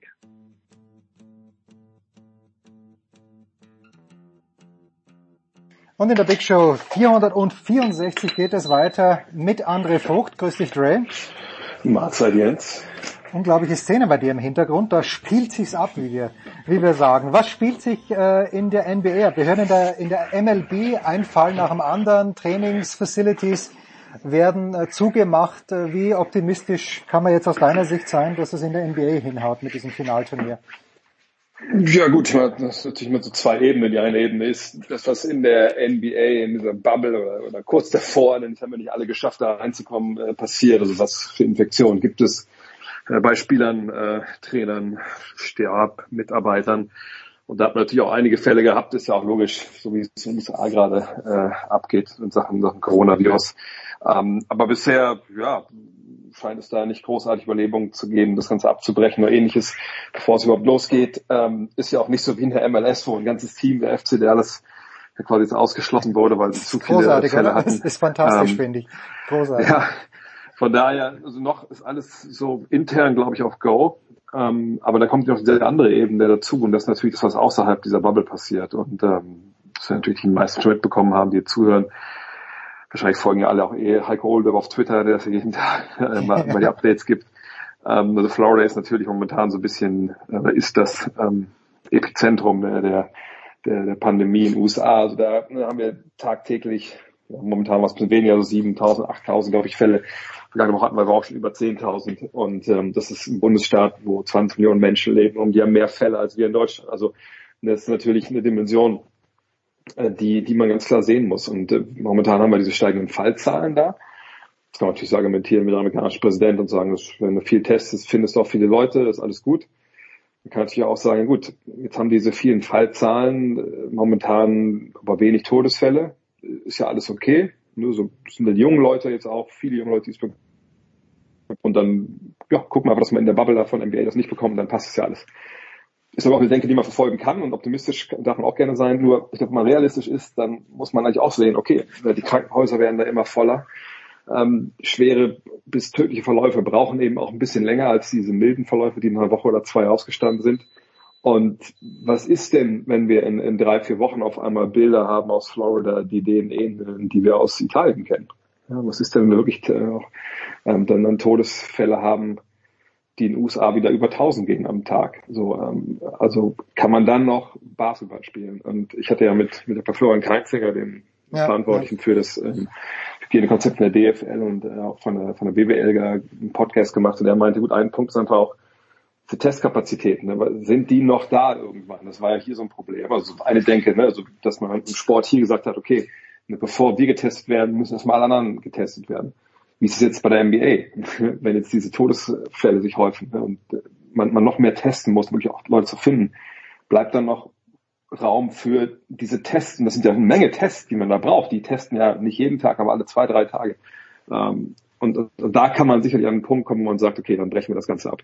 Auch wenn vielleicht in der Bubble selber nichts passiert, äh, weil es einfach moralisch nicht mehr zu vertreten ist. Äh, aber bis dahin ist es noch ein bisschen und hoffen wir, dass das äh, dazu nicht kommt. Das wäre natürlich der Worst Case. Jetzt hat es ja immer geheißen, äh, und Körny hat das ja auch immer gerne gesagt in den Übertragungen, die ganze Welt schaut nach Deutschland, schaut nach München in diese Bubble. Du, du sprachst mit dem Dr. Keinzinger.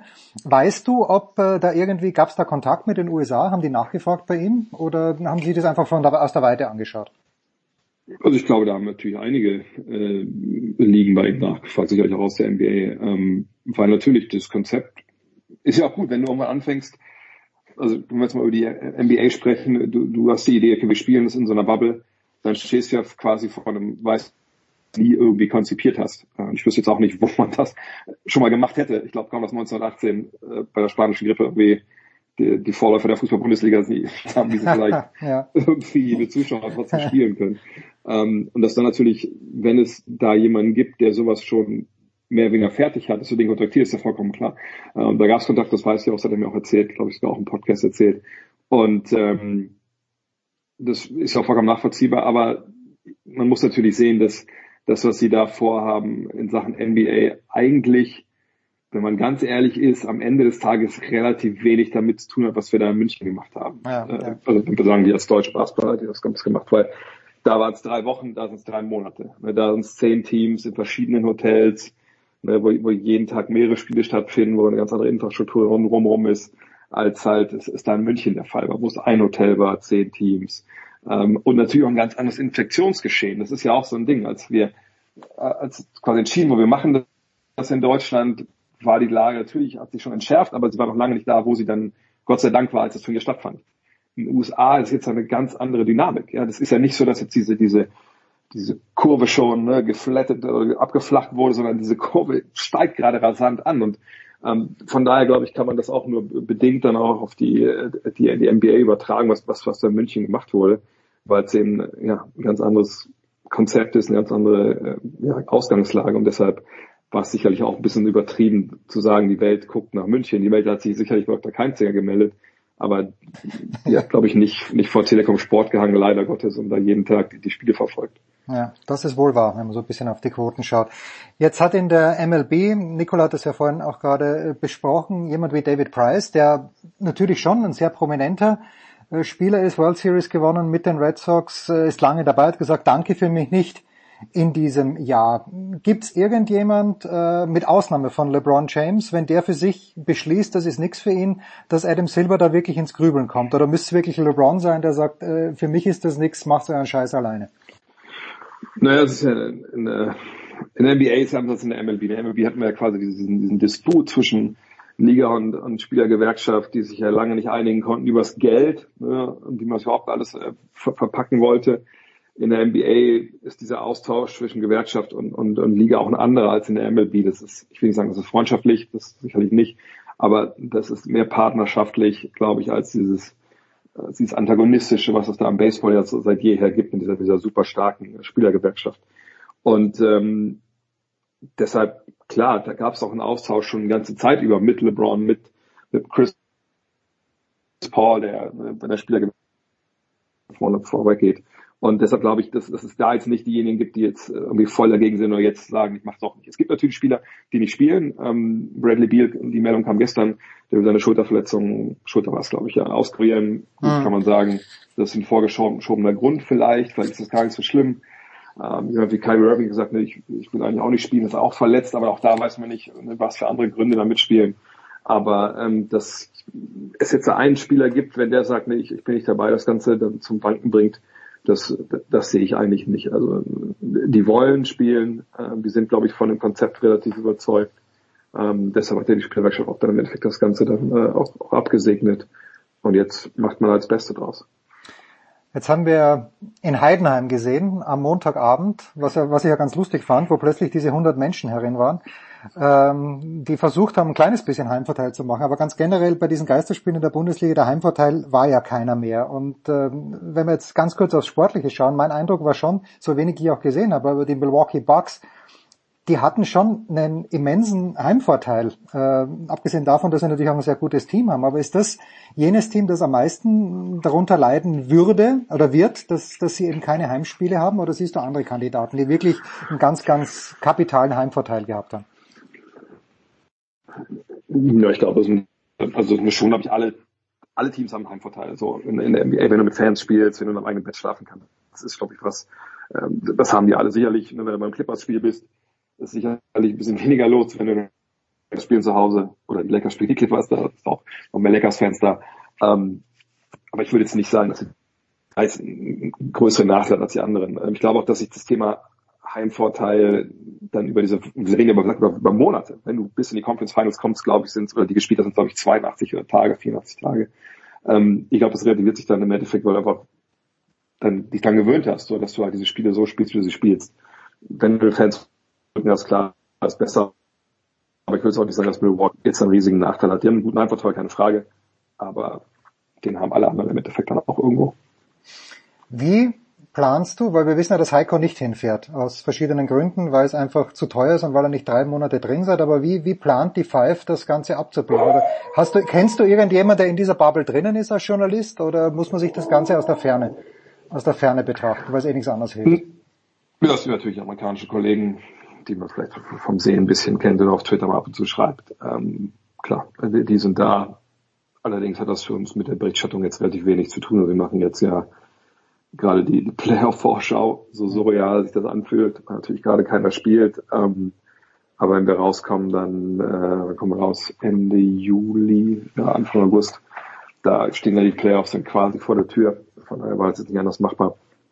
Nee, man wird das, ich werde das von außen anschauen, wie es im Ende der Saison eigentlich auch ist. Ne? Die Male, die ich drüben bin, äh, oder die wir dann als, Redaktion und die Freimitarbeiter, die drüben sind, ist ja auch eher die Ausnahme als die Regel. Das ist ja nun einfach so.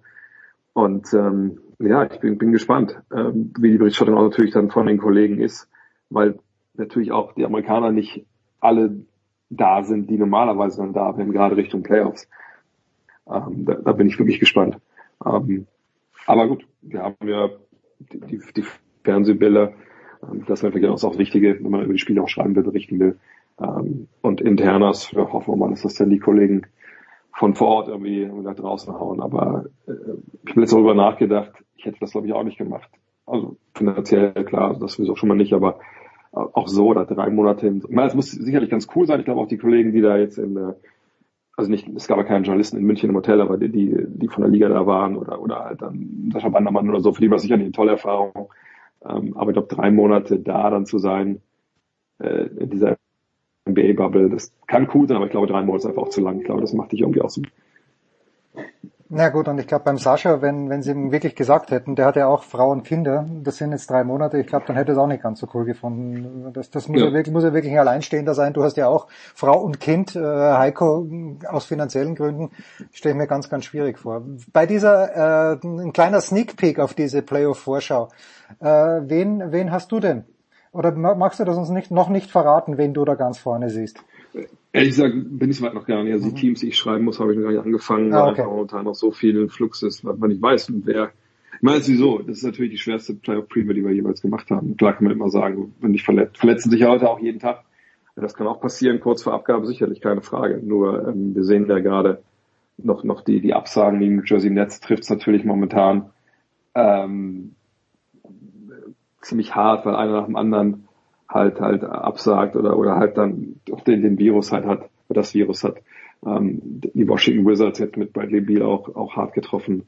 Davis Bertans spielt nicht. Also das da gibt es so ganz ähnliche Problematik, wie es auch vor dem BWL-Turnier gab. Es wird halt Mannschaften geben, die reisen mit einem relativen Rumpfkader an.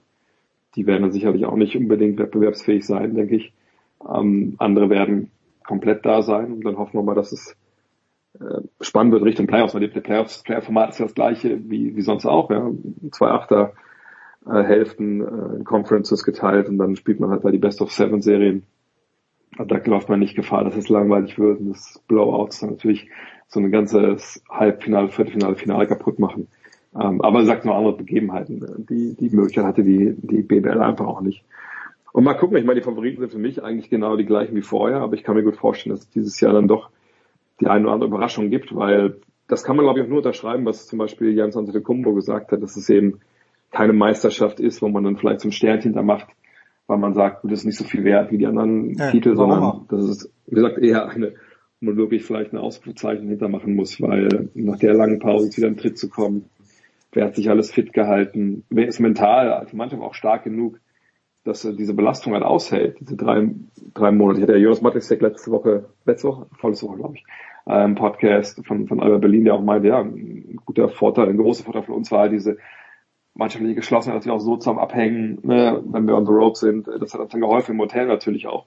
Und wenn du das halt hast, dann glaube ich, hilft dir noch in diesen drei Monaten. Hast du das nicht und jeder ist nur auf seinem Zimmerchen und, und macht einen TikTok-Tanz, dann wird es vielleicht schwierig. Ähm, von daher, ich, ich bin echt gespannt. Also ich kann gut sein, dass wir vielleicht in den Conference Finals ein, ein oder andere Team sehen, was man vielleicht vorher nicht so auf der Rechnung hatte. Aber die Favoriten, du hast die Bucks schon angesprochen, die Clippers, die Lakers, ähm, das sind, glaube ich, nach wie vor die, die man vorher auch so auf der Rechnung hatte. Ja, nur meine bescheidene Meinung, das, das nimmt sich ja sportlich überhaupt nichts, weil wenn, weil die Serie gleich gespielt wird. Für mich dieses Champions League Turnier im Fußball, wo nur noch äh, ein Spiel ist, das, das, da kann ein Sternchen dran ab dem Viertelfinale. Aber in der NBA wüsste ich nicht warum. Sind die dann am Ende hinaus, weil es wird ja manchmal ein bisschen zart, äh, wo dann eine Woche Pause ist, weil eine, eine Serie schon fertig ist, sind die jetzt bei den Terminen flexibler oder stehen diese Termine auch schon in Stein gemeißelt fest, wenn sie jetzt denn wirklich anfangen sollten? Und dass Termine normalerweise feststehen, hat natürlich einen ganz klaren Grund, das ist Fernsehen, Übertragungszeiten im Fernsehen, klar, dass sie ja. natürlich das an den Tagen haben wollen, wo sie dann auch diese Slots haben. Ich, das ist ja auch so eine Problematik, gut, das ist natürlich auch ein Luxusproblem im Endeffekt, aber ähm, was machen die Fernsehstationen? Und ich, ich kann mir vorstellen, dass sie jetzt viel flexibler sind, als sie das normalerweise so im Mai, wenn wir die Playoffs ja sehen, oder im Juni, wenn die Finals kommen sind, denn es ist Sommerloch eigentlich. Ja, ja. Sie haben da, also die meisten, wenn ich es richtig im Kopf habe, die meisten so Serien und so sind eigentlich um. Da, da, da ist eigentlich nicht viel, da laufen meistens Reruns im amerikanischen Fernsehen, äh, zumindest in, in, den großen Sendern, wozu ja ABC auch gehört. Und von daher glaube ich, dass sie da relativ frei sind. Aber ich denke auch, dass in den Finals vor allem die Periodik wird so sein, wie sie immer halt ist. Äh, wenn man jetzt natürlich keinen Travel Day dazwischen hat, wo man normalerweise dann einmal über die halben USA fliegen muss, oder nach Kanada, äh, wie es vergangenes Jahr der Fall war. Ähm, aber ich, ich, ich denke, die werden dann schon auf den Finals in ihre normalen Daten haben. Halbfinale mal abgewarten, kommt das Finals, ob man da was schiebt. Ähm, bin ich gespannt. Hoffen wir, dass es überhaupt zustande kommt. André Vogt war das von der Five von der Zone, der die Spiele dann natürlich äh, hoffentlich bei der Zone auch kommentieren wird. Dre, vielen, vielen Dank. Kurze Pause, Big Show 464.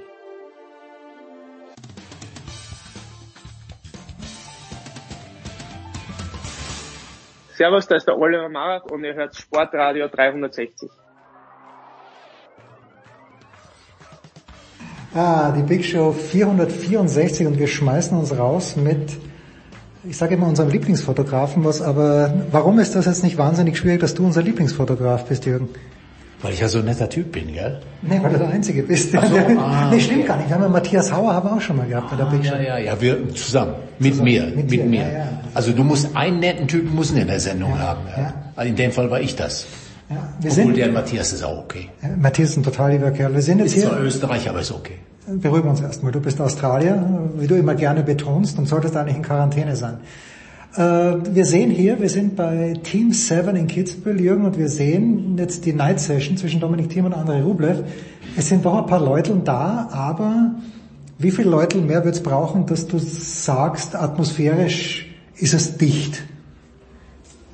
Ja, äh, atmosphärisch können auch 25 Leute Stimmung machen. Das haben wir beim Fußball die Tage gesehen. Heiden, Ja, Heidenheim, von, von, großartig. von draußen, ja, ich meine, das ist, das ist unglaublich, gell? Und äh, Dominik hat ja auch gestern gesagt, äh, dass es sich angefühlt hat wie ein gut gefülltes Stadion.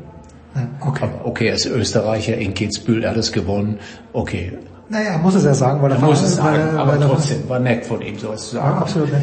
Da, da weiß ich auch nicht, wie die Spieler das sehen, gell? Ich meine, äh, klar, wenn man eine Gruppe hat, die einen aufpeitscht, bestimmte Spieler, weißt du ja selber, die brauchen das, gell? Wenn ich da an Freund Bagdatis denke, damals Australian Open, wie Ja, da war, die, ich, war ich ja nicht dabei, aber das nee, aber wie, wie unglaublich, wie die den hochgepeitscht haben und der war im Rausch gewesen, gell? Und Ist es bei Tsitsipas jetzt auch so, wenn der in, in Australien spielt? Ich meine, 2019, wo er bis ins Halbfinale gekommen ist, Federer geschlagen hat, war es eigentlich, zumindest auf den Außenplätzen so. Also in Australien, äh, Melbourne ist ja äh, an die dritt- oder viertgrößte griechische Stadt aus, außerhalb von Griechenland. Gell? Also es kann durchaus sein. Es kommt, äh, wer auch immer äh, äh, gut ist in solchen Situationen, sind Südamerikaner, gell? weil Aber das haben wir in New York auch gesehen. Del Potro gegen Team in New York auf diesem Gen- Grandstand, das genau. war natürlich ein Wahnsinnsmatch vor drei unglaublich, Jahren. glaube ich. unglaublich. Das hätte der, hätte er nie verlieren dürfen, gell? Aber der war ja, der war ja schon auf Krücken kam der schon wieder auf den Platz zum Wechsel, gell?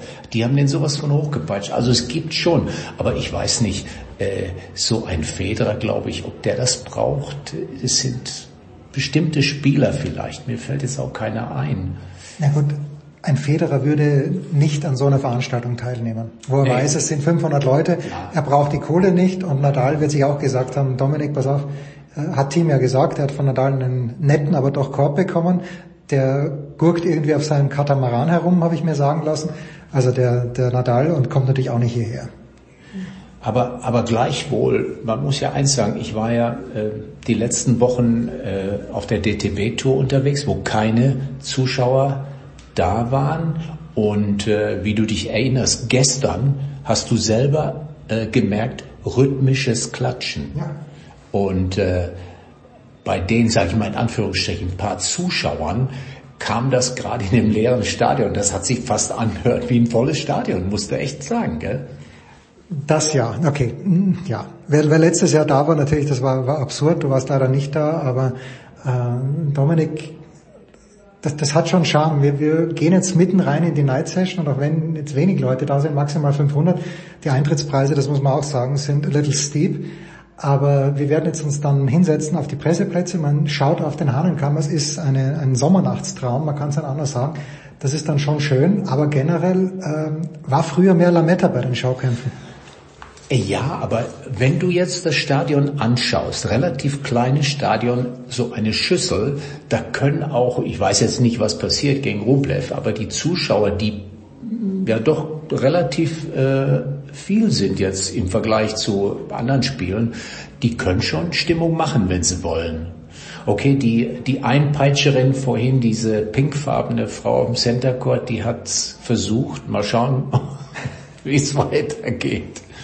Es äh, ist ein Mann hier, den du, glaube ich, nicht fotografiert hast für die deutsche Serie, weil er woanders gespielt hat in der Vorrunde. Oder hast du von Jan-Lennart Struff auch in Deutschland ein paar Fotos machen können? Äh, doch, war Struff, war, nee. Nee, Der, eben, der, der, der der, gespielt. der hat oben im Westen gespielt, ja, Ja, genau. genau. Ja, stimmt, stimmt. Struffi, erzähl mal was über Struffi, was ich noch nicht weiß.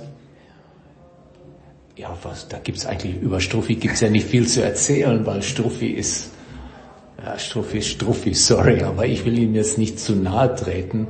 Äh, fotografisch gesehen ja immer eine Herausforderung. Warum? Du hast es, Ja. glaube ich, schon öfter mal gesagt, aber das Ja. gilt ja nicht nur für Struffi, sondern Ja. das hat auch nichts mit ihm als Typ zu tun, sondern Ja, aber das erstmal der, der Typ ist so lang, der diese beidhändigen Schläge, der, der, immer auf Kniehöhe nimmt, aber mit geradem Oberkörper, die passen ja eigentlich in kein Fotoformat rein. Das ist richtig. Das ist das Problem. ich versuche immer 16 zu 9 Bilder zu nehmen. Da, da, da geht's, da geht's natürlich überhaupt nicht. Da geht gar nichts, da geht gar nichts. Gell? Also ich habe jetzt mal äh, was von oben gemacht mit neutralem Hintergrund, auch einfach nur, weil es so schönes Licht war.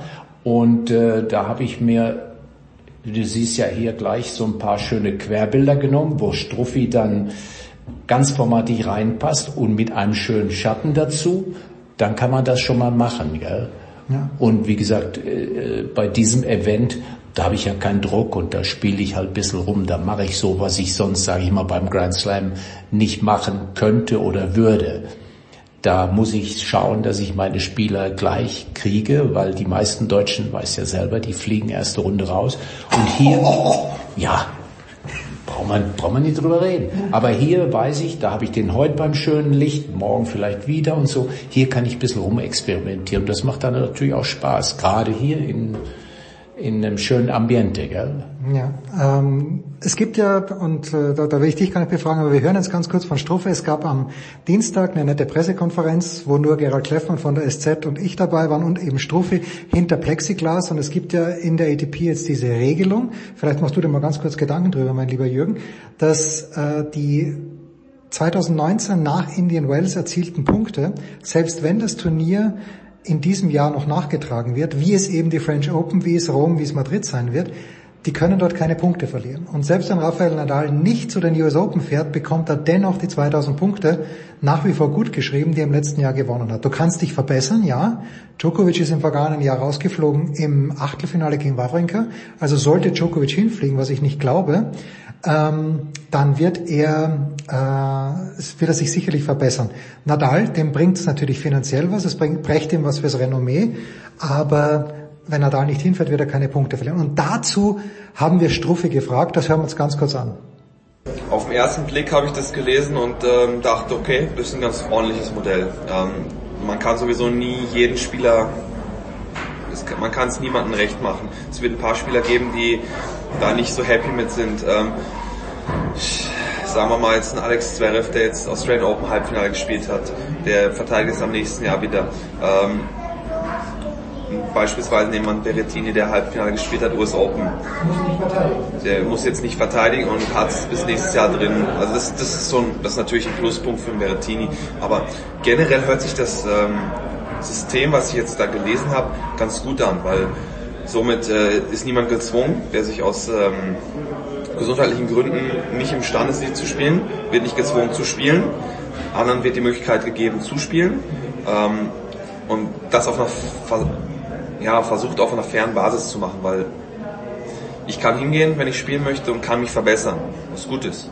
Ähm, mir hätte es natürlich gefallen, dass man vielleicht kaum Punkte, vielleicht nur Race-Punkte machen könnte, weil ähm, ja, ich weiß jetzt nicht, wie, wie die Reisebestimmungen sind, ob alle reisen dürfen, das muss ja auch noch geklärt werden, weil das, das sind so viele offene Fragen noch, aber ich freue mich, ich würde mich sehr freuen, wenn es wieder zurückgeht, wenn wir spielen können.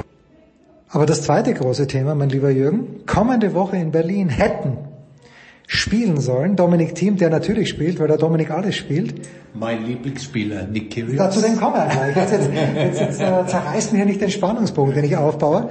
Alexander Zverev, der und unser lieber Freund Jörg Almroth hat geschrieben, die Absage von Zverev war die beste Entscheidung, die er in den letzten Wochen getroffen hat, dass er nicht in Berlin spielt. Und eben Nick Kyrgios. Ähm, es gibt ja diesen Streit im Moment zwischen Kyrgios, Zverev, Becker würde ich auch noch mit reinnehmen und Dominik Thiem, den Kyrgios am Mittwoch sehr frontal angegangen ist. Und äh, wo stehst du denn in dieser ganzen Chose? Also es geht ja grundsätzlich darum, dass Zverev nach diesem Debakel in Belgrad gesagt hat, er geht in Quarantäne, hat er dann nicht gemacht. Und äh, Dominik hat, äh, hat jetzt Zverev verteidigt, nachdem Kyrgios zuvor angegriffen hat. Wo, wo, wo stehst du in dieser Diskussion, mein lieber Jürgen? Wo ich eigentlich immer gestanden habe. Als, als Fotograf bin ich natürlich äh, auf Typen scharf. Und Kyrgios ist einfach ein Typ. Ja, ist Zverev kein Typ? Äh, Zverev ist auch lang. Aber Zverev, ist, ja, Zverev spielt die Rückhand anders, finde ich. Zverev ja, geht auch den 16 aber, rein. aber für mich sind Typen so Monfils, Game Monfils, Nick Kyrgios, Typen, die, äh, die mal was machen, was du nicht erwartest. Und, und Zverev, der spielt einfach nur seinen Stiefel runter, gell, finde ich. Ist ein guter Stiefel, aber er spielt Ja, ich, es geht ja nicht um, um guter Stiefel oder nicht, aber äh, es ist halt doch ein bisschen Fahrt. Und äh, wie du weißt, fotografisch gesehen jetzt auch nicht der Brüller, aber äh, du, ich habe genügend andere Spieler, die mir besseres Material, Bildmaterial liefern. Gell? Beim, beim Sascha, da kann ich hingehen, nach einer halben Stunde kann ich gehen. Dann habe ich Rückhand, Vorhand und ein Volley eher weniger. Gell? Aber äh, das reicht dann auch. Wobei bei den anderen Jungs, da bleibe ich gerne sitzen, leg mal die Kamera hin und schau einfach mal zu, weil es einfach pure Entertainment ist. Muss mal überlegen, die anderen Jungs. Wer war das früher? Warst du, bist du früher, warst du noch jemand, der Michael Pernfors fotografierte? Kannst ja, Pernfors ja, Pernfors äh, hat ja seine große Zeit da damals bei Australian Open gehabt, gell? Der war äh, ja, French Open war Finale ja, aber, aber auch Australian, da Okay. hat, er, hat er richtig super gespielt, gell? Okay, die, die Schweden sind ja immer ein bisschen spröde, gell? Pernfors war ein bisschen anders, aber so richtig auf dem Kicker hatte ich den nicht, weil damals war ja noch äh, die deutschen Spieler, also Da haben sie noch was gewonnen. ja, und das war ja unser Main-Fokus damals gewesen. Das heißt also ein Pernfuß oder da Johansen damals wie, der gegen Becker gespielt hat in Australien, gell? Äh, das war einfach nur, weil der, äh, der Becker da in seine Richtung gespuckt hat und äh, so Sachen. Aber die schwedischen Spieler an für sich waren ja, nette Kerle, sagen. Ja, okay, aber Pernfors war der, der damals als erster diese Irokesenfrisur gehabt hat. Jetzt nur zum Thema Typen. Aber du hast mir vorhin erzählt, Kyrgios, du hast ihn gesehen in Brisbane, Davis Cup 2018 Anfang, Australien gegen Deutschland und äh, was hast du, was hast du mitgenommen von Kyrgios da in diesem, diesem Umfeld des Davis Cups? dass, dass der ein absoluter Teamplayer ist und äh, äh, seine Mates, also die australischen Spieler in dem Team, dann, obwohl er jetzt beim Davis Cup ein, ein, ein Match, das auf der Kippe stand, ja, da setzt er wäre als nach dem Minauer wäre er dran gewesen und was macht er? Bei seinem Mate, bei seinem Spätzle nimmt er einen Stuhl und setzt sich an den Spielfeld dran und schaut ihm zu und supportet ihn. Und das habe ich noch, noch nie gesehen so bei anderen Spielern, weil die müssen sich ja mental irgendwo vorbereiten mit dem Trainer oder relaxen und so. Und der kommt einfach raus, sitzt das ganze Spiel, kurz vor Spielende geht er raus, kommt mit seiner Tasche wieder reingeschlendert und klatscht nochmal ab mit dem, geht auf den Platz und spielt. Super. Das ist ein guter Typ, ja. Ein echt, echt ein Typ. Also ein guter Typ, finde ich, gell. Und okay, der kann natürlich mal auch einen raushauen, ein bisschen stinkig sein, aber ist ein Typ, Und ich weiß nicht, wenn ich Turnierveranstalter wäre, ob ich ihn einkaufen möchte für großes Geld, was natürlich sein kann, äh, dass er im zweiten Spiel keine Lust mehr hat, was auch bei Morphis der Fall sein kann. Wir erinnern uns in München, wo wir Stammgast sind, der gute Herr Dierheimer, der arme Kerl, der Morphis die Millionen nachgeschmissen hat und dann war Morphis viermal da, hat einmal gespielt und dreimal ist er verletzt Nicht, wieder gefahren. nicht nur Monfils, Fonini, der, der im Finale keinen Bock mehr hatte, Ja, aber warum? wegen, wegen der Weil- Musik da drüben. Na und weil Klischan rausgegangen ist, halbtot, und nach einer halben Stunde wiedergekommen ist und dann plötzlich gelaufen ist wie, wie ein junges Reh. Also, aber über Fabio lasse ich nichts kommen. Fabio, Äh, Ich auch nicht. Ist alles auch in meiner Kategorie Typ. okay, ich, der ist noch drin. ich mag also, den auch. Also es ist also Kyrgios ist drinnen. Oh, jetzt kann ich den- ja, kann Es ich ist den äh, aufzählen. Fonini drinnen. Ja, Zonga teilweise auch. Ja. Äh, Zonga ist auch, äh, kann natürlich auch mal richtiger Stinkstiefel werden. Aber wer wäre da auch mit? Jetzt so aus dem Stegreif Frauen aus. haben wir keine, oder? Äh, Serena. Muss, muss. ja, ja, Serena ist die einzige, weil bei Serena kriegst du immer Bilder, gell? Weil die immer was macht, gell? Äh, Die ist halt Profi. Die ist Entertainerin, sag ich. ja. Die ist Entertainerin, gell? Aber sonst, äh, äh, mir fällt da nichts an. Früher natürlich, äh, ich war immer auf Seiten von Sabine Lisicki, weil die konnte einmal gut spielen und die war sehr variantenreich und die sehr emotionsgeladen, ja. Da kam auch immer wieder mal was, gell? Aber sonst fällt mir im Moment niemand ein.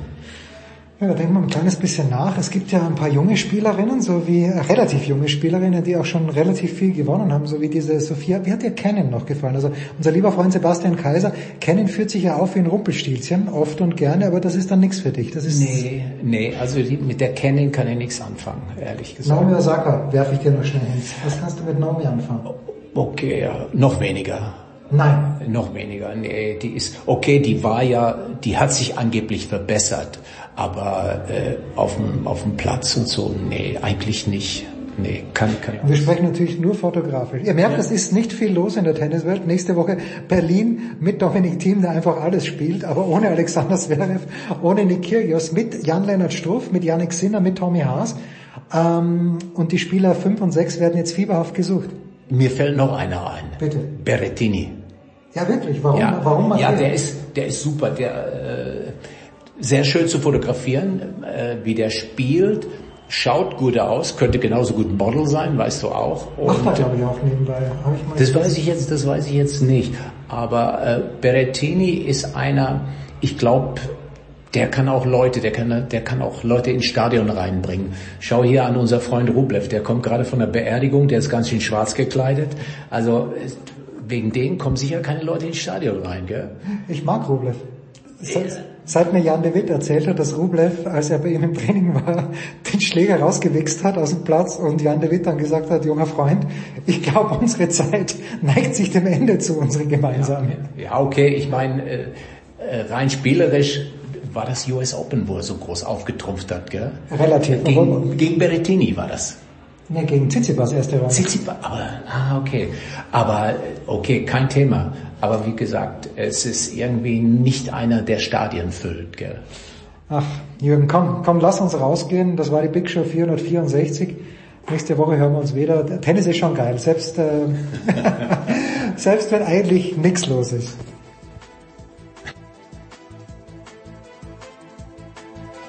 Das war die Big Show auf sportradio360.de. Folgen Sie uns auf Twitter, klicken Sie den Gefällt mir-Button auf unserer Facebook-Seite und abonnieren Sie uns via RSS-Feed oder auf iTunes. Die nächste Ausgabe der Big Show gibt es am kommenden Donnerstag. Bis dahin sollten Sie die Zeit nutzen und die weiteren Angebote auf sportradio360.de wahrnehmen. Play Ball! Da ist gar nichts toll.